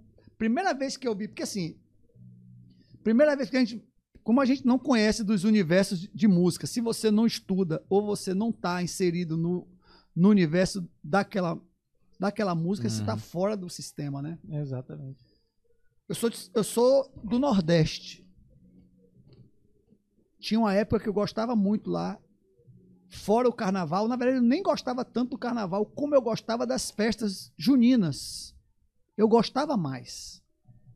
Mesmo porque era mais tempo, né, de festa do que o próprio carnaval na época, né? E eu gostava, porque eu gostava das músicas, tinha mais harmonia, né? Era um negócio mais era Estou de volta pro meu aconchego era a música do, que você tocava no São João, né? Que a gente chamava no São João, né? É um negócio harmônico, Aham. que estava fora do contexto. Era outro mundo, né? E eu gostava. Mas eu sempre ouvia um acordeon. Como era que eu ouvia o acordeon? Muita harmonia, mão direita, teclinha, tecla e baixos auxiliares. Estou de volta, bananana, virirô. Ou um forró que fosse lá, farariru, um solo. Aham. Dueto era se o cara dobrasse depois, né? Aí eu comecei a ouvir o quê? O que estava tocando na época, comecei o rádio, sempre tocava era o quê? Chamamé. Digo, assim, 3x4, beleza, pá, pá, pá. Não tinha muito acorde, não era rico em acordes, né? Mas um violão diferente, eram as bateras que muitos programavam, botava só o bumbinho assim de fundo. Primeira vez que fui ouvir um chamamé tocado, fui gravar Hum. no estúdio. Capim tocando. Não conhecia, conheci lá no dia. Microfonei acordeon, acordeonzão, sempre teve instrumento bom, né? Acordeonzão top. Botei o set, os caras tinham feito a base, violão, acho que o Ivan gravou, né? Pai do violão. Vamos tocar. Quando eu vi ele tocando, eu digo, eu não sei se foi Ivan que tava gravando ele ou se foi eu. Eu, eu sei que eu tava. Esse cara, que loucura esses caras, bicho. Na minha cabeça nunca foi assim. Porque eu ouvia o chamamé e o que que eu ouvia? O dueto na minha cabeça de nordestino nunca foi duas mãos Ah, tá. era uma mão e o cara vinha dobrando depois. Ah. Não que isso não pudesse acontecer Uhum, em algum momento. Mas, via de regra, é o cara moendo aqui dos dois lados. Eu parei assim, eu disse, mentira, mano. Isso aí não existe. Eu não sei se eu falei pro A, eu pensei, digo, cara, isso aí não existe. Eu preciso entender muito isso aqui. Tô, não, pra você ver o tanto que eu sabia e não sabia de Uhum, coisas, né? uhum. Aí é que eu vim entender. Quando eu vi o Capim tocando, digo, cara, esses caras são muito loucos, mano. No Nordeste não é assim, não. Aí comecei a comentar com os caras. Lá é outra vibe, de, é outra história a sanfona. Como é no Sul, né? Aham, sim. Como é sim, em São. Paulo, É, sim. Cada um tem uma particularidade. Aí eu vi- vim entender como é que era o chamamé. Aí eu vim entender. Tanto que eu nunca me meti a tocar esses negócios. Eu tocava em um show, alguma coisa, porque só tinha eu lá. Aham. Mas vai, vai gravar, eu digo, tô fora, mano. Isso, aí não, isso não é pra mim. Isso não me põe nesse negócio que eu tô fora. Ah, mas. Não. mas você não toca? Eu digo, eu toco, mas eu não toco chamamé. É um negócio muito específico, muito regional, Regional. né? Por mais que o cara não seja um, um- um músico teoricamente é, estudado ou que tenha uma técnica apurada, existe a parte Emocional, Emocional e a linguagem. É, tem- isso, é, o cara pode ser o maior erudito do planeta, ele não vai saber tocar. Exatamente. O cara precisa ter vivência, precisa respirar isso. Exato. Tanto quando eu ia pra pra São Paulo gravar os discos de axé, no, no meu primeiro ano de axé, de, de- de- que eu fui, na primeira vez que eu fui, a gente foi gravar o disco e não era no estúdio A, era no estúdio B. O estúdio B, um desbunde, né? Eu me lembro, o técnico aqui, eu com a guitarra preta, a feia, que fique claro isso aqui hoje. Eu com a guitarra preta feia, plugado, eu e o técnico só gravando as guitarras. Já tinha colocado a base, né? Fe- gravado as partes eletrônicas todas, eu fui gravar a guitarra. Primeiro, não esqueço disso. Seu Oswaldo, o nome dele senhor Cabelo Branco, inclusive nesse último disco foi o disco que ele se aposentou, porque no outro ano a gente veio gravar e já não estava mais. E eu gravando novão, né? Tem tudo para tá tudo tem tudo para dar errado, né? Mas como eu já sabia as músicas, tocando a minha guitarra, e ele assim para mim. E ele parado assim, eu digo, cara, tô... e eu na minha cabeça digo, tá errando tá, tá, tá tudo lá... errado, tem uhum. alguma coisa errada aí, mano. Tem alguma coisa errada. Aí fiz uma, eu digo, vamos fazer a boa? Eu digo, senhor, eu tô tocando, tá errado o que eu tô tocando? Tem alguma coisa errada aí que você tá olhando pra mim assim, olhando, tá errado. Se não, cara, tá bom demais. É que vocês baianos tocam de um jeito diferente. Você entendeu? Não é que eu tava tocando bem ou que eu tava tocando mal, é que o lance é regional. Exato. É o feeling que precisa. Que por mais que seja um. Porque os caras tava daquela época eram os caras o quê? Era o pisca, era o faísca, eram os caras do rock and roll que tava entrando pro sertanejo, eram os caras monstros, bicho. É, é. Não era um. era- Mas isso não é todo mundo. Não é todo mundo é. que sabe fazer. Ué, a gente tem um exemplo aí, o próprio Chimbinha, cara. Ah, o pessoal malha o chimbinho aí, vai tocar o chimbinho, Vai toca. tocar aquilo, cara, aquele ritmo calypso lá, bicho, não tem no Brasil, posso estar falando errado, você como guitarrista, você pode falar. Bicho, tocar daquela forma. Os caras que não, vivem essa não cena vai. são os caras que tocam igual a ele. Exatamente, cara. Não tem como, cara. E tem uma galera que malha ele, bicho. Porra. Tirar ele e, e tocar metal. Pera aí, cada um no seu quadrado. Mas vai tocar você lá então a parada. Com aquele mesmo swing, aquela linguagem, daquele jeito. Ah, mas nunca. Nunca. Eu sempre conto uma passagem que eu vi na internet de uma entrevista. Logo quando o Kiko Loureiro foi pro Megadeth. Ele já saiu, né? Uhum. E era um lance de bastidores, e falando do Kiko. E você sabe que os gringos, eles, eles põem um set fora do palco pra dar aqueles esquenta, né? Antes do play, né? E tava o Kiko lá, num solo específico lá, tocando, malhando. Porque estavam, acho que meio que estavam estavam vendo o dia dele, coisa e tal. Acho que é uma coisa específica dele. Eu Aham. não tenho muita lembrança. assim. Inclusive, vou, vou caçar esse vídeo. É o, não é o Marcelo Baiano, é o Kiko Loureiro. Eu tô falando do Kiko Loureiro. Não precisa provar nada pra ninguém, Uhum. né? Kiko Loureiro. Aí eu pergunto, mas e esse solo? Não disse, então. Esse é o solo do guitarrista, o outro lá que eu não sei como é o nome, né? Conhecido. E que eu sei, mas os fãs, eles estão acostumados a ouvir esse solo desse jeito. E ainda não tá na minha mão. E eu- ele precisa fazer parte, eu preciso tocar ele sem me preocupar com ele. Então, assim, eu sei, mas eu preciso praticar muito para que ele fique natural. Eu tô falando do Kiko Loureiro. O cara tá sendo humilde, mano Aham. humilde. É o cara que. O solo era o outro cara que fazia. Ele fazia.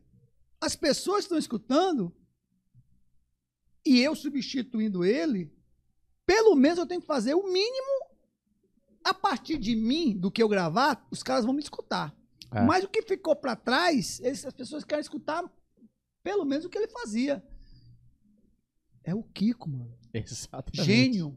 Exatamente, cara. Você entendeu? Então, assim, são as linguagens. Essa linguagem era do cara. O cara tava tentando absorver aquela linguagem, aquele só do jeito que o cara faz. Porque o funk é ouvido daquele jeito. É, pô, é isso.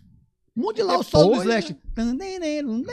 Não, aí isso? o- a própria banda vai chegar lá e vai fazer uma outra intro. Meu amigo. Não vai, ele vai ficar. Ele vai morrer tocando Vai. a música com esse solo. Exatamente. Então as pessoas, elas não entendem muito isso. E o músico, às vezes, dá uma de, de coisa e pira, ah, não, isso aqui não. Isso aqui já tá velho. Se quiser, eu chamo outro guitarrista. Chama o outro. Eu fui, oh, eu fui esses dias pro show do Roupa Nova aqui. Porra. Cara, eu, cho- eu chorei. Incrível. Ah, Porque te- tinha uns, teve solo do Kiko que assim, é aquele solo. Esse solo eu queria ter feito na minha vida um dia. Pelo menos esse aí, cara. Eu criança, um velho criança lá. E o Kiko com 70 anos tocando, igual um menino. Bom pra caramba, um PA lindo, alto, do jeitinho que eu gosto, explodindo. Não, Sacou? roupa nova é espetáculo. Então, quando eu via esses caras tocando chamamé, aí chegava lá o Ado. Sabe Hum. quem é o Ado? Aham. Canhoteiro. Tocando violão, cara. Os caras chegavam lá com.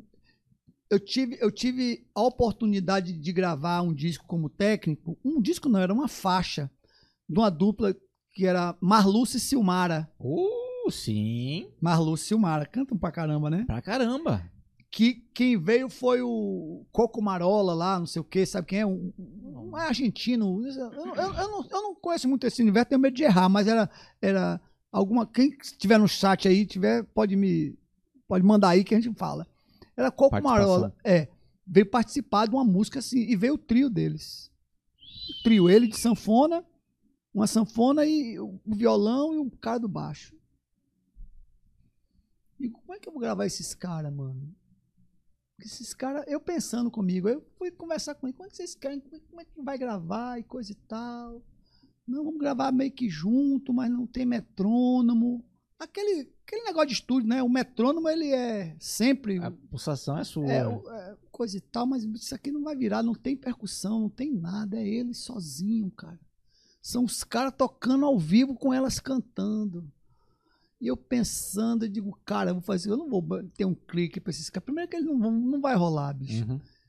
Aí eu peguei, botei as meninas na técnica, peguei, microfonei a sanfona lá, botei os biombos, botei o cara do violão num canto, peguei o baixista. Minto, minto, peguei o violão, pus aqui. Botei o baixista lá com o sanfoneiro. Aham. na- lá na- peguei o violão, botei ele aqui, o violão na técnica, baixei as coisas, botei uns fones para as meninas, eu de fone, desliguei as caixas. Vamos cantar e vamos tocar. Eu vou, eu vou contar aqui. Um, dois, três, um. Aham. E ele, vocês vão tocar. E fizemos dois, três takes. Aí ele, eu quero fazer um outro sanfona. Eu digo, já faz aí mesmo. Já valeu? Valeu. Eu porque eu tô ouvindo o chamamé nosso que a gente toca Exatamente. a vida toda de Campo Grande ouvindo, né? A vida toda que eu digo quando eu cheguei aqui. Foi naquela época de muitos projetos culturais, de muito FIC, muita Aham. coisa. E agora eu tô vendo os caras que, que tocam mesmo, os Exato. caras que viveram isso, nasceram ouvindo isso. Porque quando eles chegaram no estúdio, eu vou di- dizer de verdade, eu olhei pra sanfona toda zoada.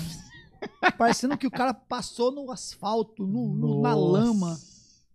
Era uma sanfona boa, mas você via que ela tava judiada, assim, sabe? Sabe aquela assim. Aquela que fica no baú, fora do case? O cara tira pra cá, empurra pra cá, empurra pra lá. Olhei o violão do cara, não era nenhum dos bons que a gente tinha no estúdio. Caralho, que desgosto. O baixo era um Yamaha, quatro cordas. Você pegava na corda assim, olhava pra corda, a corda tava cebosa mesmo. Os trastes com aquele limo Nossa. da mão, sabe? Esse cara, esses caras não, esses caras não é possível, mano. Mas tudo bem. Vamos gravar, é o que tem. Quando os caras começaram a tocar, bicho, você tem que, aí você tem que baixar a bola e ser humilde, né? E admitir que você não sabe um monte de coisa, né? Porque eu tava julgando os caras um sem né, ver, tá? ou, ou melhor, ó- ó, julgando os caras sem Sem escutar. sem escutar. E a gente tá falando de música, a gente tá falando de instrumento. Aham. Mas você vai amadurecendo, né? Aham, Por mais que você fique aham. velho, tem que amadurecer um pouquinho. Aí os caras foram tocar. E conversando com elas, mas fazia assim, assim, assim, assim. pá, pá, pá, pá, pá, pá, pá, pá, pá. Eu digo, rapaz, isso não vai sair. Mas mesmo assim, vou fazer o meu trabalho. Sim. Microfonei a sanfona bonitona, ele sentado.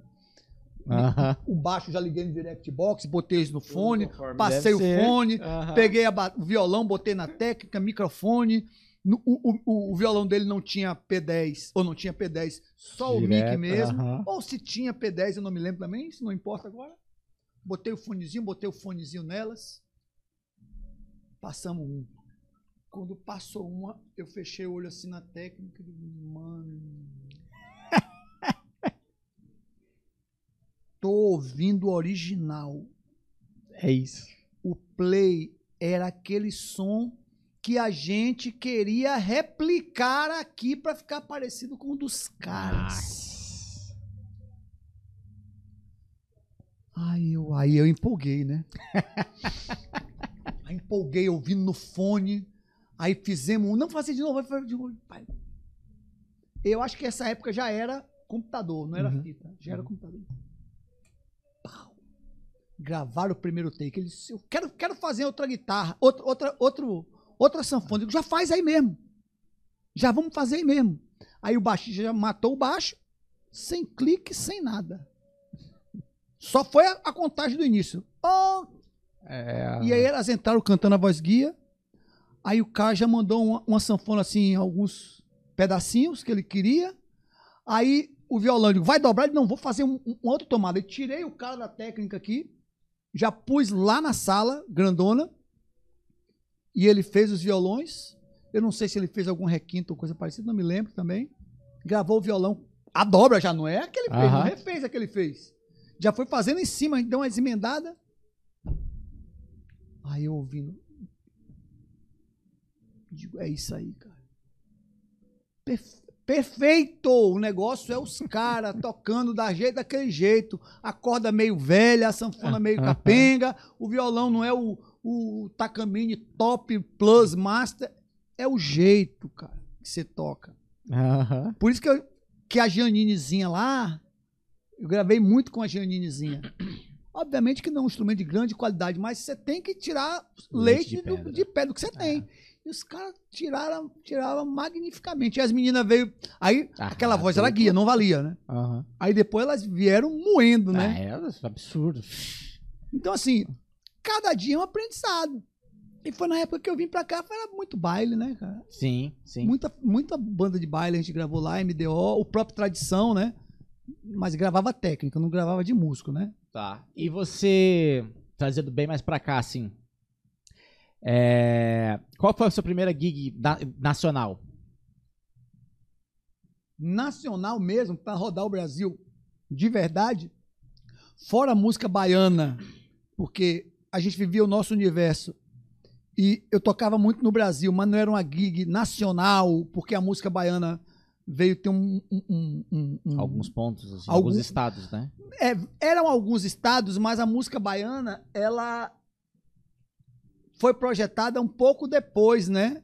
Do boom para nós, com chiclete com banana, araqueto, né? é, é, é, é, Daniela Mercury e coisa e tal, né? Mas eu toquei muito com o Ademar fora do Brasil, fora do Brasil, inclusive fora do Brasil. Hum, legal. Já toquei com ele. Com essa banda fora do Brasil. A gente já tocou.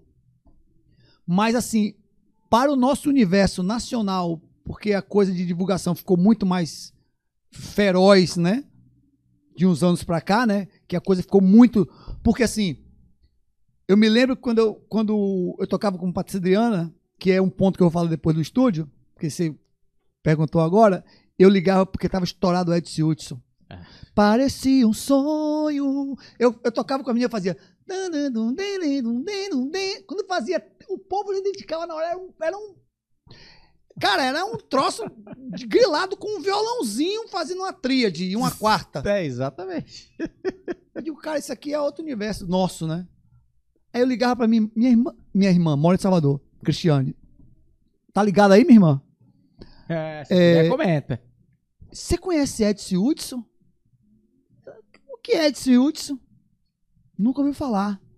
Então, assim, hoje, estourado. hoje né? se os caras estourarem, ela vai conhecer. É. Porque O mudou, advento mudou, mudou e mudou o, o- Aham. o lance de divulgação. Ela saiu Aham. um pouco do regionalismo para Brasil, que era mais difícil na época. Sim. Quem é que a gente conhecia lá? A gente conhecia Leandro Leonardo, Citãozinho Chororó. E aí a gente Zezé. começa a pensar Zezé de Camargo, e aí a gente começa a pensar um pouco de Bruno e Marrone, Aham. e olhe lá, e olhe lá.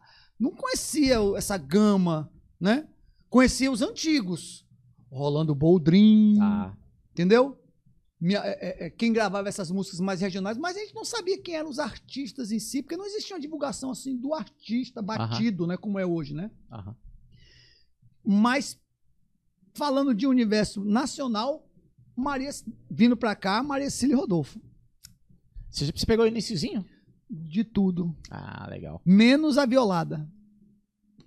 Porque eles começaram fazendo violada. É, né? tá. Menos a violada. Você já, já entrou naquela gig que era pra, pra Brasil, que foi bem rápido, né? Foi muito rápido. É.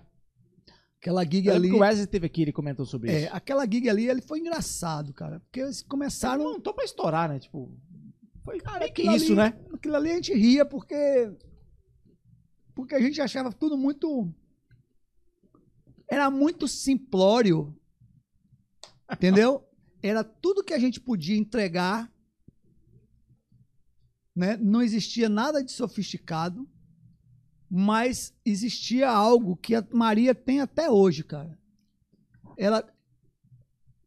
O povo se identifica com ela com muito tempo de, de, de música, eu vim entender duas coisas. Um é o seguinte: não é só você ser bom no campo dos músicos, um grande músico, né? No campo dos cantores. Eu, eu vou falar mais dos cantores, que é o músico, ele precisa entender o papel dele dentro desse cenário, né? Não há demérito nenhum, mas a gente precisa entender o papel do músico nesse cenário. Né? Mas falar de artística não é, demé- não, não- é tirando nenhum demérito dos músicos, né? Que hoje está muito baixo, né? Quando a gente devia estar em lugares um pouco mais é, é, é, ac- Aham. quando eu digo acima, não é acima de outro lugar da gig, não. A gente poderia estar num patamar um pouco melhor. Né? Isso tem caído, mas tudo bem, não vou entrar nesse mérito neste momento.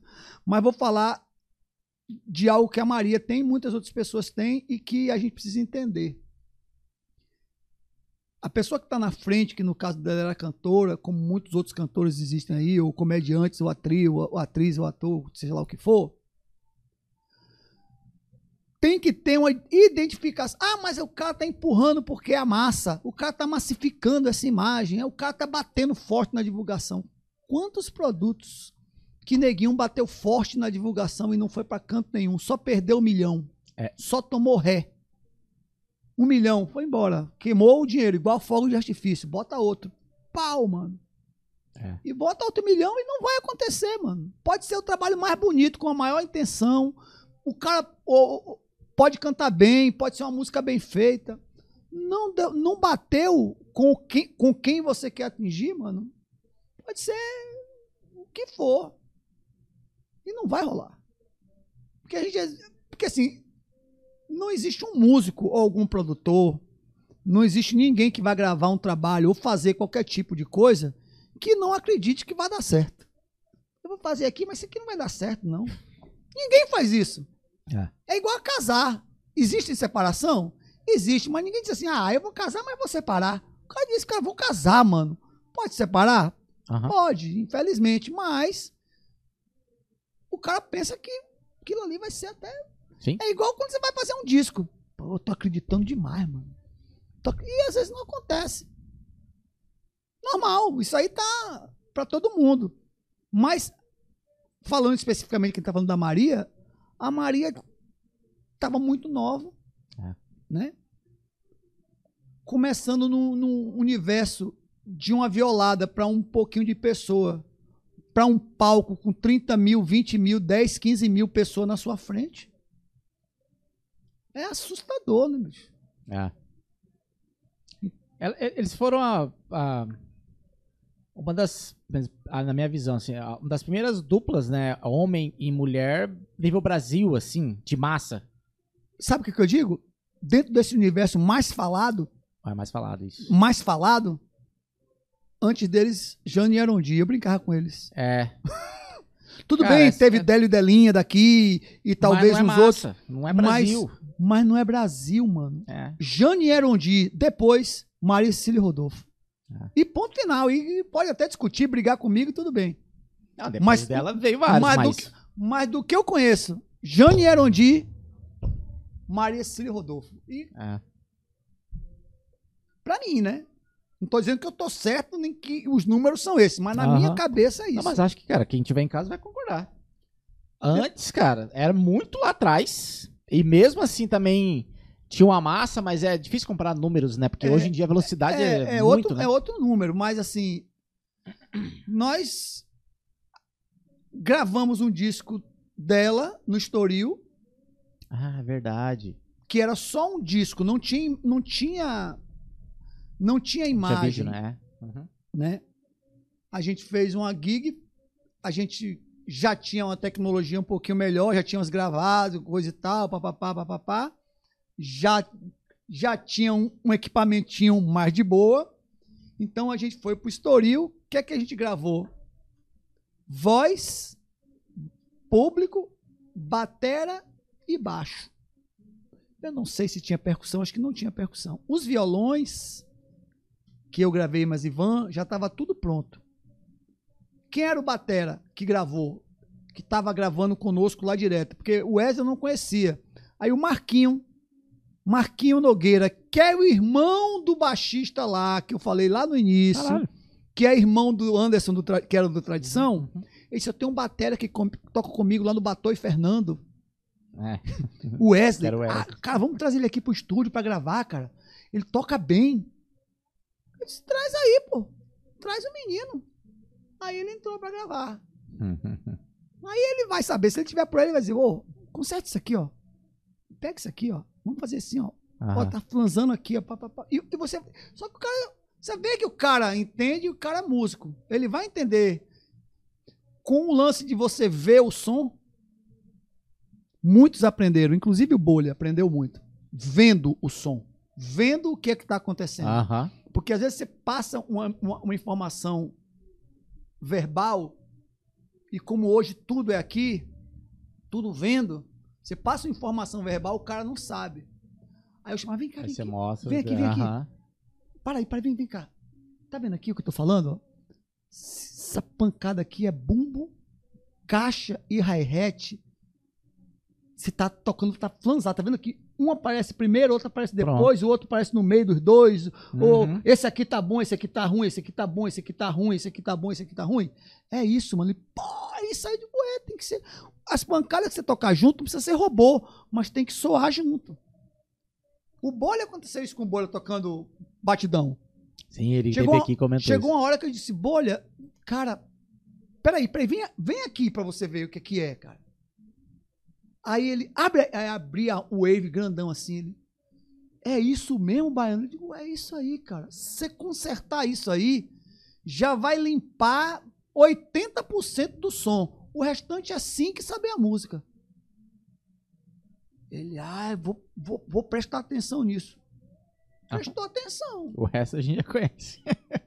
Então são dicas que você vai dando que os caras são sapos e já, já tem as manhas, né? Então o Wesley foi um desses caras. Aí quando chegou a. Daí começou a gravar um monte de coisa. Aí vamos gravar o disco da Maria. Quem a gente vai botar? Eu digo, o Wesley, pô. Claro. O Wesley tá aí, cara. E na época tinha um baixista que lá de Santa Catarina, que era o Moisés. Muita gente não conheceu ele, mas uma galera conheceu. Era um batera que veio, ou um batera, um baixista que veio de Santa Catarina, que perambulou um pouco por aqui e tocava bem. E ele fez esse disco da Maria. Né? E veio o Pinóquio. Mas como é que estava o repertório? A gente tinha Você de Volta, que estava assim, não era estourada, mas a galera da violada já sabia um pouquinho. E tinha outras músicas, e, e- e na época quem empresariava ela era o do Maluf e o, e o Joaquim, né? E começaram aí, Ivan, nas correrias que ele já estava começando a gravar, já estava com o Pinóquio lá gravando gente pra caramba e coisa e tal, e já estava em São Paulo, e aí a gente ia gravar esse CD da Maricília Rodolfo, mas não tinha nada programado ainda de repertório, e ele estava lá em Sampa, eu, eu acho que ele já estava morando lá, se eu não me engano. Ele já estava morando lá em Sampa. Eu digo, cara, e agora? Não, vai chegar, o repertório vai chegar. Eu vou chegar, que eu vou para não sei aonde. Aí eu comprei um violão Silent na Made in Brasil, um Yamaha Silent. Mandei para casa dele, lá no Alphaville. Ele veio para Campo Grande. A gente começou a mexer o disco da Maria. Nossa. Tudo muito visceral, mano. Não tinha nada programado. As coisas estavam chegando Aham. sabe? Aquele, aquela vontade de fazer e o sangue no olho, vamos fazer, cara, vamos fazer, vamos, vamos vai acontecer, vamos embora, embora, vamos embora, vamos embora. E aí vai chegando as músicas. Vai chegando as músicas. Vai chegando as músicas. Eu digo, Ivan, agora, cara, eu vou pegar um pouco, você vai pegando, eu vou gravando o, o não sei o que, a gente vai fazendo. Eu digo, tá bom. E eu no estúdio B, e ele no estúdio A. Aí chegou uma semana da, do, do DVD, né? As músicas que a gente já tinha arrumado alguma coisa, Do DVD ou do do DVD, não, desculpa, do Ah, CD, sei, tá. O, Que o foi- primeiro DVD foi o do Goiânia, né? foi. Ah, tá. Aí lá no, no Jaó. Aí a gente começou a fazer, né? As que já estavam meio engajada, eu digo, Wesley, vamos fazer o seguinte: tem umas músicas já engajadas aí. Já tá tudo no jeitinho. Eu vou botar vocês lá em cima para ensaiar. Vocês vão ensaiando lá em cima, porque já tem a pré. Você vai ensaiando lá bateria e baixo, já tem a guia. Eu vou subindo lá de vez em quando pra gente dar. E, e já vai gravando pra ver como é que, que, que tá rolando, né? E eu vou ficar aqui embaixo, né? Mexendo nas. Mexendo nas coisas, Ivan tá mexendo, não sei o quê. Cara, 24 horas no pau. Cara. E aí chegava as músicas, aí chegou uma música do Chiclete com Banana. É aquela. É, é, estourada com chiclete, que o Du gostava dessas coisas. É, É, na, na, como é? a gente fala. É que tá tocando a música do. eu não vou- É, Eu não lembro que é amor, não te valeu, não nada. Ah, Agora chora. Vai embora, tem- vai- vai vai- embora, Tá, né? aham. Tanã, A fila andou. Andou. Eu- A fila andou. Oh, chegou essa música aqui pra, pra gente, do chiclete, música do chiclete. Opa. Essa aqui, baiano, essa aqui vai explodir. Eu digo, cara. Não faz o arranjo aí, você é baiano, vai fazer o arranjo. E eu fiz alguns arranjos, o Ivan também fez. A gente, eu, eu, eu dava uns dele, uns pitaquinhos. Assim, foi. Se, porque se deixasse na mão de um só, por mais que o cara tivesse Aham. conceito pra fazer, não ia dar tempo. A gente começou, era segunda, o negócio é sexta, mano. Caralho. São 14 músicas pra fazer.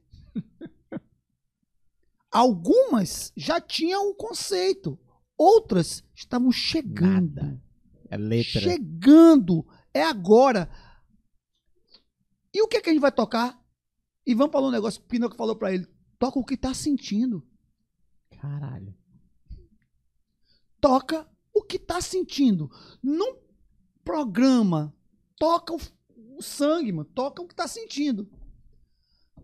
Aí eu digo, vou descer essa aqui, vou descer.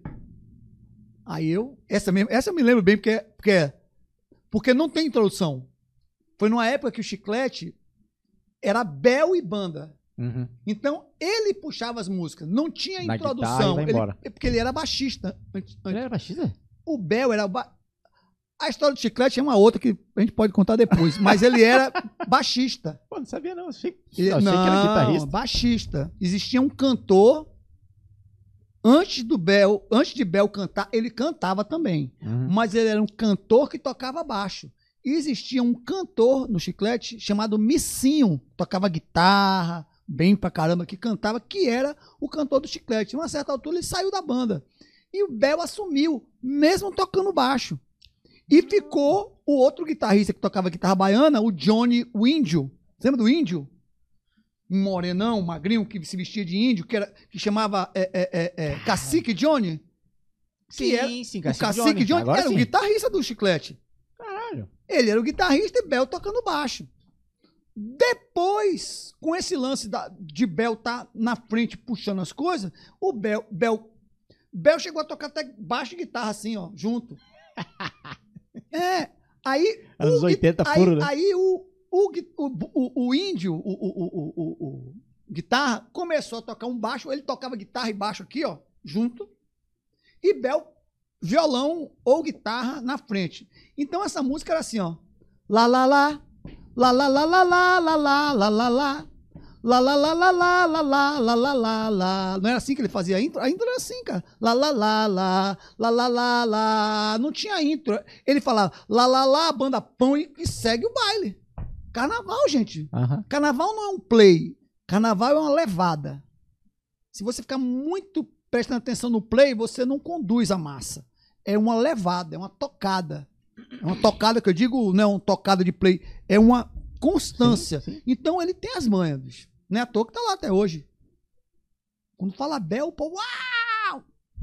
É Bel do chiclete, meu querido. Quando o chiclete vinha com o trio elétrico, o outro trio tinha que sair correndo. Hum. Porque ele vinha e arrastava o povo ia atrás, né? Então, existe a levada, o cantor de trio elétrico, ele tem que ter umas manhas, né? Sim, pô. Então, era essa a intro. Eu quero essa música aqui. Essa música é pipoco, chiclete estourada, vai dar certo, já tem autorização, já tem tudo. E o que, que eu vou fazer com essa música? Uma dupla sertaneja, mano. Aí eu lembrei, Ivan, toca o que tá sentindo. Eu disse, parei, peguei o violão. E os caras ensaiando.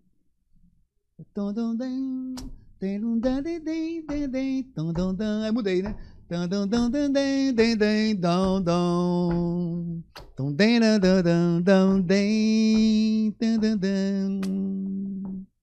John Pop. Não sei a letra.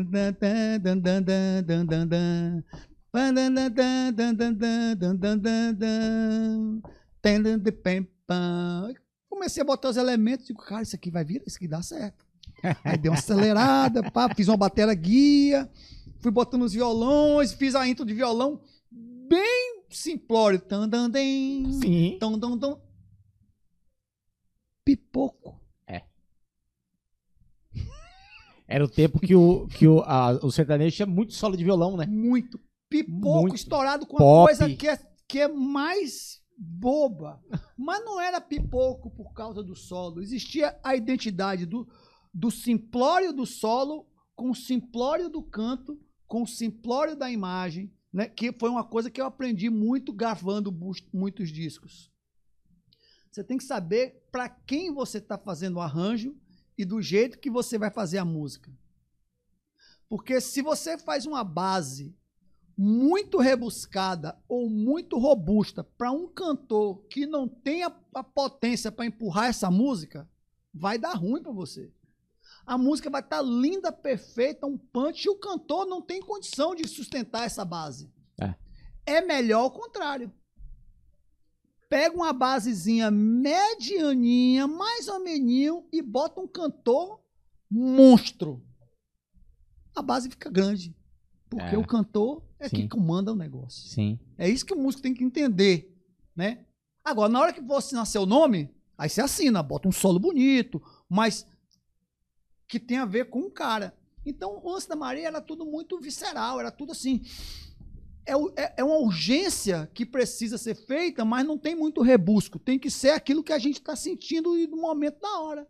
Foi o que aconteceu com o disco. Aí a gente foi gravar no Estoril. Caralho. Aí veio o Pinóquio de São Paulo, que o Du queria, né? Aí gravou as sanfonas, né? Eu não sei se alguém tinha gravado mais as san- as sanfonas, mas foi só ele. Aí gravou as sanfonas, acho que foi só ele. Ela tinha a banda que tocava nas violadas, né? E a gente fez o disco. Aí foi eu, o Ivan, o Wesley, batera, aí a gente ensaiou tudo, é isso aí, vamos lá gravar. Passamos o som, Vamos gravar. O povo se identificou na hora, bicho. Os caras. Os cara, depois que fez o, o- o- que a gente gravou, os caras estavam felizão, jogavam. Cara, os caras estavam felizão, porque eles sentiu que É teve povo, uma resposta, né? É, Os se o povo empresários. responde, pô. O povo responde, cara. E depois teve show de Patrícia Adriana. Nesse Aí. mesmo dia. Fizeram o pós, né? O after. Cara, aí foi. Mas a gente não fazia parte da banda. A gente não era banda. A gente gravou, só gravou o disco. E a coisa começou a acontecer. Começou a acontecer, acontecer. Essa música é boa, hein?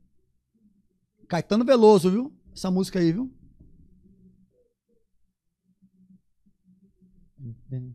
Alguma coisa. É, Caetano Veloso. Aí, mas tá no pagode, mas tá valendo, tá valendo. Aí. gravamos esse disco. Começou a acontecer, né? Porque você de volta levou, carregou todas as outras nas costas, né? E tinha 14 músicas. E a Maria tinha uma música, que era a 14 do CD. Nossa. Era dela, composição dela, que entrou também. Era uma música que julgávamos a mais fraca de todas. Que era você de Inclusive volta? eles. Não, não. Tá, era outro. Não. Você de volta é carro-chefe, é né? Você de volta. Você de volta é do Marco Aurélio. Marco Ah, Aurélio Marco e não sabia. do. Tiago Machado, eu acho. E se tiver mais alguém, me desculpe que eu não me lembro. Não faço parte dessa comissão no disco. É, mas eu sei que é do Marco Aurélio, acho que é do Tiago Machado. Eu acho, não sei se é do, ou, ou é só do Marco Aurélio, eu não sei bem. Acho que Marco Aurélio é o cabeça disso aí. Né? Grande compositor, não precisa nem falar, né? É o Exatamente. Marco Aurélio. E a gente fez essa última música, a música da 14 do CD. Pronto. Eles começaram a tocar com a banda deles, né? Chegou um, um- um momento que eu tava no estúdio ainda, né? Tava no finalzinho já da Pantanal, meio que. Os caras tinham sentido que não era mais esse esse de estúdio. Teófilo sempre falava, mano, isso aqui vai acabar, bicho. Ele tem uma visão muito na frente. É São as pessoas, existem pessoas que, que a gente tem que ser muito grato, né? Eu sempre falo disso, né? Dentro da minha trajetória de música, existem algumas pessoas que a gente que eu preciso falar, né? Um é Osmar Osman, esse amigo meu que mora lá em Curitiba. Osmar, se estiver por aí, um beijo para você. Outro é Ademar Andrade, meu grande amigo, né? Que infelizmente faleceu, né? Acho que tem dois anos agora, né? Um craque, né? E eu vindo para cá, existem algumas pessoas. minha cunhada por ter me inserido no sistema, né? No sistema, eu devo muito isso a ela, né? Apesar dela ter me inserido num sistema diferente, porque ela não faz parte do mundo sertanejo, Uhum. mas ela me inseriu no mundo musical da cidade. Que, Que por consequência, fui pra lá, conexão, fui é. pro outro lado, mas a gente tá sempre junto. Inclusive, quando ela tem show com banda, eu sempre tô lá. que legal. Aí, é, mais dentro desse universo mais, mais comercial, de grandes massas, um é o Ivan por acreditar em mim, né? O Ivan, ele tá em Goiânia ou tá aqui? Tá em Goiânia. Um por Ivan em acreditar, né? O cara nunca viu o cara. Não conhece, nunca Te viu jogou a vida um date na baiano, mão. né? Porque as- a fama dos baianos às vezes não é muito boa também, né? A gente tem que entender isso, né? Sim. Os caras dão nó, ah, não, ah, fama do baiano que não trabalha, né? E não é bem assim. E o Teófilo, né? Porque o pessoal fala muito do empresariado A, B, C, D, F, né? Ah, fulano é isso, fulano é aquilo, fulano não sei o quê. Cara, essas pessoas foram muito boas comigo. E ele era muito doido. Patrícia Adriana foi assim. Num projeto. Eu digo, Vamos voltar lá na Maria, mas vou fazer, falar da Patrícia rapidinho, depois a gente fala delas. Uhum. É, tem um disco aí, eu quero que você faça. Eu digo, de quem? Não, Patrícia Adriano, eu digo, daquelas meninas que cantam pra caramba, eu digo, é, porque elas eram na época back vocal do Marco Aurélio. É. Eu disse, você é maluco, Teófilo? Eu tô chegando aqui agora, meu, eu sou baiano, bicho. Não nada a ver com esse. É assim, é isso que eu quero mesmo. Cara, é, eu não me lembro quantos passaram por aqui e, e falaram sobre o Teófilo da mesma forma que você tá falando, cara. Era E- um cara bom de vir aqui. É, isso que eu ia comentar. A gente tem que trazer ele aqui urgentemente. Ele tá em Campo Grande, né? Não, é São Paulo. Tá em São Paulo? Ah, mas com certeza direto vem pra cá, assim como os outros, o Ivan Você também. O mundo é ideias. Quem vai fazer não importa. Ou melhor, importa mediante a ideia do cara. Sim. Quem vai fazer também importa. Ah, Me corrigindo. falaram. Mas a ideia, ela tá acima do feitio. E correr o risco. E correr o porque risco. é toda, um monte de gente que veio aqui, músicos, falaram exatamente isso. Cara, que às vezes ele queria coisa que a gente discordava. O último que eu me recordo aqui foi o lance do Vai Se Eu Te Pego. Que do, é, quem que veio aqui que era... Bolha. Não, não foi. Foi agora recente, cara. Serginho tava- Lima. Não, Serginho, Romário? Não, não. Romário, acho que... Será que foi Romário? Bento? Não sei. Quem que foi? Foi recente agora, cara. Foi, o- foi o Nélio? lembrar também, mas não foi o Romário, não. Foi recente. Enfim, Massinho. acho que foi o Marcinho. Marcinho, pô. Foi Marcinho. Que daí ele, ele faz exatamente isso, cara. Simples. Tanana, tanana. É Só isso vai aí. te pegar aí. Tanana, tanana. Caralho, não tem nada. É isso, é isso aqui. É, isso mesmo. Você tá entendendo? Então, assim, são, são sacadas. E ele falou isso pra mim: faz o disco. Eu quero que você faça. Eu digo, mas cara, eu, não, eu tô chegando aqui agora, eu mal sei tocar sertanejo. Eu digo, é por isso que eu quero que você faça. Porque se eu botar outro cara pra fazer o sertanejo, ele vai ficar igual os outros. Eu não quero igual os outros, eu quero do seu jeito. É, é isso. Aí saiu aquilo lá, né? Que se eu escuto hoje, eu tenho muitas correções pra fazer. Porque foi um disco ao vivo. Aham. Porque foi ao vivo, né? No pelo, cara, sem nenhum tipo de recurso, no Haddad travando. A gente tocou num dia num beat, no outro dia o pacote achou que tava com os beats meio atrasado. Aí aumentou no outro dia, ou aumentou mesmo lá na hora, na mesma coisa, na mesma tomada, a gente gravava. Porque a gente fez uma tomada no, no, no Palácio Popular da Cultura Aham. e depois fez uma outra tomada lá no Atualmente. Nossa. Esse tipo de loucura. E que no final de tudo, a gente refez algumas coisas no estúdio, né? Alguns erros fora de. Saiu do sync, a gente deu um jeito lá e, e- e arrumou, né? Gravou alguma coisinha por cima do que já tava, mas assim, 90% é aquilo ali do dia. E ele não disse: não quero que te apague nada. Só se for algo brutal. É isso aí que vai. vai- É isso aí que eu quero. É isso aí. Não mexe. É pra ser assim. E por mais que ele tenha imperfeições, é o disco referencial das meninas. monte de imperfeição. Se Exato. você puxar pro dia de hoje, Ah, lá é que tá errado. Uma coisa meio que bate ali, outra coisa meio desafinada ali. Mas, cara, é o, o- o- a sensação do dia. Conseguiu que a coisa é difícil em estúdio, ficou registrado na fita. Que é uma coisa que eu, que eu reluto anos, o, o estilo de produção de hoje. Eu entendo, mas eu reluto e eu sou. um- Se alguém me chamar pra brigar, eu vou brigar também, junto. Com Uhum. o estilo de produção que é hoje, com cada um em um canto do Brasil e todo mundo juntando pra fazer um som de plástico. É. E não sou eu que estou falando, muita gente, mas o sistema, ele está.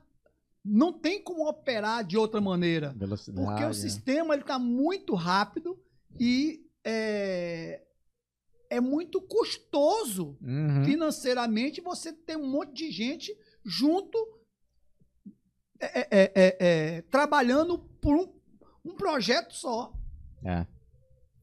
Então, assim, o sistema não beneficia esse tipo de trabalho, mas aquele que se aventurar a fazer isso de novo, como era antigamente, e com muito mais recursos, ou seja, a coisa vai ser mais rápida, né? Porque a gente edita e coisa e tal, não precisa Aham. ter aqueles, aquelas tomadas enormes de música, repete, repete.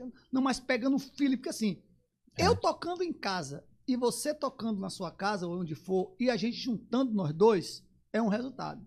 Mas se tiver eu, você, o Jazz e outro cara tocando um som aqui agora e o cara cantando, a gente vai se conectar. Sim, exatamente. Na imperfeição, a gente vai se conectar. Na imperfeição, É, é banda, pô. é, banda. Aquilo ali vai ficar. Aquilo ali soa. Mesmo que você edite, que é algo genial, amo edição. Amo. Eu sinto prazer em fazer, porque existe um resultado muito satisfatório. Me dá prazer em fazer. É trabalhoso? É. Mas me dá um prazer porque eu Aham. sinto um resultado final. Né? Isso não se perde porque editou. Aham. Porque não é a edição que vai fazer a coisa ficar orgânico ou que vai passar um sentimento diferente. Não é a edição, é o que você imprimiu ali. É. E a gente tem como a gente. Oh, por que faz isso, que faz isso? A gente dirige. Agora não dá pra dirigir muito. Porque o cara não tem tempo. Manda É. um recal, faz um recalzinho aqui, bora, bora, bora, bora. Não, não precisa não, que aqui eu já mexo. Cara, é, quantas bandas assim de, de, de pop, de, de reggae, de rock se reúnem, faz lá uma tomada de ensaio de uma semana e na outra semana A gente vão lá e gravam uma vamos música. agora, vamos dar um- um- um- um- um- uma lapidação. Foi o É. que aconteceu com a Maria. Então a Maria foi assim. Juntou, fez o CD. Fez o CD. Aí eles foram pra estrada. Aham. Na ida pra estrada, o que aconteceu? Eles sentiram a. Eles viram que o negócio ia ser muito grande. Aí. Tô falando do empresariado, tá? Uhum. Ó, isso aqui vai ser muito grande, porque tava muito. Assim, é algo que você acredita, mas assim, passou do ponto do acreditar, Sim, já virou realidade, pô. né? Isso aqui vai ser grande, cara. Tá todo mundo abraçando. Baiano, você precisa ir lá arrumar a banda. Dirigir, né, na verdade, Aham. né? Eu disse, eu vou dirigir. Aí fui lá, fiz o que pude, tinha os meninos lá, bacana, que estavam com eles na, na violada, os meninos bons, cara. Os, caras tocam, Uhum. né? Porque não toca, ele não toca. Mas aí a gente combinou que a gente foi tocar num num evento aqui em Campo Grande e os empresários, os empresários estavam lá, e o empresário Mó também estava lá. Ele disse, Baiano, cara, a gente precisa dar uma arrumada nisso aí, cara. Sabe por quê? Porque o negócio tá crescendo demais. E eu preciso de pressão, mano. Essa banda tem que ser uma banda monstra. E assim, dos que dá pra ficar, né? Porque às vezes, eu- muitas vezes as pessoas pensam que, que, que são produtores ou o cara que tá dirigindo a banda que lima músico ou não. Né? E, e nessa. Nesse, acre- ac- a- acontece. Mas nesse caso específico, não foi. Porque eu tava no norte, né? Obviamente não existia metrônomo, não existia nada, era pelo. Aí fizemos um play aqui num- numa festa junina aqui.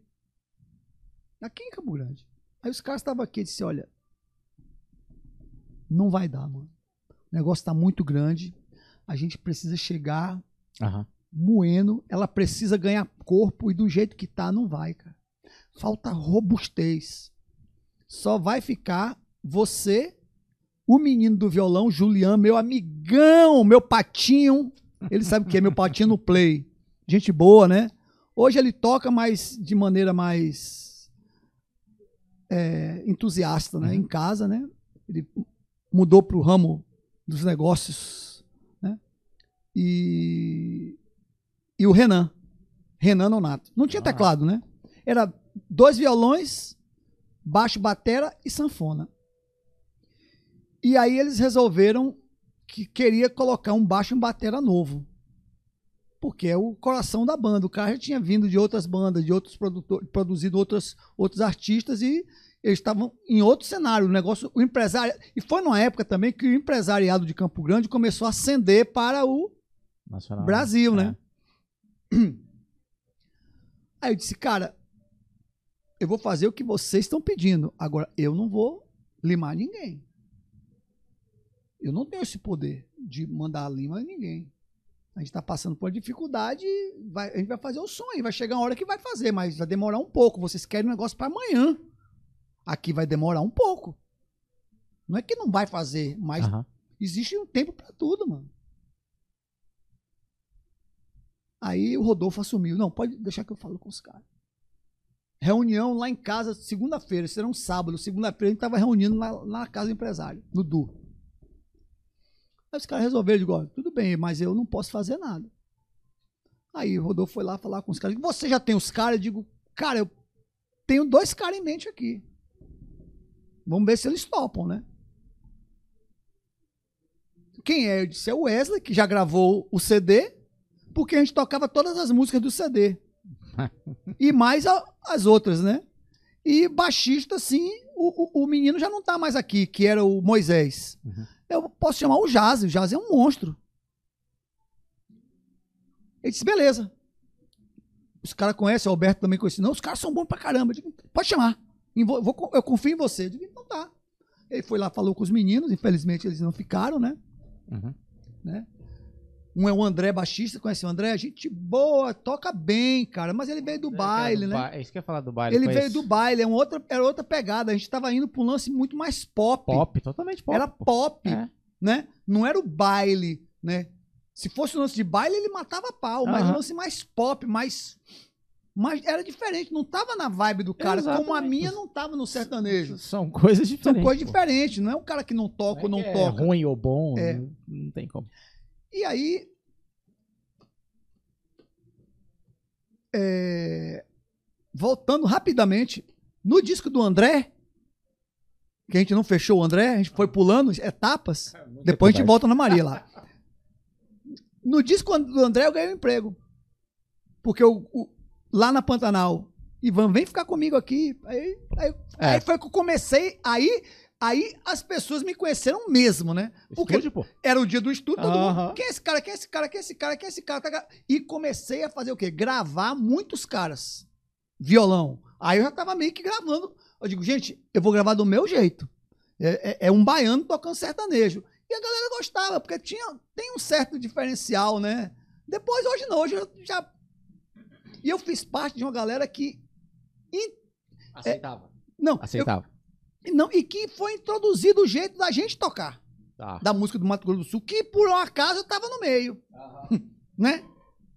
Não era o jeito certo, nem era o errado, era o jeito que tava indo. Sim. E eram os meus violões, minhas guitarras, era isso.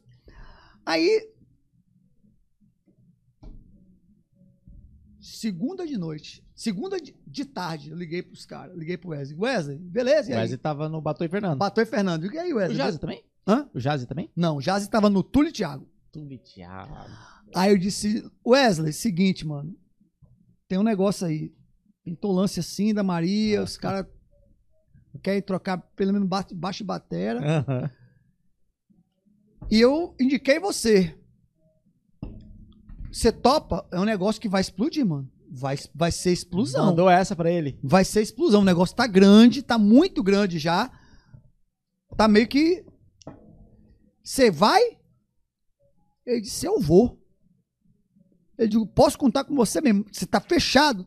Tá fechado. Aí eu falei pra ele, amanhã de noite, reunião no Luz da Lua. Eu nem vou. Fala você, o, o Bocão, o Du, fala, vai lá, conversa com os caras, tá tudo lá. No, lembra que na, na Pedro Celestino tinha um Sim, bar, Luz da Lua? Já toquei lá já. Luz da Lua, filho. Fechou. Aí liguei pro Jazzy. Jazzy, mesma história. E mas pra quando é? Eu digo, pra ontem. é pra hoje.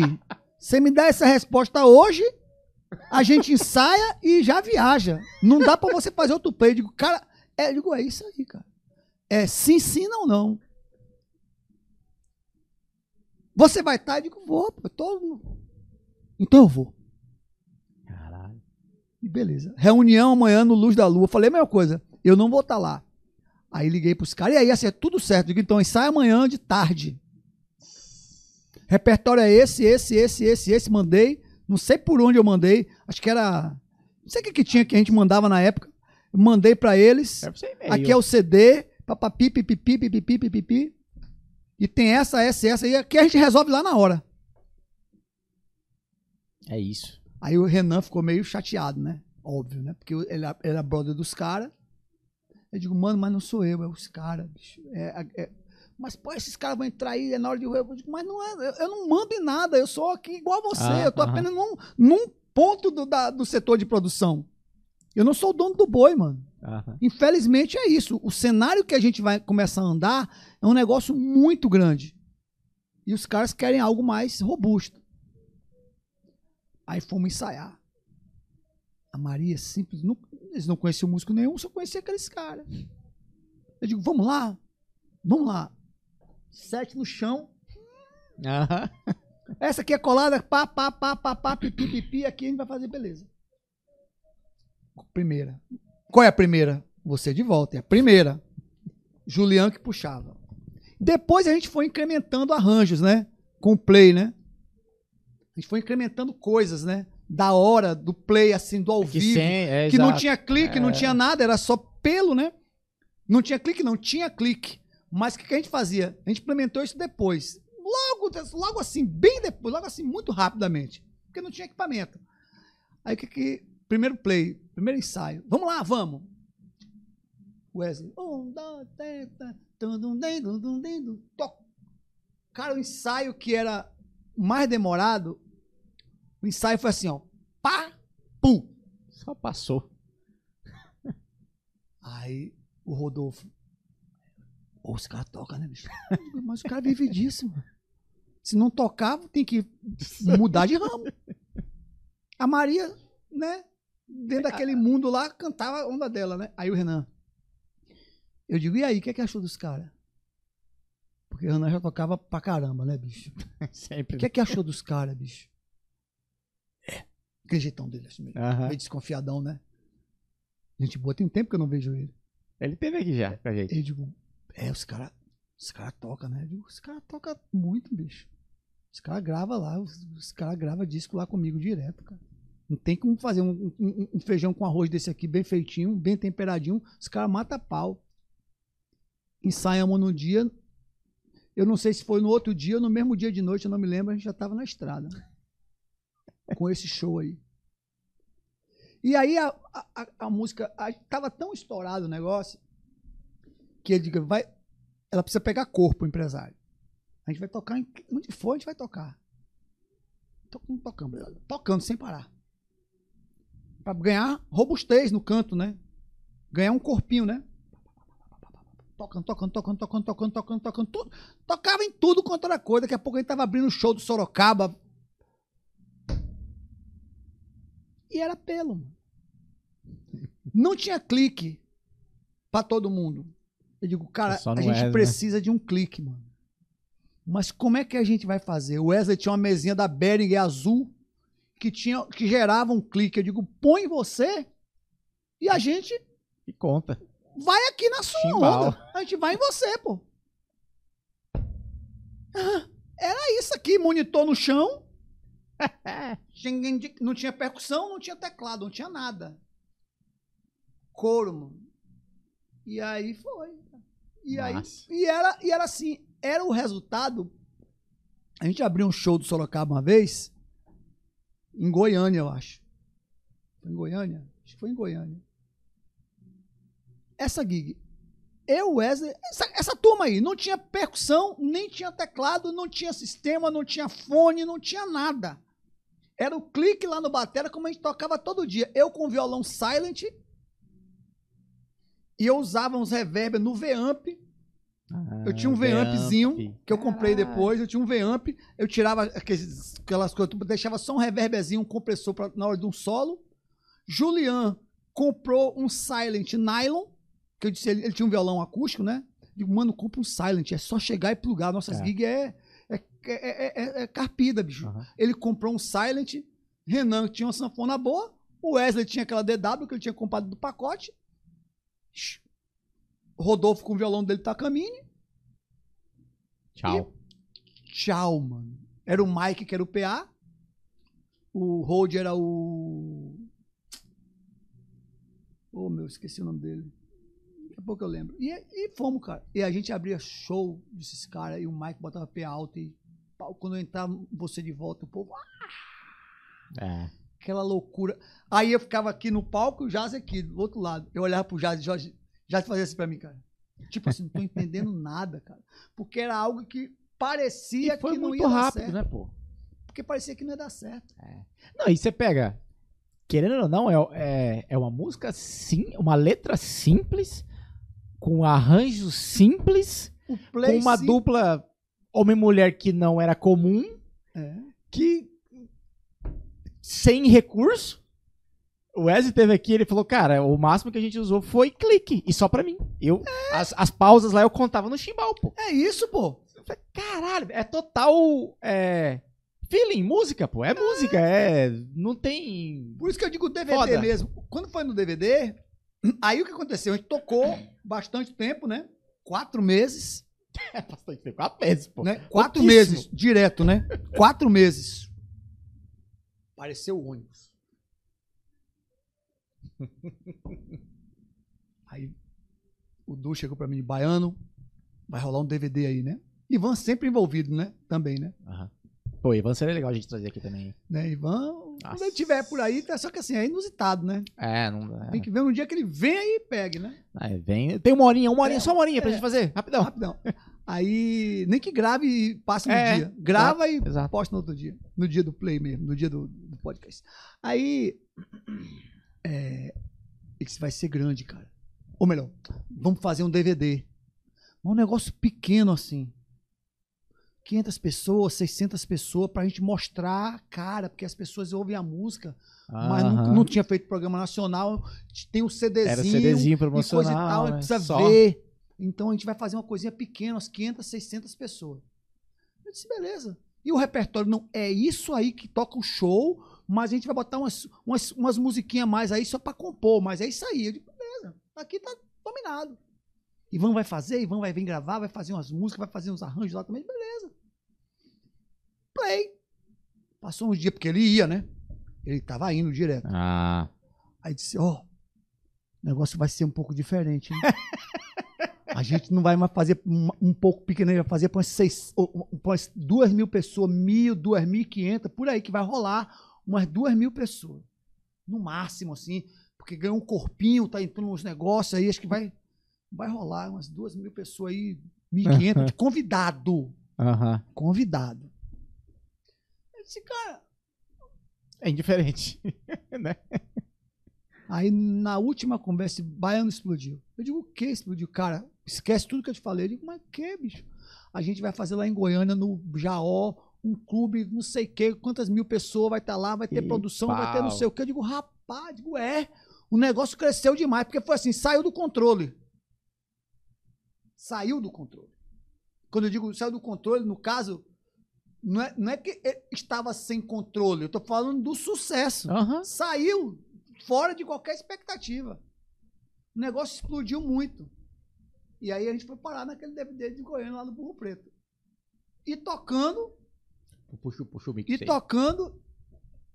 O mesmo repertório. Não, e tocando show, mano. Show, pô. e tocando show. Aí Ivan tinha feito umas músicas, né? Mas na época não tinha esse negócio de VS gravado, não é- não é como é hoje, né? A gente continuou na mesma coisa. A única coisa que mudou foi que tava no computador o clique. Aí tinha umas músicas que, que a gente fez. Eu só, eu só me lembro Vou Jogar a Chave Fora, que é do, Mar- é, Maurício Melo, daqui de Campo Grande, que é do, que é do DVD. Ah, do Devia MM, ter né? outras também, que eu não me lembro, né?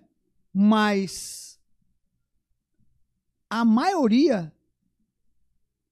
foi que tinha um violão ou outra coisa, mas a maioria das coisas do DVD era o show do batidão do dia a dia. Tanto que você vai olhar lá, que hoje que não tem mais DVD nenhum, é isso aqui, ó. Tic, tic, tic, Contagem. Não tem Aham. contagem mais. Naquele. É o dia da contagem. A música parava. que era o show que a gente tocava todo Regência? Que regência? microfone de comunicação? Que microfone de É, comunicação? A gente tocava aquilo todo dia. Não tinha por que errar. É. Com o Wesley tocando batera, Jazz tocando baixo. Aí veio o Pinóquio. Que o Du gostava do Pinóquio. Caiu de paraquedas lá, escreve tudo, né? Deu uma passada, chegou lá, tocou. Aí a gente tinha chamado 15 dias antes, precisa de percussão, bicho. Quem vai entrar na percussão? O Nequinho, que tava, tava sa... tocado, tinha algumas tocadas com tradição, e o Du gostava dele, chamou ele, pra, entrou na banda.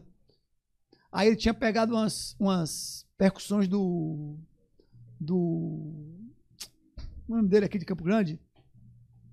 Oh, meu Deus. Thiago, Emprestado. não, empre- hum. Esqueci. Daqui a pouco eu lembro o nome dele. É muita gente pra lembrar nome e a gente fica agulhado. Do Piri. Ah, Piri. Piri, pô. Eu tô com a cabeça dele aqui mandou- com a, a, a fisionomia. Aham. Pegou umas percussões do Piri emprestada para digo, tem que ir. É isso. Ele ensaiou. Já Porra chegou nenhuma. tocando. Digo, vamos, vai tocando, vai na manha aí, ó. Não faz nada, vai só na manha. Tira a mão. Tira a mão É. e vai ouvindo. Não tinha monitoração de ouvido, não tinha regência, não tinha nada. Toca o quê? O que Eia. tá sentindo. Toca o que tá sentindo, filho. O cara é músico, né? Toca o que tá sentindo.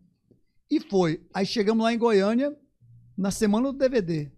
Teve o play, o último play, ele, aí ele já tinha tocado com a gente uma semana, né? Aham. E aí, cabo? E, e os- Aí os caras pegaram ele, foram lá na harmonia musical, comparam tudo zero percussão. Tudo zero, conga, não sei o quê. E a gente gravou esse DVD, cara. Bom. Que aí explodiu É, aí consolidou mais. geral, né? Que já tava, no- só no CDzinho ele já tava, cara. Já tava demais. Aí mostrou a imagem, aí começou a fazer É. programas de TV e coisa e tal. Começou a fazer programa. começou a Programa fazer o programa caro. caro. Agora a conversa começou a ficar interessante. Aí, ó. Valores, Ó, o Jaime valores, comentando aqui. Ó, vamos falar com a galera de casa? Da, Ó, o rola, Jaime, Jaime? Jaime, Jaime, Jaime? Cereja, é. Jaime Cereja, Ó, o gente PH, boa, o Weber Soria, ó. Ah, Maria. Tudo aqui, ó. Nossa, Maria galera. Cecília? Não, Maria. Maria Marta Santana. Minha filha amada, Sua querida. filha, Um aí, beijo ó. pra você, te amo. A, Rena, a Renata Marques. Maria minha Marta esposa também é, Mar, Santana é ó. Marques. É, Maria Marta Santana, o São João milhões de vezes melhor Ah lá, que o carnaval. sua filha. carnaval, mas Ruiva? todo mundo sabe disso. é minha filha, né? Tem que Aí, puxar, né? Ela também gosta do carnaval. Ela mora lá. São João. Ela mora lá. Ela mora lá em Salvador. Ó, tem uma pergunta aqui. Essa aqui é de 28? É, tem 28 anos. Aí tem uma Legal. pergunta aqui que lançaram logo, logo depois que a gente terminou de falar, né? Do Paulo Germiniano. Baiano, é, o que é importante hoje para produzir um som legal? Boa pergunta, mas é bem amplo, né?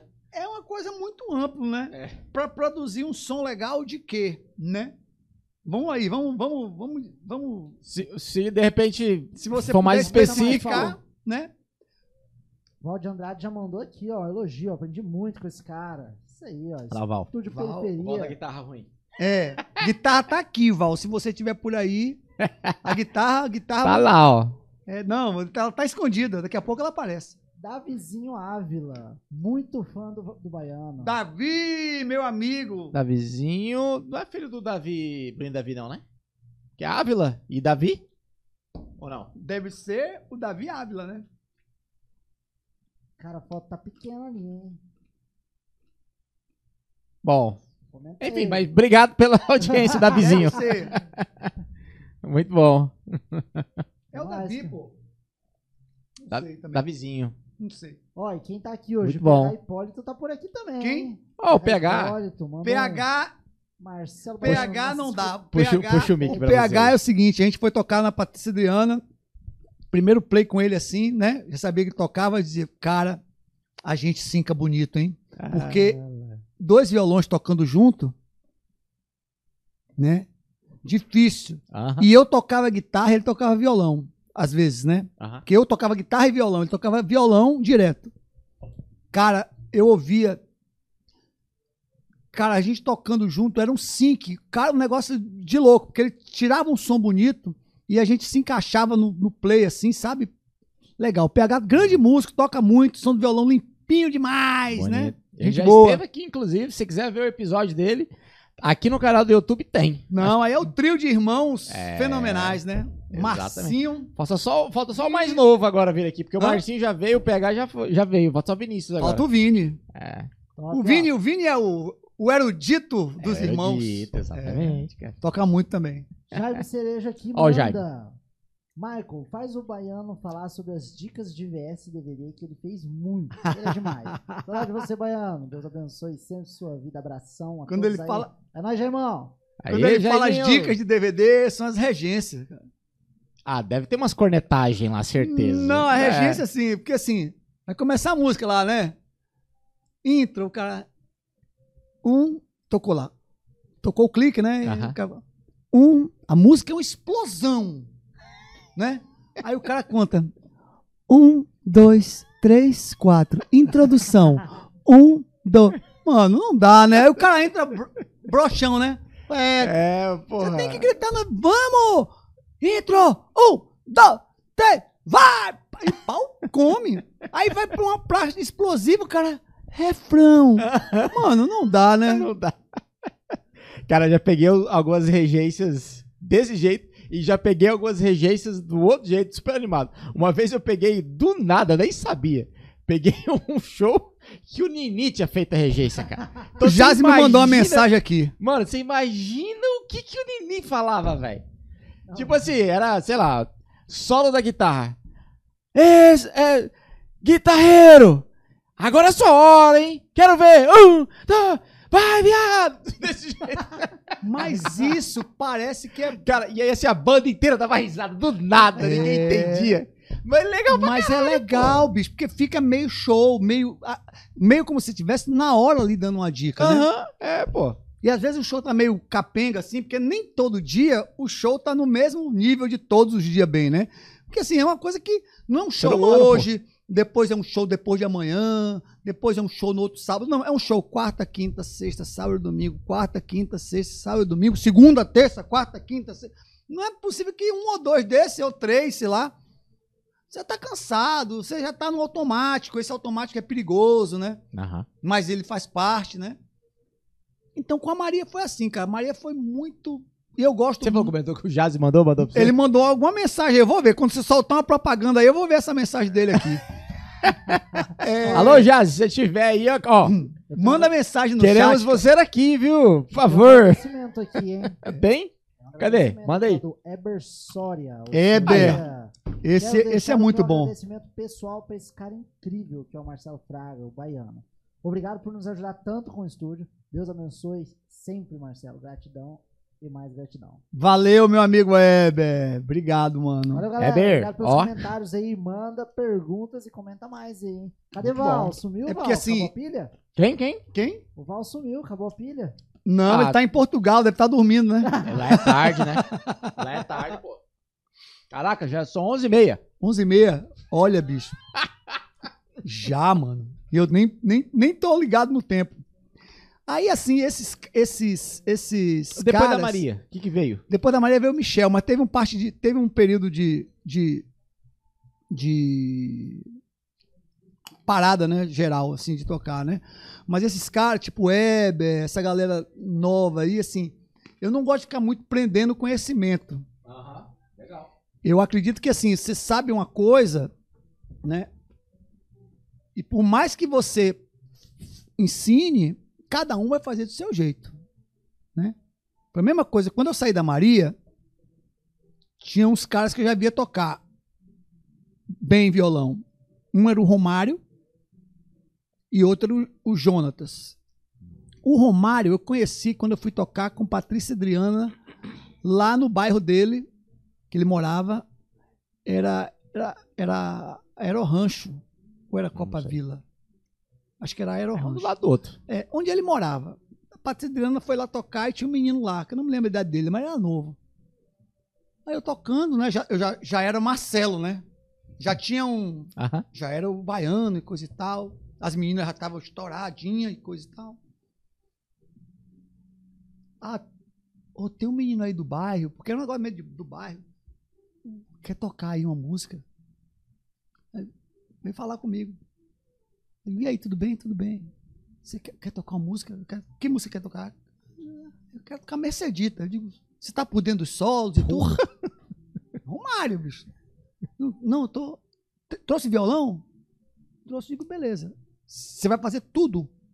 Eu não quero me preocupar com o solo. Você vai fazer. Não, pode deixar que eu faço, eu faço tudo. Que é jeitinho dele, não. Eu toco, né? Eu digo, tá bom, então. Eu não tenho clique nem nada. Eu vou fazer a introdução, eu vou contar, vou dar o ré menorzão lá com o nono e. Mano, e você entra fazendo a intro e, e aí a gente segue, pô. Começou, né? Eu nem me lembro quem era a banda na época. Eu não sei se era o Flávio Renato ou se era o, o, o, o Jazz junto com ele, né? Não me lembro quem era a, a banda aqui atrás, eu não lembro. Aí a gente tocou e o Romário saiu, né? Moendo, né? Fazendo solo igualzinho do Marcelo Loureiro, tocando Nossa. pra caramba, e a gente tocava num beat um pouquinho mais acelerado do que era, né? Uh, Porque lá era mais pra trás um pouquinho, a gente tocava um pouco mais pra frente, né? Então a coisa ficava um pouquinho mais difícil. Ele saiu costurando, foi até o final, a galera. "É, e tal." Eu, eu, parabéns, cara. Você tá tocando melhor do que eu, porque eu tô tocando do meu jeito. Você tá top demais. Pronto, depois a gente come- consegui- começou a, a- andar meio assim. eu- uma música vai juntando a gente, né? A gente nem sabe como é que juntou. O Romário eu sei porque teve algo específico. Já do Jonatas eu já não lembro muito. Do Jonatas eu não lembro muito. Eu me lembro também que ele trabalhava na Betel, mas eu não me lembro como foi que a gente bateu muito com com play, né? Eu acho que talvez tenha sido Patrícia Adriana também. Aham. Talvez tenha sido Patrícia Adriana também. Porque naquela época, como as meninas tocavam muita música difícil de tocar, os músicos para tocar com ela, porque vinham, a maioria, era uma transição de baile, não desmerecendo o baile, para uma música de dupla, um pouquinho Uhum. mais pop, existia uma dificuldade. Porque saía daquela zona de conforto do baile, É. de ser uma coisa mais pulsante, com dois, três acordes, para ir para uma coisa mais pop, com diversas. é, é, é, é, é, Elementos. diversos tá? elementos e muita convenção e coisa e tal. Então, elas sempre tiveram. As bandas delas sempre tiveram músicos bons. Tanto que a primeira banda dela que ela teve top, né? Foi pro João Bosco e Vinícius, Ah. né? Então, assim, e ficou anos com os caras, né? Então, elas têm um. A Adriana é muito. Não, ela não é exigente, mas ela. Principalmente batera, ela pega no pé. Se o batera. Ixi, e ela tá certíssima, né? Ela gosta do cara tocar firme ali, o que tem que ser feito, né? Porque ela que tá cantando, ela que sente o. É, exatamente. Ela que sente o, o- a pulsação, né? E aí. Nem sei onde eu tava. Eu tava no. É, Você tava falando da Maria. no- no- no- no- do, do Romário. Aí ele. Quando eu saí da Maria, eu disse, Romário, tô na Maria, cara. Ficou quanto tempo lá? Eu fiquei até o segundo DVD. Tá. Quer dizer, eu não gravei o segundo DVD, já foi Romário. Aí. Muito show, né? É muita coisa. Aí eu decidi sair. Aí eu chamei Romário. Eu digo, vou, ó, vou sair. Pô, eu vou sair. Não tinha tecladista. Acho que não tinha tecladista, não, na época. Não tinha mesmo. Era essa mesma banda que tava aí. Eu ia sair e botar. Aí Eu digo, pega esse repertório aí, facinho demais, e só toca o que eu tô tocando. Faz igual o que eu tô tocando. Não porque eu, tá, eu sou melhor do que você tocando. É que eles são muito novos. Então, se for algo muito fora do campo deles, eles vão estranhar. E vai, é capaz de sair dizendo até que você não é bom Aham. sendo que você é. Então, toca o que eu tô tocando e com o tempo você vai mostrando o Romário. É mais fácil para você se adaptar e para eles também. Ele foi lá, ensaiou, né? Não sei se a gente ensaiou antes, não me lembro. Aí levei ele pro show. Digo, vamos pro show, pô. Show. Vamos pra show, show, show, show, show. Aí fomos pro show. Aí digo, pode deixar. Hoje eu vou fazer tudo. Eu vou fazer. Depois você vai, você fica aí, vai sentindo como é que é o play, vai tocando sua base aí, pá. E foi assim, fiz o primeiro, no segundo, acho que no segundo ou no terceiro, digo, ó, tá firme, vai. É isso. Vambora, vai. Vai, vai, que aqui eu só vou curtir minha barra. E eu tava no céu só.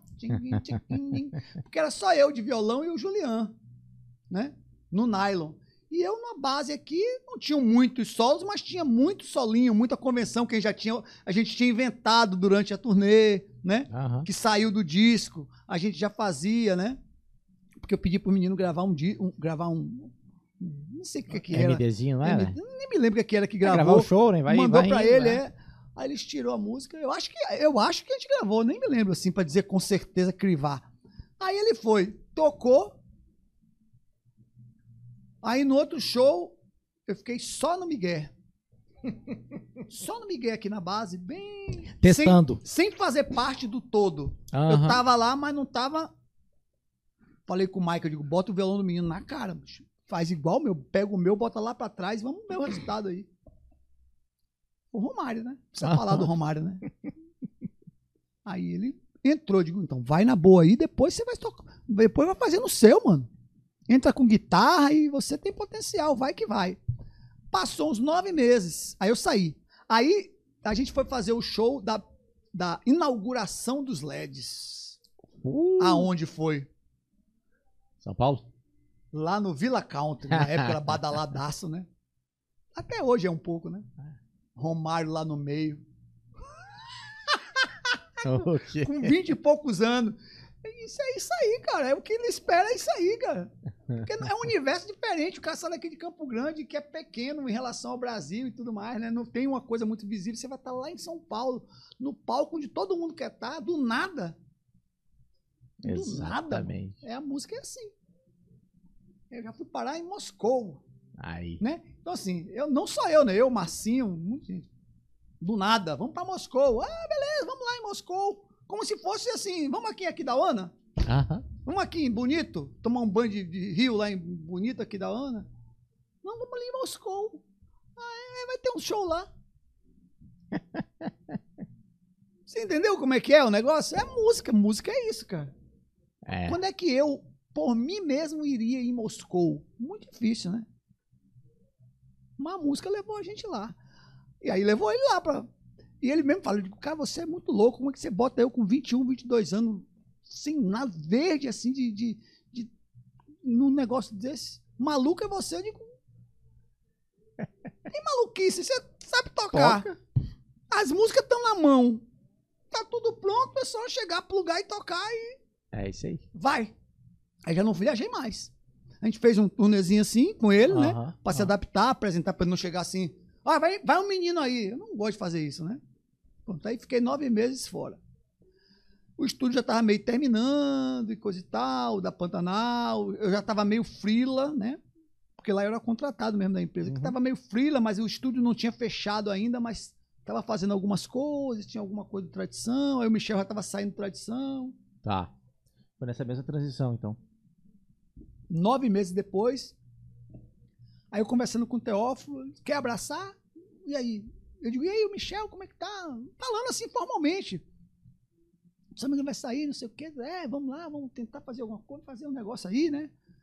uma carreira solo, já fizemos uma música lá com o Dudu e coisa e tal. Não quer. E aí, eu digo, e a banda? Né? Especulando assim, né? Digo, então, vamos, vamos montar, se tu quer abraçar, não? Eu digo, cara. Aí fui lá falar com Renata, nem agora. Vai, né? Por ela eu tava tocando até hoje. Caralho. E aí? Toca, não que eu não toque, né, gente? Eu continuo Sim, tocando. é estrada. Eu digo é- estradeiro, né? Ah, você tem. Você tá, você tá forte, tá com fogo pra queimar aí, vambora. Fogo pra queimar, não. É, é- é brasa pra queimar. Eu digo, calma. filho. Aí. Quer fazer? Quer assumir? Eu digo. Falei com ela, eu digo, e aí? Ele disse, vá, vai ser bom. Aí eu fui.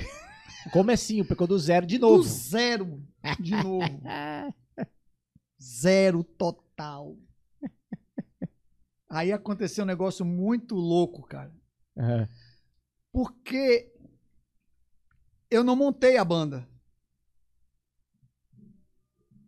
Eu não montei a banda. Eu entrei pra dirigir a banda. Quem é o batera e quem é o baixo? Eu já queria saber quem é o quem é batera e baixo. Aham. Ah, não, batera e baixo quem indicou foi o Dudu. É o Sérgio Lima, que eu já tinha ouvido falar, né? Mas eu não o conhecia assim a fundo, mas de oi, tudo bem. E um menino aí, um bolha. Digo, bolha, bicho. Quem é esse bolha, bicho? Bolha. Sei quem é bolha. Beleza. Sei lá quem é bolha. Sanfona não tem. É o Gerson.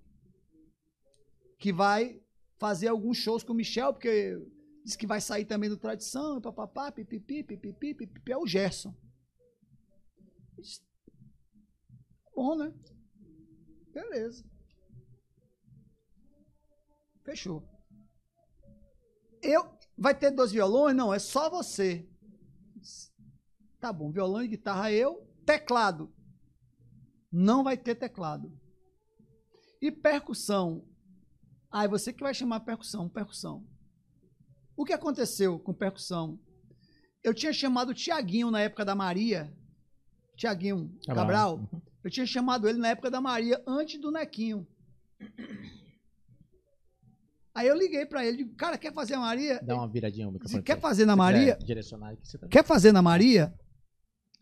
Aí ele disse, pô, bicho, não vou, porque eu tô aqui no Zíngaro, né? Aham. No, no Zingarão aqui, aqui eu sou dono, sou sócio. Eu digo, não, Aham. beleza, mano. Tudo bem. Tá valendo, né? Tem a parte finance, Sim. financeira e tudo mais. Eu, não, tá bom. Disse, tá bom, então. Maria já tava estourada nessa época. Não era a Maria começando, já era a Maria estourada, pô. Tá. Ele disse, ah, não vou não. Eu digo, então beleza, bicho. Quando foi na época do Michel, eu liguei pra ele. Eu digo, e aí, e aí, bicho, como é que tá, beleza? Porque tinha ele aqui, né? De percussão, Aham. assim, que fazia pra todo mundo. O Neio tava fazendo com algum, alguém também, que eu não me lembro, né? João Bosco e Vinícius, o Neio tava. É. O Neio tava com o João Bosco e Vinícius. Eu digo, só esses caras assim que faz meio geral, né? Esses caras, né? Aí eu disse, liguei pra ele de novo. Eu digo, ó, só que eu já liguei mais diferente. Ele ligou, e aí, beleza? Mano, é o seguinte. Michel tá sendo tradição, tá fazendo carreira solo. Você tem que me dar a resposta agora. Você vai entrar ou não vai? Tô Toma. chamando você agora. Mas é pra dizer agora, senão eu vou correr atrás de outro. Você quer ir ou não quer ir? Não, eu vou, Baiano. Eu digo, então beleza. Reunião amanhã, tal, tal, tal. Luz da lua. Não, foi lá na Pantanal essa reunião. Aí fomos reunir a banda. Né? Sim. Aí chegou o Bolha. Daquele jeitão. Eu já conhecia o Bolha. Da época dos bares da Karina. Não. Da onde? Cara, eu disse, cara, eu conheço você e você me conhece e eu não sei o seu nome, cara. Ele disse, eu sei o seu nome. Ele falando pra mim, porque você já fez muito som no som do meu tio. Solantec. E eu via você pirar lá tocando e coisa e tal. Eu achava demais aquele som com aquela guitarra feia. Ele falava meio com aquela guitarra. Ele, dizia, ele não dizia que era feia, né? Aquela guitarra toda incrementada e coisa e tal. Cara, eu pirava lá que você tocava com a Michelle. Porque eu morava na Tamandaré, Avenida Tamandaré, perto do Compre ali, nos predinhos à frente. Ou melhor, nos prédios, numa rua atrás. E ele morava nos prédios na frente ali da Tamandaré. Então, ele saía de manhã para o trabalho, para a escola, sei lá o que que era, e eu ia, saía, porque a- a- o estúdio era lá na Planalto. Eu ia a pé para o trabalho. Pegava a Tamandaré e descia. Tava na Planalto. Dez minutinhos, tava lá. No máximo, andando bem de boa. E todo dia de manhã eu cruzava com ele, pelo menos. Pelo menos três ou quatro vezes por semana eu, eu cruzava com ele. De tanta gente se cruzar. Bom dia, tudo bem? Bom dia, tudo bem? Bom dia, tudo bem, cara. Eu não sabia que ele era músico, que era batera, Ah. que tinha som, nem eu sabia quem era. E aí montamos a reunião, ou fizemos a reunião, marcamos o ensaio, passei, passamos o repertório, conversando com o Michel, né? Como é que você quer? Ah, eu tenho um escopo aqui, vamos fazer assim, assim, assim, eu quero essa música e essa, e essa, e essa junta. Ele passou um script lá assim, né? Eu digo, e a sanfona, mano? Não, é o, é o Gesso, o Gesso vai. Eu digo, beleza, então tá bom. E como é que vai ser? Ele vai ensaiar? Não, ele vai ensaiar. Beleza, fechamos um estúdio. Ficamos um mês ensaiando. De segunda a sexta. Caralho. Das oito ao meio-dia, das duas às seis. Quando dava na sexta-feira era um pouco mais embaçado, porque os caras que saíam pra tocar, né? Então era das oito ao meio-dia, das duas às seis. Das oito ao meio-dia, das duas às seis. Pra tocar onde a estreia? Barretos. E o Gerson nunca apareceu.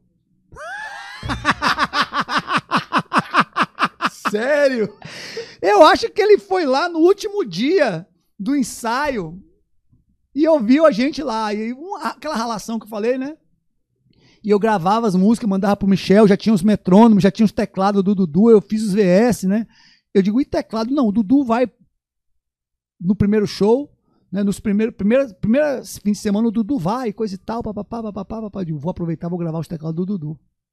Não tem tecladista. É. Já deixei um rec com o play, que era o bolha que soltava. Era um play que já acionava o rec, né? Tchau. No Nuendo. Aham. Direct box, Tá pra placa. Digo, vai gravando o LR do Dudu aí. E depois eu me viro. E aí fizemos o show, né? Como sempre foi, né? Primeiro show, capenga, né? Aquela coisa, né? Assim, muito erro estrutural, né? Não era nem um play em si, né? Mas existia um nervosismo, né? Sim. Era um cara que dividia o palco com mais um monte de gente. Agora ele tá sozinho na frente, lá isolado, e a gente aqui atrás, né? E aí o Gerson foi no ensaio, chegou lá tocando, né?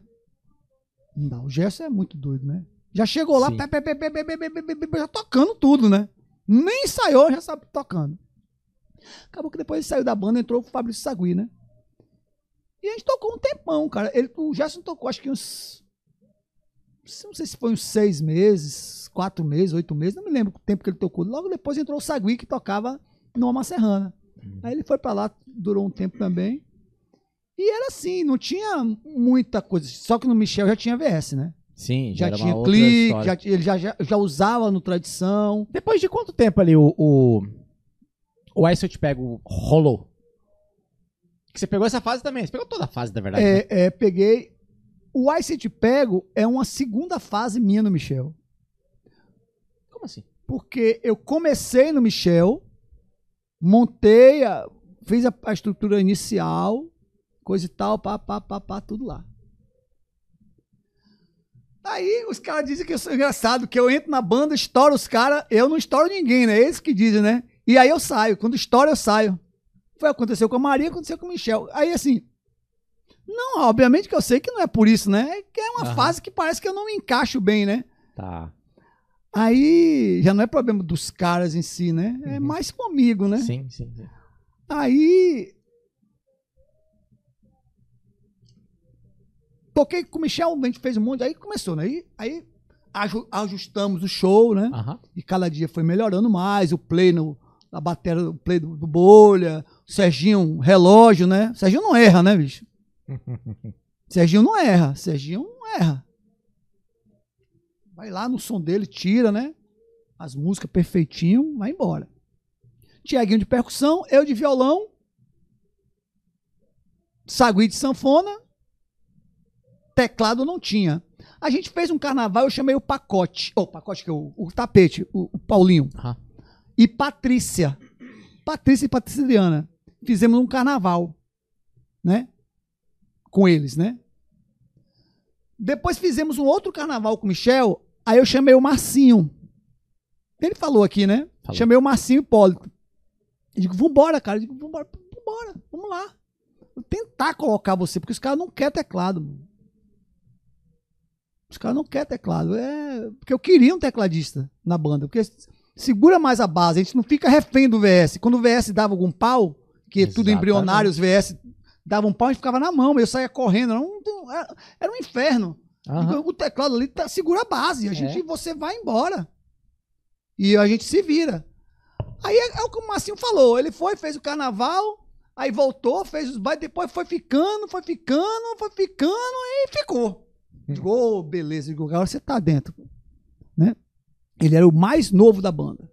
Aí entrou. Então era eu, Marcinho, Bolha, Serginho, Sagui e Tiaguinho.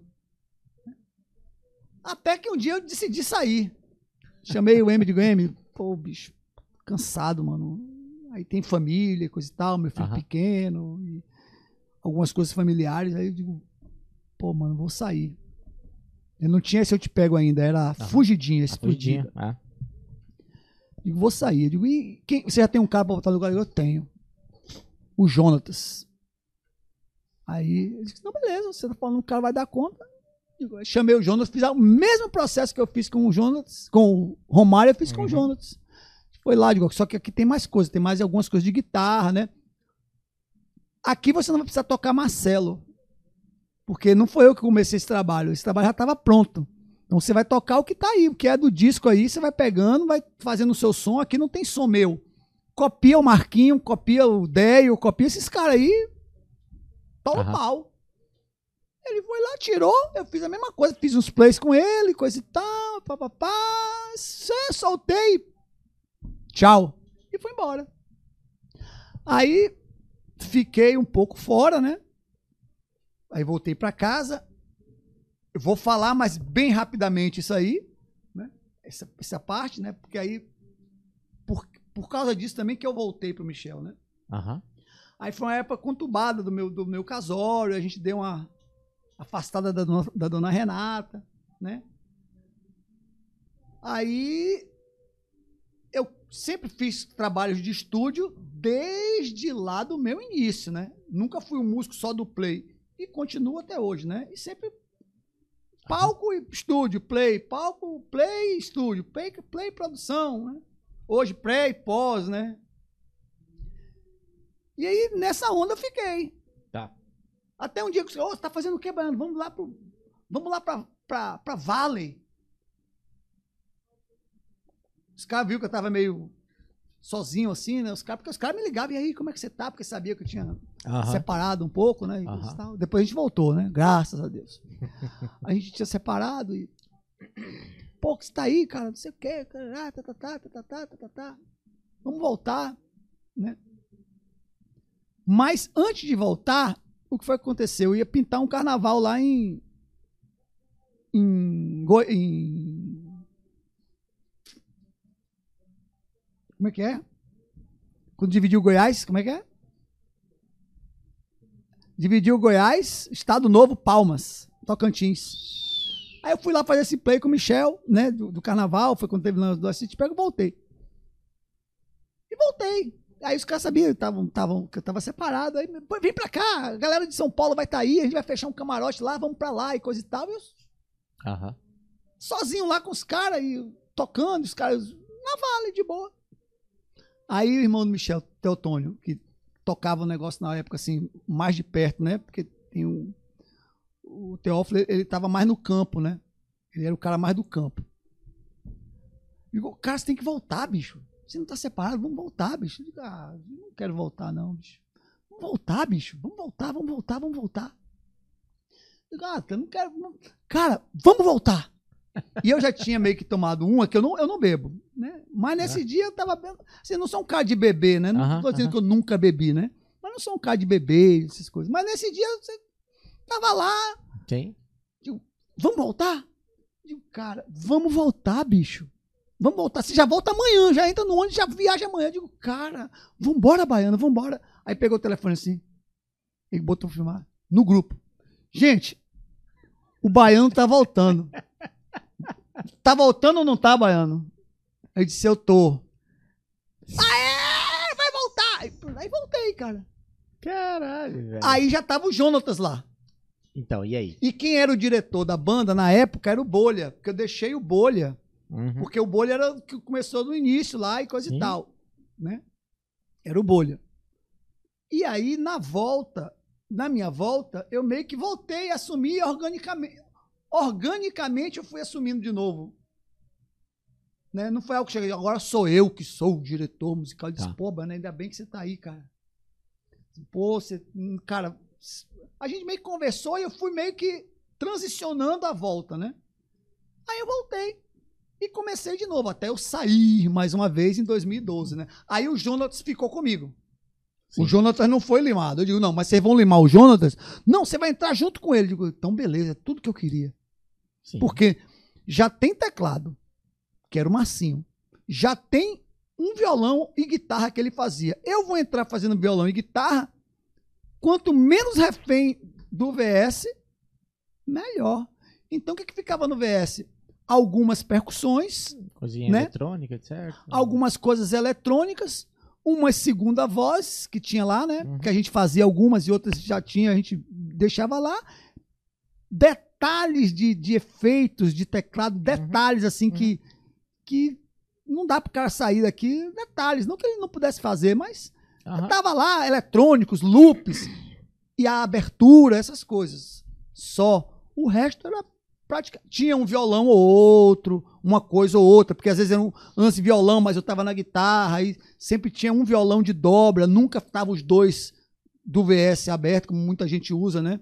Fica o cara lá tocando, o cara mais aquela maçaroca de coisa, não Aham. era sutil, eu digo, era tudo que eu queria. E quanto menos VS, a banda soava mais orgânico. O Piazeiro Sim. amava, né? Porque o cara tinha que ficar pilotando VS. Aham. O André amava, que hoje tá lá na Maria Maraíza. O cara monstro também. Aí eu voltei. Aí em 2012, aí eu disse, ah,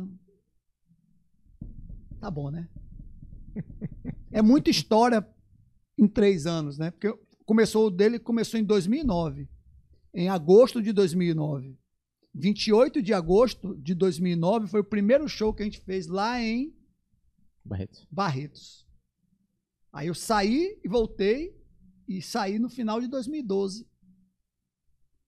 Né? Mas aí eu fui pra Europa. Eu só não fui pro Japão, mano. Ah, mas você pegou o estouro do. do, do- Do ST Pego, peguei. A gente viajou um monte de lugar e coisa e tal. Peguei tudo isso aí.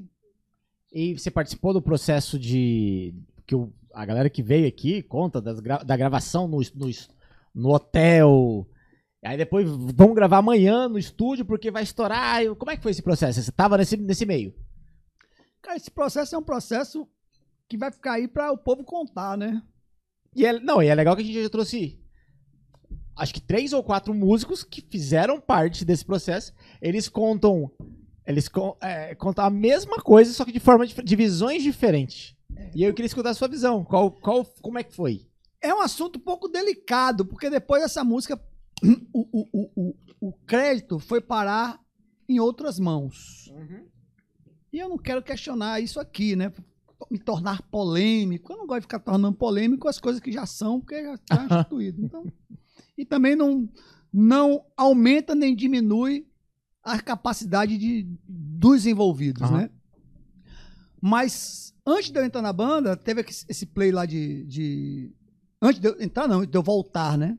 Teve esse play lá em Palmas. Palmas, que era que os caras queriam introduzir um carnaval sertanejo. Então a gente ia tocar o Michel, ia tocar o Tomate, né? Ia tocar Ivete no palco, inclusive o, o, o- LED dela nesse dia caiu, foi um trololó, a gente saiu, teve que sair correndo para tocar. Acho que Caralho. foi esse play aí. E, ia- e ia tocar no trio elétrico o show todo carnaval, todo assim, voltado com, com, com elementos carnavalescos, né? De, de, de, de, de micareta. Uma micareta sertaneja, né? Aham. Então é um negócio, muita percussão, muita coisa. Eu fui lá e. Porque eu falei, não, cara, você precisa ir, bicho. Você precisa ir. Faz o seguinte: já entra no ônibus, já faz os play normal com, menino, com os meninos, né? E aí, no- no- nessa semana, na outra, já tem o play do. E você faz. Mas não me falou nada, não, mano. Não disse nada. Ficou quieto. Digo, só vai fazer o play e organiza isso lá pra mim. Isso tá bom. Baiano, carnaval, aquela coisa, papapi, pipipi. Aí ele. Eu tô no hotel, ele me manda uma música. Baiano! E aí, beleza? Beleza, cara. Aham. Seguinte, vou mandar uma música no seu e-mail aí.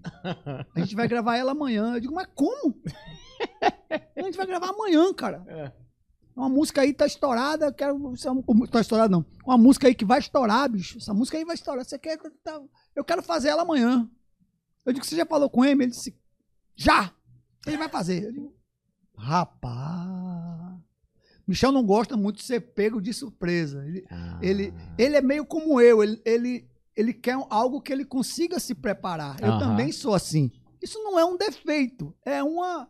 É uma. É uma, é uma como é que, nem uma qualidade, não vou dizer nem que defeito nem qualidade, é um, é um jeito de ser, né? Aham. Eu gosto de me preparar antes, né? Eu gosto de sentar, pensar, saber como é que é, né? Aí, aí eu, tá no seu e-mail. Aí, beleza então, desliguei. Abri o e-mail, baixei a música. Aí eu vi lá, né, a música, em forró, né? Na versão da galera de lá. De lá. Um forró. Digo, Bicho, um forró, mano. que viagem, né? Eu já tinha feito o axé que fazia pra fazer um forró, não muda nada, né? Aham. Aí liguei pra ele de novo. Digo, o que, que, que você quer disso aqui, cara? Isso, o Teófilo. É. Tá. O que, que você quer disso aqui? O que, que você quer que faz como isso aqui, mano? Não, eu queria um negócio assim meio. Fosse meio forró, meio coisa. Mas forró não vai virar, mano. Se forró tivesse em voga, rolando, o, o, o, o Fala Mansa estava estourado até hoje. Aham. Forró não vira, bicho. Forró não vai virar com isso aqui, não. O que dá pra gente fazer é um batidão do jeito que Michel gosta. Michel gosta de cantar. Ele canta outras coisas e tem potencial para cantar outras coisas. Ele é músico, ele tem ouvido, ele mixa, ele, ele deita e rola, ele dirige o ônibus. Caramba. Depois que eu fiquei sabendo que ele tirou carteira de ônibus para dirigir o ônibus de tradição, eu digo, não, esse cara vai fazer tudo. Caralho. Verdade. Óbvio que com a carreira andando e com pessoas assessorando, o cara vai deixando de fazer, né? Mas ele Aham. fazia tudo, né? Eu disse, mas o que ele gosta de cantar é batidão, mano. Ele gosta de batidão. Vou fazer um batidão, vai, vai rolar um batidão. Ele, tá bom, tá bom. Amanhã eu tô chegando aí, a gente vê, a gente resolve. Eu digo, tá bom. Peguei a música, dei uma canetada assim por cima, vi mais ou menos o tom e liguei pra ele. A gente já tava no hotel pro play de hoje, né? O negócio é amanhã. o play de hoje. E aí? Já falou com. Falei, então ele quer cantar uma música aí. Você já ouviu a música? Ah, bicho, esse na maluco. Eu digo, cara, vamos fazer. O que, que custa a gente fazer? Não custa Aham. nada a gente fazer. O máximo Você que falando vai. com o Michel. É. Tá. Eu num quarto, ele no outro. Ou, ele chegando, não sei onde é que ele tava. Eu disse, "Eu- não custa a gente fazer, mano. Vamos fazer. O máximo é dar errado. O que pode acontecer é dar errado e Tira e acabou. acabou. Vamos fazer. Pelo menos, pelo menos ele não fica em cima de você. Vamos fazer, cara. Ele, tá bom, tá bom, tá bom então, Baiano. Beleza. Aquele jeito dele lá. Tá bom então. Você vai fazer, eu vou, eu vou fazer aqui um, um coisa e vou mandar pra você. A gente viu o tom, acho que a gente viu o tom. Nesse tom aí tá bom. Eu sei mais, a gente sabe. Eu, tipo, eu, o Marcinho, a gente já sabe mais ou menos Ó, a região. a região dele. que ele Aham. vai, né? Aí, nesse aí tá bom. Aí, gente, vai ter uma música aí pra amanhã. Já fiz um, um escopo aqui, um negócio, vamos. Aí juntei todo mundo, ensaio no colo. Sabe mais ensaio no colo? Não. Senta todo mundo aqui, eu tava com violão. E todo mundo no colo, sem instrumento, no colo. Ah, toca de qualquer jeito, No é. colo, isso é- que harmonia. Harmonia, vamos ensaiar no colo, vamos fazer assim. Aí eu dei uma ideia inicial, né? Sagui pegou a sanfona, a gente começou a fazer uma introdução meio, meio no refrão, meio refrão, mas no forró tinha uma- um baixo. No forró tinha um baixo lá. Tum, tum, como é que é?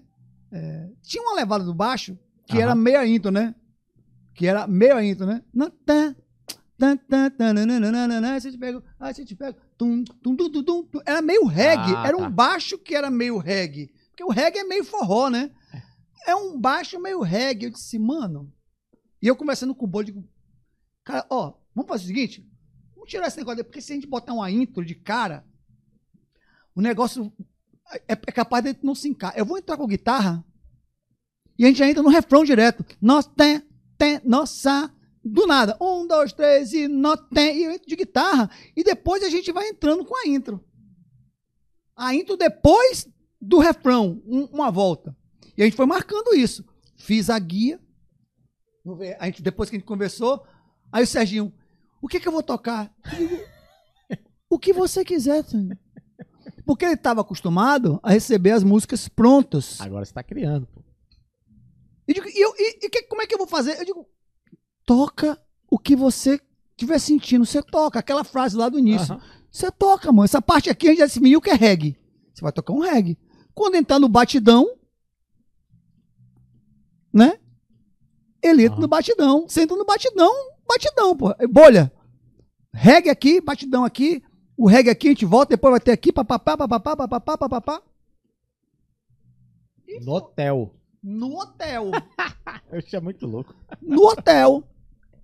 Viaja No ensaio de É. colo. no ensaio do colo. Aí fomos pro trio elétrico, Testar, validar. validar, passar o som e validar o arranjo. Quando a gente tava chegando no, no- E eu ligando pro Teófilo, ô, você não vai viver não, bicho? Você não vai... Porque assim, Tem que a né? mente pensante é dele. Ele é o produtor mor. Então ele precisa avalizar. Aí a gente tava fazendo a intro, coisa e tal, eu digo... Eu disse, "E aí, cara, tá, tá diferentão isso aí, hein, Baiano? Eu tá, né? O que a gente pode fazer pelo momento, né? Não é algo muito rebuscado, é o que a gente tem. Depois a gente pode melhorar e coisa e tal. Aí ele disse, mas tem uma opinião pra dar. Dá pra gente fazer a intro, o negócio da intro, que o máximo. Dá pra gente fazer essa intro igual o baixo, tum, tum, tum, tum, tum. Dá pra gente fazer. fananã, fan, tum, tum, tum, tum, tum, tum, tum, tum, tum, tum, tum, tum. Sim. Porque isso já existia na música, mas Ah. estava de forma subliminar. É. Ela não estava explícita, ela estava no campo Aham. né? Inclusive lá no forró, ela tava, ela não era o, ela não era a frente, mas ele estava lá em algum momento. Ângela Rorô, hein? Boa demais, hein, mano? Vocês não estão ouvindo, mas a gente tá. Rola Inclusive, nós abrimos um show de Ângela Rorô. Eu, Karina, Neio, Eita, ou foi pô. Luiz Alberto, o baixista que eu falei pra você que é meu primo, o, o, o- o Franja, com Karina, um, um show de Ângela Rorô. Aqui? É, foi. Acho que foi em Corumbá. Mas esse negócio de, de- de tem- temporadas, né? Eu gosto dessas Aham, coisas do, do- tá. coisa aí. Ângela Rorô, É bom, é bom. top demais, hein? Aí ele disse: vamos fazer isso? Eu disse: vamos. Eu digo, Sérgio, vamos fazer assim? O Theo quer, fazer isso. Já entra no baixo, fazendo a melodia da sanfona. Já entra fazendo, é isso que ele quer. A gente foi ajustando, ajustando, ajustando, deu umas três ou quatro passadas. E nada de Michel, né? Beleza. Play. Eu digo, Michel, e a música, mano? Aí chegamos, aí, trio elétrico, todo mundo trio elétrico, e aí, e a música? Né? Pelo que eu me lembro, né? Acho que foi, eu acho que foi assim. Vamos fazer um aí, vamos passar. Ele lá embaixo. Fone. Porque não passou som, né? Ele não passa som, né? Lá embaixo. Aham. Solta aí pra gente ver como é que tá esse negócio. E eu aqui com o microfone de regência, né? Já tinha feito as regências tudo no quarto, que eu andava com a plaquinha e microfone, né? É igual o Marcinho, né? Aham. Eu digo, eu digo os caras, se eu voltar pra tocar alguma gig alguma vez, eu não quero mais pegar direção de banda. Eu quero só chegar lá, tocar meu violão, tocar minha guitarra e pronto. Né? Eu andava com a plaquinha OVS na minha mão, e aquela correria, né, do dia a dia, né? Aí eu fiz as regências todas, aqui, regue agora, vamos lá, pá, me aco- dava os falava lá, porque eu nem me lembro o que que eu regi na hora. E foi. Aí passamos com ele, digo, você vai entrar aqui, ó. Você já, eu vou dar o acorde, tinha um acorde no início pra ele pegar o tom, né? Plim. Oh. E eu vou entrar com a guitarra meio reggae. Depois a gente vai tocar e vai entrar pro batidão, que você é o rei do batidão. O príncipe do batidão, né? Eu até brinco, né? Porque quem é o rei do batidão, sabe quem é? Eu brinco com ele toda vez que eu vejo ele. Não, não sei. Você conhece o Marcos Rocker? Oh, o Rocker é mesmo. Você É, fala o, que ele é o rei do batidão, porque ele tem um disco que, tá- que é chamado Rei do Batidão, Marcos Rocker. Eu, eu, É sou mesmo? ele. Vou, vou- vou procurar. Eu não, eu não. Gente boa, Marcos Rocker, compositor, né? Sim. Tem uma editora, né? Gente boa aí das antigas também, aqui de Campo Grande. Meu amigão, gente fina. Aí eu disse, "Cê- sua, sua onda é, é batidão, bicho. Você fica feliz quando você canta um batidão. Faz parte do seu ser. É batidão, mano. Você canta romântica, pode cantar o que quiser, tem potencial. Mas quando você canta uma música batidão, uma música gaúcha, uma coisa, o cara viveu a vida toda, É. é, a raiz dele lá. É. Eu digo, beleza, vamos, vamos, vamos, vamos fazer, vamos fazer, vamos pra cima. Eu digo, não dá. Eu digo, parece que acreditou, né? Aí Michel estourado. bicho. Agora a gente vai cantar uma música nova, pra pipi, pipi, pipi, pipi, pipi, pipi. Gravando, tá? O Cláudio Abuchain tava lá, multitrack gravando, banda, pra gente vender. A gente, eles, eles venderem aquele formato, vídeo, tudo. Pra eles venderem aquele projeto pro. Quando começou. E em Palmas. Hum, É, nós tem, tem nessa assim você me mata que entrou a intro, mano. Tchau. Tchau, um abraço. O povo uá! ele entrou cantando aí entra o refrão de novo, né? O povo abraçou na hora aquele formato, né? Porque a música, eu acredito que já devia tá, já devia ter alguma, Aham. alguma coisinha dela circulando. Mas é um cara nacional de peso de nome. Mas ninguém sabia que era aquele formato. E foi tocado de forma sertaneja, não tem nada a ver com forró. Aham. Que ele viu que deu resultado, que o povo abraçou, aí ele foi pra cima, né? Quando o artista sentiu que o povo abraçou, mano, qualquer um, né? Acredita que vai. Aí fizemos mais umas duas, dois pega, né? Beleza. E aí, Tá Aí- validada. aí, É eu- aí eu, eu- todo mundo de fone, né? Teófilo, todo mundo de fone, né? E ele com o microfone lá também, podendo falar alguma coisa, porque era uma gravação, não dessa música em si, mas de todo o projeto, né? Aham. Aí tocando, né?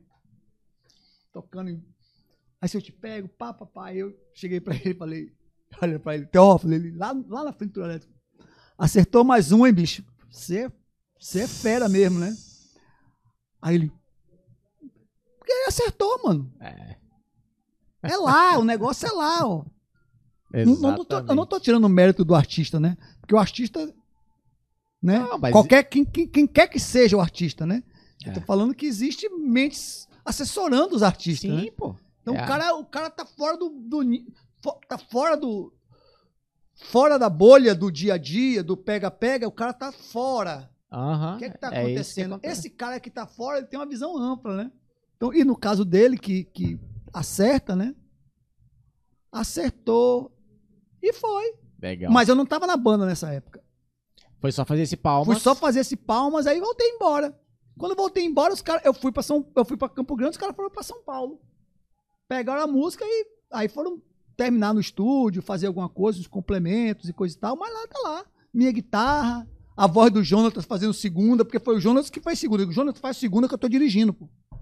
Faz a segunda você aí, ó, que eu tô, e você vai ver lá na original lá, que é ele que tá na primeirona de todas, né? Porque depois teve a do teve a da De uma, de uma Teve a casa da- de show, não é? teve a da, da UDS, né? Da.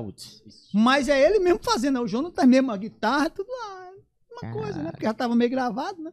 Já tinha gravado. E você sai E não volta. Não volto. Não, aí em 2012 É. eu saí, aí Você aí, gravou aí essa estourou, não. E aí? Não, Estourou. não, aí estourou. Eu não tava na banda. Não, e sim. aí foi a ok. época da separação, né, que depois a gente voltou, mas eu entrei na banda no lance, naquele episódio da Valley que eu te contei. Uhum. Aí voltei pra estrada.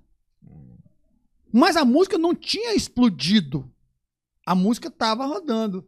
Aí eu já tava no ônibus, o chefe ficou feliz. Pô, que bom que você voltou, baiano, pá, não sei o quê. E ele andava com a gente dentro do ônibus ainda, pô. Legal. E a minha poltrona ficava aqui, a cama dele ficava aqui. O Serginho Moraes, que era o produtor, era o produtor ou era o assessor dele na época, ficava aqui também, né? Não, é Serginho que ficava atrás de mim, né?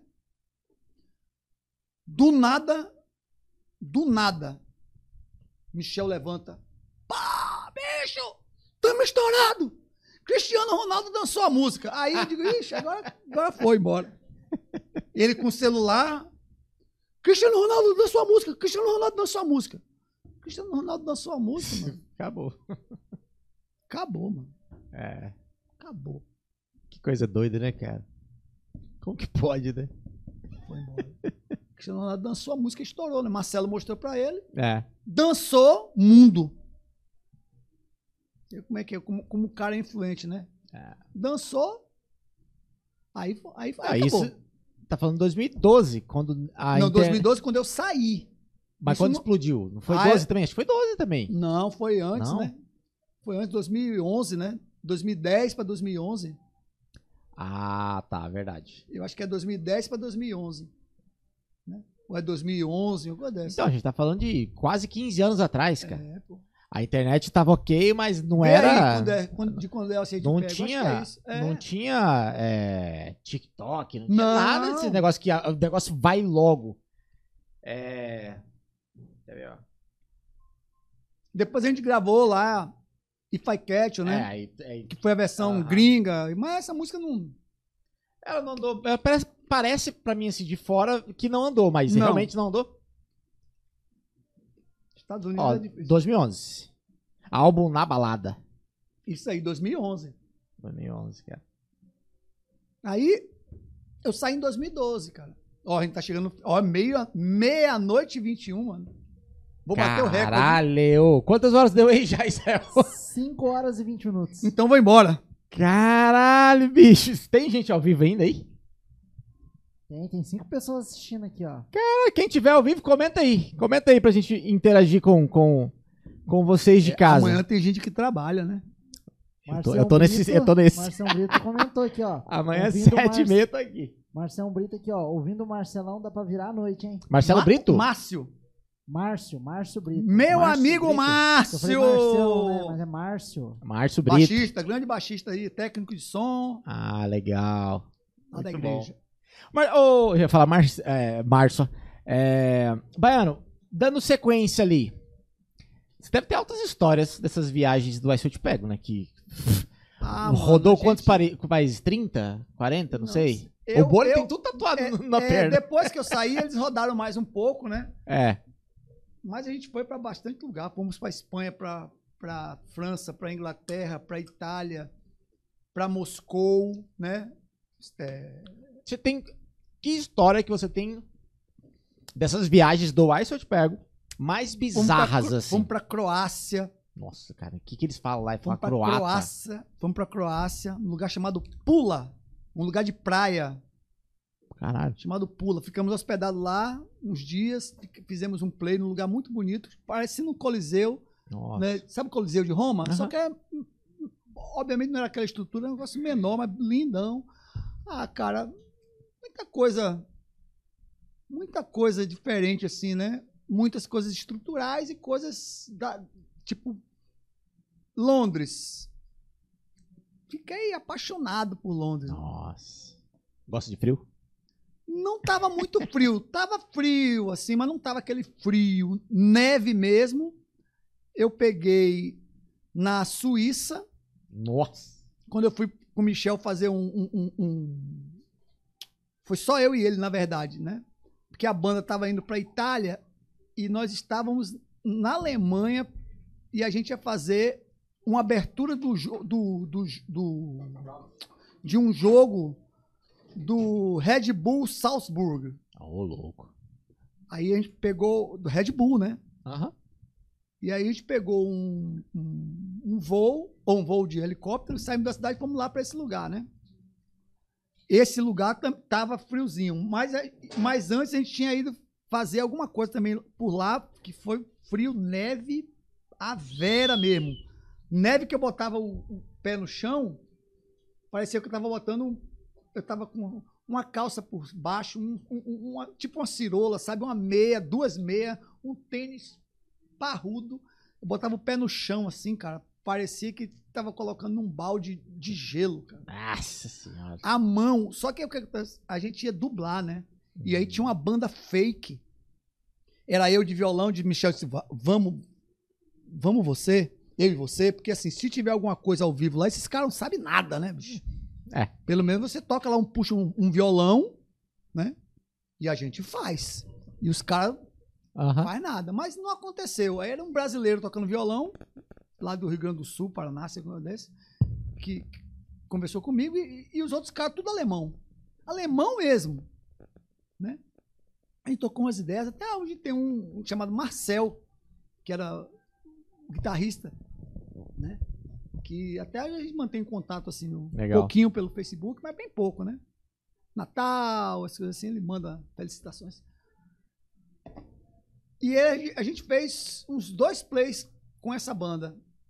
Um nesse lugar de gelo pra caramba, que era um, um- um lugar de gelo mesmo, que era um tipo um, tipo um parque de gelo que tinha as competições e tinha um programa lá a gente foi fazer e nesse lance do estádio do Red Bull Arena, que era de Salzburg, na Áustria. Não foi na Suíça, não foi na Áustria. Nossa. Foi na Áustria. Cara, muitas coisas estruturais diferentes do Brasil.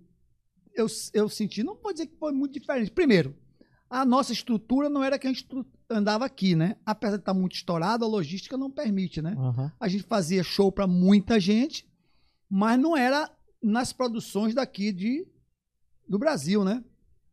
Mas a gente tocou em Portugal, 10 mil pessoas, a gente toca todo mundo, né? Aham. Ivete, lugar bacana. Tocamos em Londres, nas casas onde a galera vai também, que foi bem bacana. E lá foi engraçado, porque tava passando do, do, do- do tempo e depois tinha uma festa, os caras grilaram lá, né? E coisa que aqui no Brasil não vai acontecer, né? Caralho. Uma coisa que é, os caras. Teve uma hora que parou o PA. O cara da organização do, da não tem que acabar, bicho. Porque depois vai ter uma festa, a gente precisa organizar nesse tempo aqui, tem que parar agora. Tocou mais uma música, acabou. Os caras são. Cara, uma coisa que eu fiquei. É. que eu achei lindo. E que a gente precisaria aprender muito com isso. Que, que hora é o show? 21 e 30 Dos que a gente chegou, começou atrasado, chegava uma pessoa lá às 21 e 35 Atrasado, tá? Pessoal, boa noite. Me desculpem por, pelo atraso. Cinco minutos. É isso. Cinco minutos. Desculpa, perdão. Os caras pediam desculpa porque atrasou. Cinco, seis minutos, dez no máximo. Era horário cumprido. Outra coisa também, a gente estava na Itália. Foi na Itália? Não sei, não me lembro. Uma coisa que eu me lembro. Eu, eu- eu lembro de coisas mais estruturais. Os shows foram Aham. sempre bons. Muito engraçado lá na Rússia, a gente na Rússia. Eu me lembro que quem estava lá na época foi o Davi Luiz. Olha aí. Mas tinha outro jogador, mas eu me lembro a galera, porque parece que o brasileiro vai pra lá pra fazer show pra brasileiro. Uhum. E por incrível que pareça, o Michel, a gente fez show pra brasileiro na Itália, que não foi uma coisa muito coisa, e nos Estados Unidos. O restante tinha brasileiro? Tem, porque tem brasileiro em todo canto do mundo. Sim. Vou lá pra Antártida, tem um brasileiro lá fazendo alguma coisa. Mas a gente tocava pros gringos, os gringos cantando Aí Se Eu Te Pego e cantando outras músicas, bicho. Caralho. Tentando, você via na boca dos caras tentando, como a gente tenta falar Aham. inglês, eles tentando falar em português, era massa. E em Londres foi muito, ou Londres, na Rússia foi engraçadéssimo, dérrimo, Imagino. muito bom. E coisas estruturais, cara, tipo horário pra tudo. O cara da van chegou pra gente, acho que foi na Itália, disse: "Vocês têm que ir embora agora. Porque acabou o show. Resenha, né? Resenha, resenha, e o cara bravo, bravo, bravo, bravo. Eu tenho horário, eu fui pago por um horário, eu tenho um horário a cumprir, o sindicato e não sei o que, e tarará, e pipipi, amanhã de manhã eu tenho que acordar cedo, vocês já estão aqui há mais de uma hora do horário. O cara deu um Caralho. esbregue lá no. nem- Eu não sei se foi no Serginho, se vocês precisam ir embora, o cara tá leão aí. Cara bravo. Caralho. Porque o cara tem horário. A gente aqui não tem horário. Aham. Outra coisa, a gente terminou lá em Pula. A gente vai fazer um PA, um negócio aqui, tá os meninos subindo no grid, sem camisa, de chinela havaiana e vamos que vamos. Terminamos o show de Pula. Isso me lembro nitidamente. Tô vendo um cara parecendo um bombeiro, uns três caras assim. Todo paramentado, capacete, luva, botão. O que, que esse cara tá fazendo aqui? Daqui a pouco o cara pega os negócios dele de montanhismo, joga no grid. Cara, tudo. Eu digo, rapaz, se fosse lá no Brasil, tava, os caras já, já tava descendo as caixas No braço. no pô. braço. É. eles são bem. Eles não têm, eles não têm esse lance nosso aqui de meio circense, sabe? Chegou, montou, tocou, chegou, montou, desmontou, montou, tocou. E tem horário pra tudo, a passagem de som. Se você não chegar na hora da passagem de som, na maioria dos lugares que nós fomos, e não terminar no horário, você não vai passar mais. Porque o sindicato não permite. Porque se passar, vai ter que pagar. Aí. E os caras não querem pagar.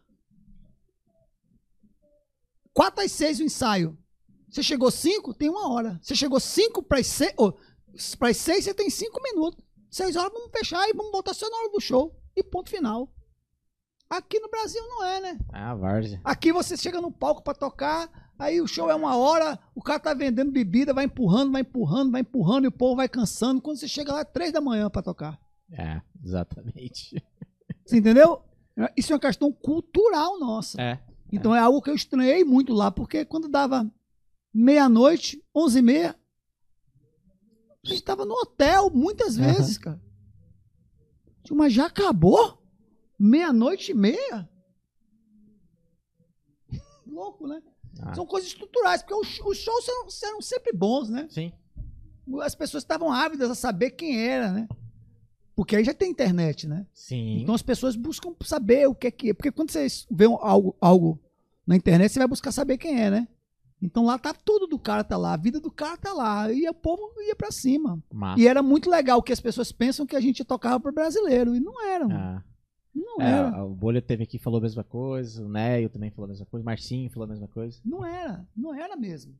Foi algo assim que a gente se espantou um pouco, né? Ah. Sobre isso. Mas foi muito bom, né? Fora a correria, né? Ah, imagina. Correria Imagina, pô. Correria era legal pra caramba, mas. Mas fazer o quê, né? É a nossa. Ô, Baiano, pra gente ir pros nossos finalmente, Vamos. lógico que a gente pode ficar conversando aqui Não, mas vamos, final, vamos finalmente que alguém precisa trabalhar amanhã, né? Senão, ah, quem tá em casa já tá dentro. Pô, quero dormir, os caras não terminam. É, cara, vindo bem mais pra cá, assim. é, e, e, tipo, vai, vai já pensando. É, que eu queria saber o que você tá fazendo, assim, após pandemia e durante a pandemia ali e tudo mais. Mas antes disso, eu queria que você desse um visto. A gente tem uma, uma pele de bateria. Que eu queria que você colocasse o seu nomezinho e a data de, de hoje. Coloca. Como forma de. Depois de- disso, você vai dar um recado sobre o O The Groove Beat The Battle. Groove Beat Battle, porque eu vou ali fazer algo. Por favor, com certeza. Ó, é, ponta fina, ponta grossa, aí você escolhe qual você quer. É, só não deixe uma assinatura que seja assinatura, aquela assinatura que, que ninguém consegue Rubrica. saber. É. Vou botar o meu nome mesmo. Bota o nomezão, se tiver um, um- um logo, pode colocar, pode colocar. Escolhe um lugar, cara. Cria, ó, por exemplo, lá, ó. Tem uma galera, um monte de Vou coisa. colocar aqui, ó. Fechou. Aqui, ó. Onde você quiser. Israel, tem. Qualquer tem... coisa que eu queira escrever? Se Ou é quiser. sua assinatura? Qualquer coisa sua Pode, assinatura? pode escrever alguma coisa, mas escreva pequenininho. Não, beleza. O, Não. o, o, Tá o, bom, fra- o fralda ali, ó, aquele primeiro da esquerda ali, ó. Embaixo azul. Aham. Olha o tamanho. Não, vou escrever pequenininho pra, pra durar. pros Pra durar a outros, pele, né, bicho? Os outros também. pô. Senão, imagina quantas peles de bateria você tem que estar aqui. Exatamente.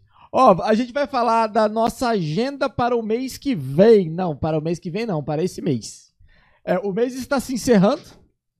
É...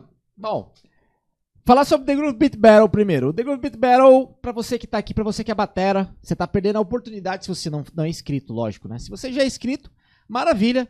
Obrigado. Dia 4 encerra as inscrições do primeiro concurso nacional da The Groove, o The Groove Beat Battle, que você pode ganhar até Hoje é 20, 30. Hoje é 30 do 1.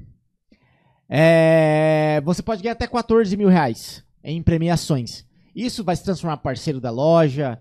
é, vai, talvez entre uma, uma outra proposta aí que daí os prêmios vão chegar a mais de 20 mil reais nos valores tangíveis. Intangíveis, aí, aí é muito valor. Opa, maravilha. Aí, ó. Se você quiser ir no lá, eu vou, eu vou dando, a, vou dando a dica aqui. É, Então, assim, ah, no começo do mês a gente. É, é a primeira esquerda. Primeira esquerda.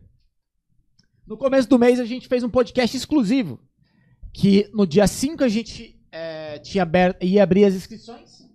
As inscrições no dia 5 do The Groove Beat Battle. E no dia 4 a gente fez um podcast exclusivo sobre o The Groove Beat Battle, o primeiro concurso da The Groove. Então, caso você queira é, ver o que a gente falou sobre o concurso, tá disponível o conteúdo aqui no nosso canal. A gente lê o regulamento, então a gente fala tudo, responde a perguntas ao vivo, foi super bacana. É uma hora e meia mais ou menos de episódio, então rapidão você mata. Ah, no dia do dia 9, na, na segunda terça-feira do mês, Maria Isabel. Maria Isabel é compositora, ela é do, ela é do Mato Grosso, compositora, é vocalista. Eu já tive a oportunidade de trabalhar com ela, canta demais, tem super identidade. É aquela mina que você escuta cantando, você fala, cara, não parece com ninguém, ela é super autêntica. O episódio dela tá disponível aqui. Foi o primeiro episódio, inclusive, do ano é, com convidados. Foi super legal. Aí, semana retrasada, a gente teve o Juliano Gordão, que é empresário, é baixista, é produtor. Atualmente ele toca uma banda icônica aqui de Campo Grande de, de, de blues, que é o Bêbados Habilidosos, talvez vocês conheçam. Se não conhece, por favor, acabou esse episódio, digita aqui no, no próprio YouTube, Bêbados Habilidosos. Cara, é, é- é absurdo, é muito bom. Tá disponível aqui também, episódio 145.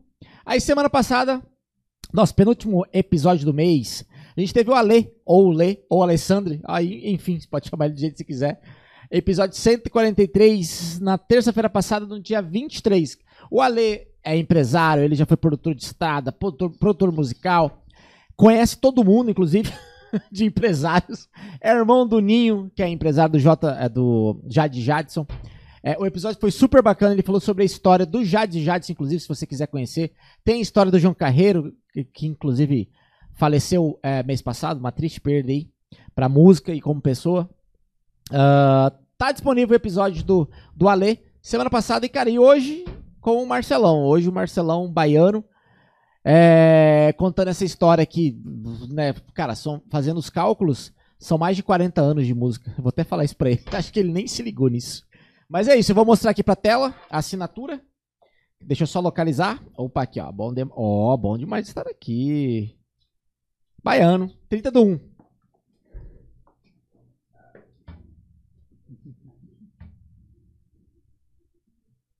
Deixa eu narrar. Ó, tá escrito.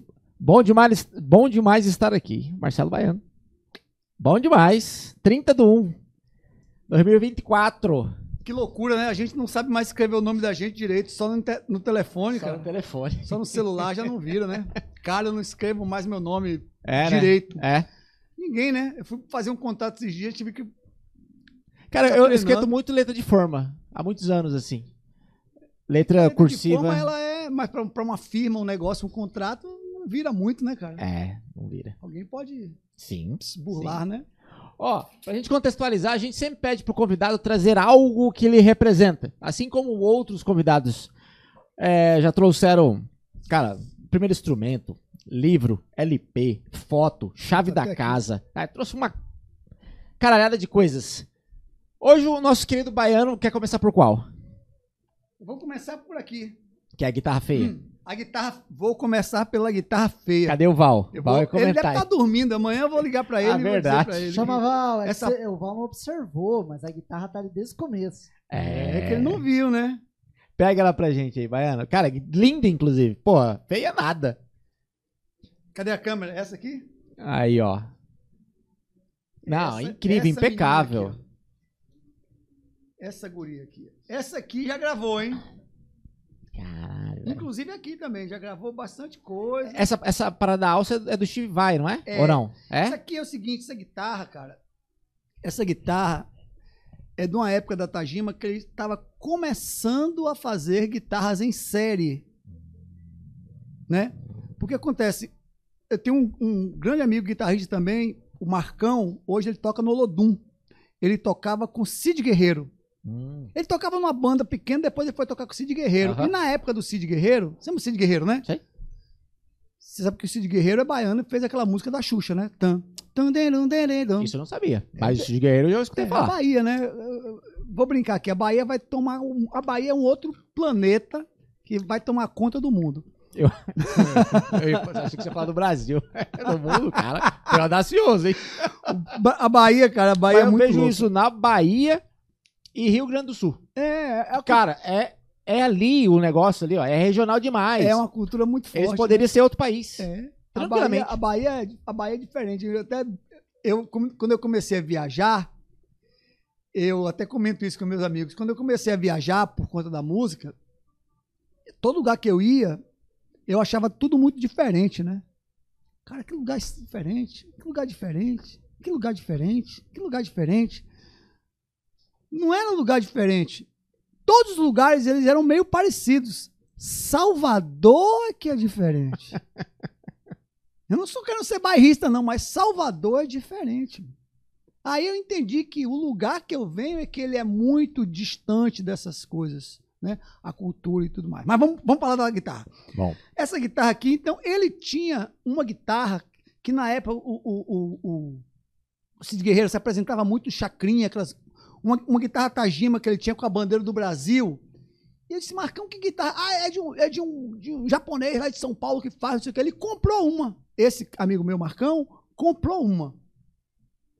Aí eu disse, cara, eu quero uma guitarra dessa. Aí a gente vai voltar lá pro lance dos dólares. Um amigo meu foi lá para os Estados Unidos, eu peguei os dólares, dei para ele. Uau. Você traz uma ponte Floyd Rose para mim, dê, dê referências, um, um- um jogo de captadores AMG ativo e um par de. ta- Na época não tinha Gotô, esses negócios, era Aham. tarraxa Schaller. Valeu. Ele trouxe pra mim, eu liguei pro velho, pro Tajima. Esse cara, eu sou amigo do Marcão, ele me indicou, papapá, papá, faz pra mim. Eu eu- Mas eu quero assim, ó. Corpo de, de jam, escala daqui de Fender e o headstock de Jackson. Disse, beleza. Eu tô mandando pra você os. Os coisas, né? Aqui originalmente era kit de Fender, né? Então tinha um outro Tone aqui. Ele arrancou. Aqui perdi a, Aham. e é essa aqui, ó. E aí eu me lembro que o Kiko do KLB tinha uma guitarra bem parecida com essa. Porque esse aqui não é uma pintura, né? Não é uma pintura? Não é uma pintura, pega aí. Ela é um tecido, Caralho. é es- esquema de prancha de surf, mano. Ah, pode crer. É tipo sublimação. Ela é um ela- tecido, cola o pano e vem fazendo por cima a parada, né? Nossa, cara, muito Aí- bonito. É, aí, e, e olha, você vê que ela não tem nenhum tipo de. Agora que ela tá. Né? Ah, Mas quantos anos? 20? Mais, né? É, agora que eu tô vendo aqui que. É, tem, Agora, Agora tá que quebrado eu tô aqui. que ela- Não, não tá quebrada não, mas tá meio que... Né? Cara, mas né? instrumento bom, Eu não bicho. toco instrumento... mais com ela. Eu toquei com o É Michel aqui, com ela. Cara. É Eu tô- estrada, pô. Eu toquei com o Michel com ela no início. Depois eu peguei uma Fender, porque a Fender tinha mais a ver, né? Aí eu deixei ela, abandonei ela um pouco. Bonitaça, bonitaça. Nada É, feio, não é- tem nada aqui. Aqui é, agora que eu vi, ó. Ah, é assim que é bom. Estrada, pô. É isso, pô. Ué. Você vê que ela tá- aqui, ó, aqui, ó, o verniz dela que tá saindo aqui um pouco no, no braço, né? Agora que eu vi, cara. Vou mandar lá no Wander. Bah, o Wander ali. Não, e você você olha ele, as fotos, né? Fisiculturista, né? Tudo gigante. Aí você vai ver, ele tá assim, ó. hum, Devagarzinho lixando, assim, ó, todo É. delicado. Aí você fala, cara, um Brutamonte, tudo bem que ele é pequenininho, né? Mas é um Brutamonte daquele lá. A Os última trabalhos reforma que eu fiz nele, delicados, cara. que eu fiz nela foi o lá em Dourados, É o de Sam. o de Sam. né? A última reforma dela, né, mesmo, né, porque eu mandei ela uma vez pro Wanda, depois a última eu mandei pro de Sam. Aí ele fez bonitinho, top demais, né? Ele é. Mas essa- isso aqui é só pra dar uma arrumada no verniz, não compensa mandar pra ele lá, lá em Dourados. Eu arrumo aqui, né? Ai. E essa aqui gravou muita coisa. Eu vim com ela desde de 99, de Salvador. Tá aqui comigo. Essa aqui gravou o disco do André, gravou coi- algumas coisas do Michel no início, de, de- não gravado, né? De, Aham, de, bar, de bar, é. de, de bandas e coisa e tal. E Fiz Massa. bastante coisa com ela. Ela tem um circuito EMG, não tem pré-ativo, mas o captador é ativo e funciona com pilha de 9 volts. Caralho, legal. É, mas ela não é pré, né? Aquele pré pra Aham. empurrar, é só pra dar um. É bem bonita. Ela tem cara de mal, mas ela é boazinha. Ah. e aqui, pô, deixa eu pegar. aqui. Aqui aqui é a base de tudo, né, cara? Aqui é a família, né? Eu cabeludo, né? Um Porque, segundo a minha neta, eu sou cabeludo, eu raspo porque eu quero. Mentira que eu falo isso pra ela. Aqui sou eu, obviamente, minha esposa, Renata, minha filha Maria Marta, baianinha, que mora em Salvador, minha filha Raíssa, né? Que está comigo desde. Eu estou com ela desde que ela tem 3 para 4 anos de idade, Saquei, saquei. mas é a minha filha. Aham. E meu filho com Renata, que tem 21 anos hoje. Essa foto é Saquei. um pouco antiga, eu ainda tinha cabelo, mas aqui ainda tá faltando outra pessoinha bonitinha, chamada Maria Luísa, que eu tô esperando minha filha vir de Salvador pra gente tirar uma renovar esta foto Legal, aqui. legal. Aqui, cara, aqui é tudo, né? É a família, né, mostrar cara? aqui pra câmera. Aqui é a família, esse povo bonito. Esse povo tá mais bonito, viu, gente? Esse povo tá mais bonito hoje, hein? Tempo passa, a gente vai ficando mais bonito, eu acho. Tá legal, pô. Né? Eu tô- aqui, ó. Eu, eu me olhando aqui, ó. As pessoas não estão vendo, mas eu tô me olhando aqui na TV. Tinha Cara, cabelo. a cara do meu pai. É. eu toda Ah, vez eu é falo, bom demais. né?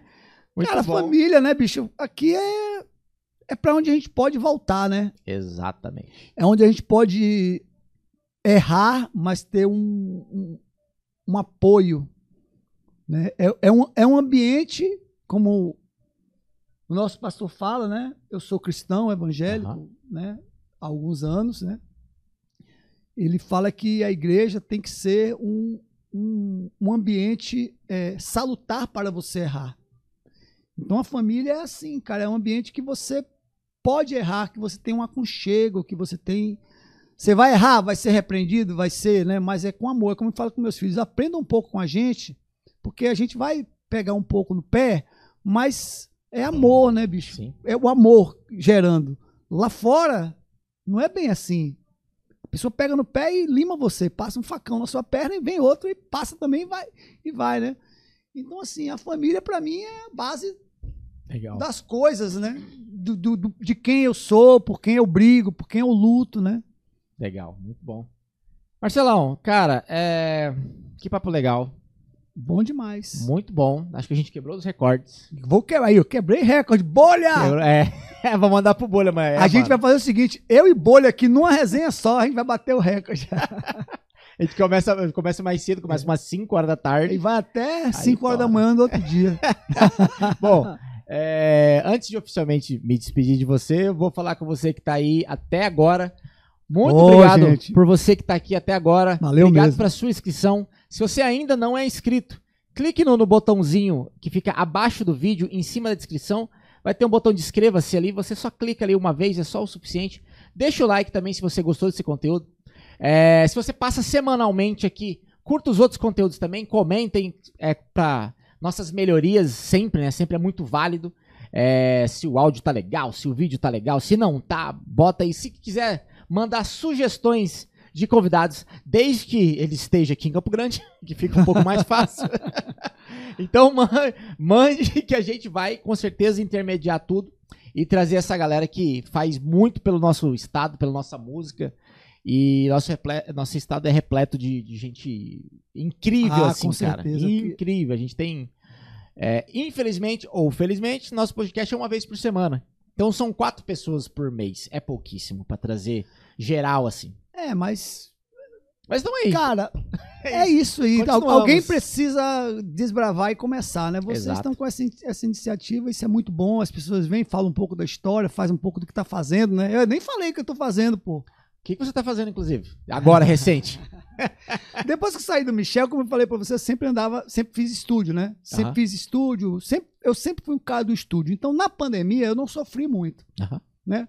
Porque foi uma época que eu fiz muita coisa, né?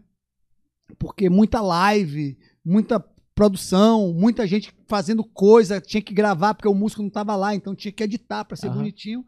E hoje o que, que eu trabalho mais? Eu trabalho com pré e pós-produção, gravando quando há necessidade, mas tá difícil competir com o Romário, com esses caras aí, né? Com o Mar- Marcos Borges. Difícil competir com esses caras. Os caras estão voando, né? A gente faz lá o nosso nossa pegadinha baiana, né? Mas eu tô trabalhando muito hoje em pós-produção, né? Fazendo edição de áudio, de DVD, de voz, de...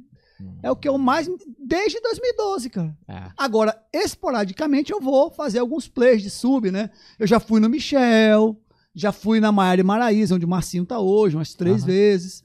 E a gente vai dando Sim. esses, esses taques, toques aí, né? Legal. E trabalhando legal, sempre na pós-produção. Se vocês quiserem edição, ó, Aí, ó. tô aí, ó. Tá aí, o contato, inclusive, tá na descrição do vídeo. Marcelão, obrigado, cara. Obrigado por aceitar o convite. Pô, papo super bacana. Quebramos Top. recordes. Olha, ó.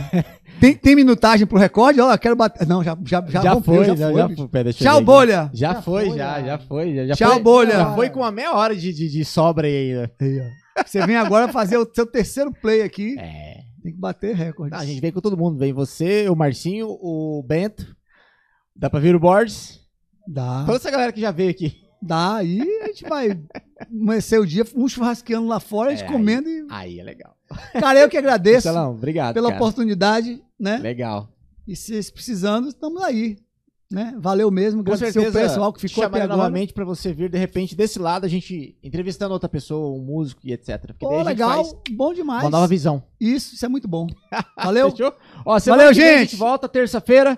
Terça-feira, Jussi Banes. Ô, minha amiga Jussi, hein? Bom demais. Beijo, tchau. Valeu!